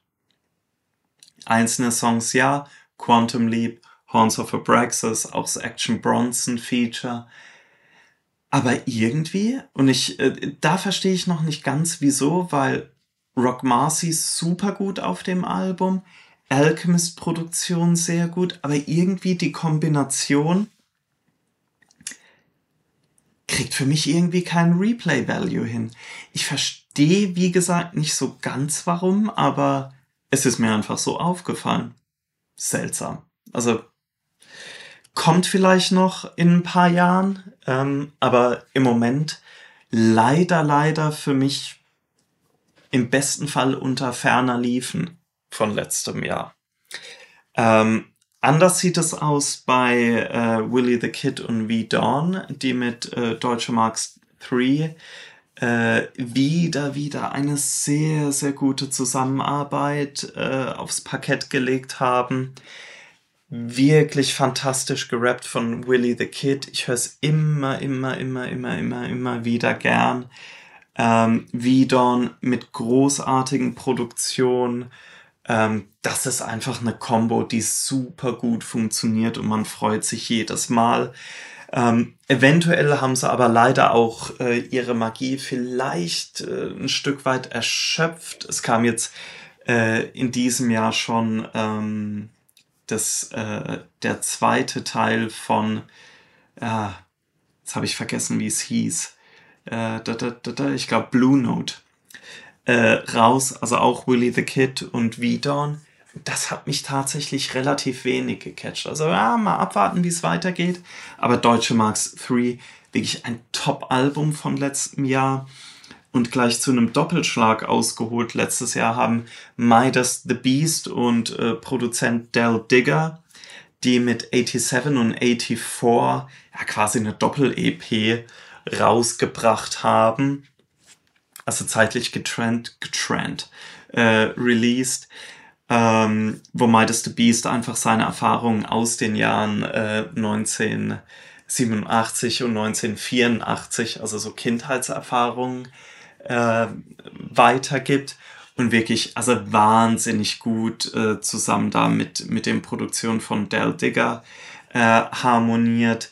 Äh, die beiden haben ja äh, seitdem auch nochmal The Devil's Playground rausgebracht, also was ich ein fast noch besseres Release finde und ich weiß, also weder Willy the Kid natürlich noch Midas the Beast finden jetzt im, im größeren äh, Kosmos von deutschsprachigen Rap-Podcasts statt. Ähm, deswegen halte ich da auch gern die Fahne hoch. Ähm, das sind zwei richtig gute Künstler. Ähm, vielleicht Midas the Beast äh, noch mal einen Ticken stärker gewesen letztes Jahr als Willy the Kid, aber kann nur jedem empfehlen, sich äh, sich die, die beiden Midas the Beast äh, und Del Digger Alben anzuhören. Äh, es lohnt sich, würde ich sagen. Was sich nicht immer lohnt, sind ja leider Alben von Lupe Fiasco. Aber letztes Jahr hat er mit Drill Music in Zion wieder, äh, wieder ein gutes rausgebracht oder ein kurzes Album, lange EP, wie auch immer man es nennen will. Ähm, hauptsächlich produziert zusammen mit Soundtrack, der auch wirklich seit dem ersten Lupe Fiasco Album Food and Liquor äh, dabei ist äh, und auch immer mal wieder sehr, sehr gute Sachen produziert äh, für Lupe Fiasco. Lupe selbst ist immer ein Auf und Ab, äh, was die Releases angeht. Äh, natürlich Food and Liquor The Cool ist sein bestes Album, da lasse ich auch nicht mit mir diskutieren. Dann gibt's aber auch so Alben wie Tetsuo and Youth, die sehr gut sind. Ähm, aber zwischendurch auch wirklich Mist und äh, rausgebracht. Jetzt kann ich mich gerade nicht mehr dran erinnern, wie eigentlich äh, seine, seine Rockgruppe hieß. Irgendwas mit Japanese Ghosts, glaube ich. Na, ist ja auch egal. Ähm, auf jeden Fall mit Drill Music in Zion äh, ein Projekt rausgebracht, das extrem gut funktioniert wieder. Äh, ganz interessant sind die Aufnahmeumstände. Das Ganze sollte ja eigentlich in 24 Stunden geschrieben und aufgenommen werden. Hat, glaube ich, nicht ganz geklappt. Es waren dann ein bisschen mehr als 48 Stunden und so weiter und so fort. War dann halt auch alles auf Twitter live. Äh, war ganz interessant. Ähm, ist aber wirklich ein gutes, ein sehr, sehr gutes Album äh, bei rausgekommen und äh, ist vielleicht ein bisschen untergegangen, obwohl jetzt Lupe Fiasco auf dieser Untergrundliste ja wahrscheinlich einer der größeren Namen ist, aber kann nur jedem empfehlen, nochmal reinzuhören bei äh, Lupe Fiasco und äh, Drill Music in Zion. Ich glaube, es war zwar eigentlich an einem anderen, anderen Punkt geplant, aber das ist doch der, eigentlich ist doch das der, äh, ist doch das der Olsen-Moment, oder Joshua? Man, man will den Hit, man will ihn reinzwingen. Vielleicht ja. kannst du das einfach. Wir haben da äh, Vorgespräch kurz zu gesprochen. Vielleicht kannst du mal kurz sagen, was, ich, was wir damit meinen. ähm, vielleicht erstmal die Frage: äh, Kennt ihr Olsen? Bedeutet er euch was? Verbindet ihr was mit ihm? Ich würde sagen, ich sollte ihn kennen und habe ihn gehört, aber ich könnte dir jetzt einfach null nicht, hm. also einfach, ja, ich würde eigentlich sagen, ich glaube, ich, der Name ist mir irgendwo im Playlist oder irgendwo habe ich ihn halt gesehen mhm. oder vielleicht auch mal bei einer Story von dir, ich weiß es gerade nicht, aber äh, ich könnte jetzt keinen Song und nichts verbinden. Okay. Ich habe den Namen auch schon mal gehört. Ähm, ich kenne die Musik nicht wirklich. Ich kenne ihn, glaube ich, eher aus dem Kontext, dass ich hin und wieder mal eher über ihn lustig gemacht wurde. So. ja, tatsächlich. Äh, kann ich Aber mir vorstellen. mehr, also mehr kann ich leider nicht dazu sagen. Also bei, bei mir geht das, glaube ich, tatsächlich los 2008 oder so. Ich war elf. ähm, da Geil. geht das Ganze los und dann habe ich seine, sein erstes Mixtape, könnte man es wahrscheinlich nennen, äh, Root Boy gehört. Damals noch unter dem Namen Ozen Ruff. Ähm, klang ganz anders als heute, äh, kann ich auch sehr empfehlen. Ist mittlerweile auch ähm, bei Spotify unter Ozen Ruff auch zu finden. Das hat er irgendwann mal so nachträglich digital released. Ähm, äh, der große Song darauf ist äh, für nur einen Moment ähm, mit dem unfassbaren Opener. Äh, ich zog nächtelang um die Häuser, ein 16-jähriger Deutscher mit den Leberwerten eines knapp 60-jährigen Säufers. Das holt einen ab, wenn man elf ist und aus Rheinland-Pfalz kommt, aus irgendeinem Dorf. und ähm, ja, also habe dann über die Jahre einfach alles immer verfolgt. Äh, es kam dann irgendwann der Namenswechsel äh, weg von Ozen Ruff, äh, wo er eine Zeit lang ähm, sogar im Freunde von Niemand Umfeld irgendwie unterwegs war, also eine ganz andere Baustelle mhm. als heute, äh, hat dann eben das Ruff gestrichen. Hat dann ähm, 2014 das Album Ballonherz gemacht. Da ging es dann los, dass sehr viele Jokes über ihn gemacht wurden. Ähm, ich kann ein bisschen nachvollziehen, warum. Ähm, das ist dann halt, war halt ein sehr großer Bruch. Es war äh, sehr soft. Muss aber sagen, es ist eins der besten Story-Alben, die ich auf Deutsch kenne. Also die, die Story ist halt sehr schnell erzählt. Es ist ein junger Typ, der kommt aus einem Dorf, zieht nach Berlin, verliert sich dort irgendwie in Partys und was weiß ich was, äh, wird so ein bisschen zu einem Arschloch. Dann kommt die Frau, die ihn da wieder ein bisschen in die Realität zurückholt. Und am Ende ist alles cool. das ist, äh, das ist so die Story, aber die wird auf dem Album eben so, so großartig erzählt von vorne bis hinten. Äh, kann ich nur sehr empfehlen. Und danach ähm, kam dann tatsächlich auch sehr lange nix.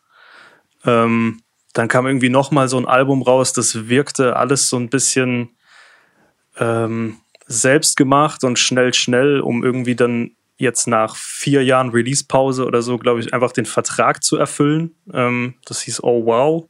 Auch gute Songs drauf, aber war irgendwie dann was anderes. Das war nicht mehr so der, der große, das, das große Release einfach, was auch großartig beworben wurde oder so. Und jetzt mittlerweile macht er alles alleine, schreibt sehr viel für andere Künstler, also genau wie ein wie ein Montez oder so ist gerade eher bei jedem, der irgendwie in Deutschland auf die Eins geht, er dann mal in den Credits, aber reißt selbst nicht so wahnsinnig viel leider. Ähm, und letztes Jahr hat er eben, also das ist bei mir direkt nach Diet Coke äh, mein meist gestreamter Song, äh, den Song Jalousie rausgebracht. Ähm, Finde ich absolut, absolut wahnsinnigen Hit. Ähm, super geil, kann ich nur empfehlen, mal reinzuhören. Und gerade jetzt aktuell, wenn ihr den Olsen-Hype nicht verpassen wollt, äh, zieht, zieht euch rein, was er, was er jetzt gerade macht, weil das, also das muss ich wirklich sagen, der, da kommt jetzt eine EP raus. Die EP heißt, ähm, boah, wie, wie geht's nochmal? Hier deine Blumen, glaube ich. Und das ist eine Trennungs-EP äh, wo quasi jeder Song hat noch eine Klammer dahinter. Zum Beispiel fünf Tage danach, zehn Tage danach, äh, 17 Tage danach, was auch immer. Äh, und das soll wohl tatsächlich genau chronologisch so passiert sein, dass er sich jetzt aus einer sehr langen Beziehung ähm, wohl auch mit irgendwem, der irgendwie so halb in der Industrie mit drin hängt, also A&Rs wissen scheinbar alle, worum es, äh, um wen es geht. Das sagt er auch auf einem Song. Ähm, und das soll dann wirklich so passiert sein, dass er fünf Tage, nach fünf Tagen hat er dann den Song gemacht, nach elf den. Wird so halb stimmen, denke ich mal, aber äh, das sind echt, was man bisher gehört hat. Also eins noch und spinnst du, das sind so richtige Once-in-a-Lifetime-Songs. Kann ich nur jedem empfehlen. Die sind so wahnsinnig real und so so lächerlich konkret, ähm, dass es eben nicht so ist, dass er jetzt versucht hat, so ein Gefühl einzufangen und das irgendwie zu beschreiben, sondern er sagt einfach eins zu eins, erzählt er, was da passiert ist und das ist so komisch, dass man sich das auch alles nicht ausdenken kann. Ähm, kann ich nur wirklich empfehlen. So ist ein sehr langer Kampf mit mir und ihm. Ich versuche auch, glaube ich, seit meiner Probewoche bei das Ding äh, versuche ich, äh, den da irgendwie mehr ins Programm zu bringen ich mache Fortschritte, aber es hat alles noch nicht Baby so geklappt. Steps. Ich muss, muss vielleicht einfach, muss mal ein paar Klicks kaufen oder so. Ja, oder einfach Antrag stellen, ob er nicht auch zum Weltkulturerbe genannt wird. Also irgendwas muss man tun. Du hast ja jetzt Hebel, du hast ja Hebel. Ja. Jo, ich glaube, machen wir jetzt hier mal einen Cut. Äh, müssen wir gucken, ähm, wo wir äh, Deutschland äh, noch unterbringen, entweder in einem Part 2 oder wir machen nochmal eine zweite Session, das ist gerade mhm. noch offen. Ähm, und natürlich die Big Dogs, beziehungsweise die weiblichen Big Dogs eigentlich, die Rosalias und Beyoncés dieser Welt, die wollen wir natürlich einfach nicht vergessen. Also vielleicht ist es jetzt ein Part 1, vielleicht ist es aber auch einfach nur Zauberei in der Podcast-Magie und eine Datei, wir werden es sehen. In diesem Sinne für heute ein Cut. Hey, what's up? This is Grandmaster Cash from the legendary Cold Crush Brothers. And you know what? All I see is blinking lights. Peace.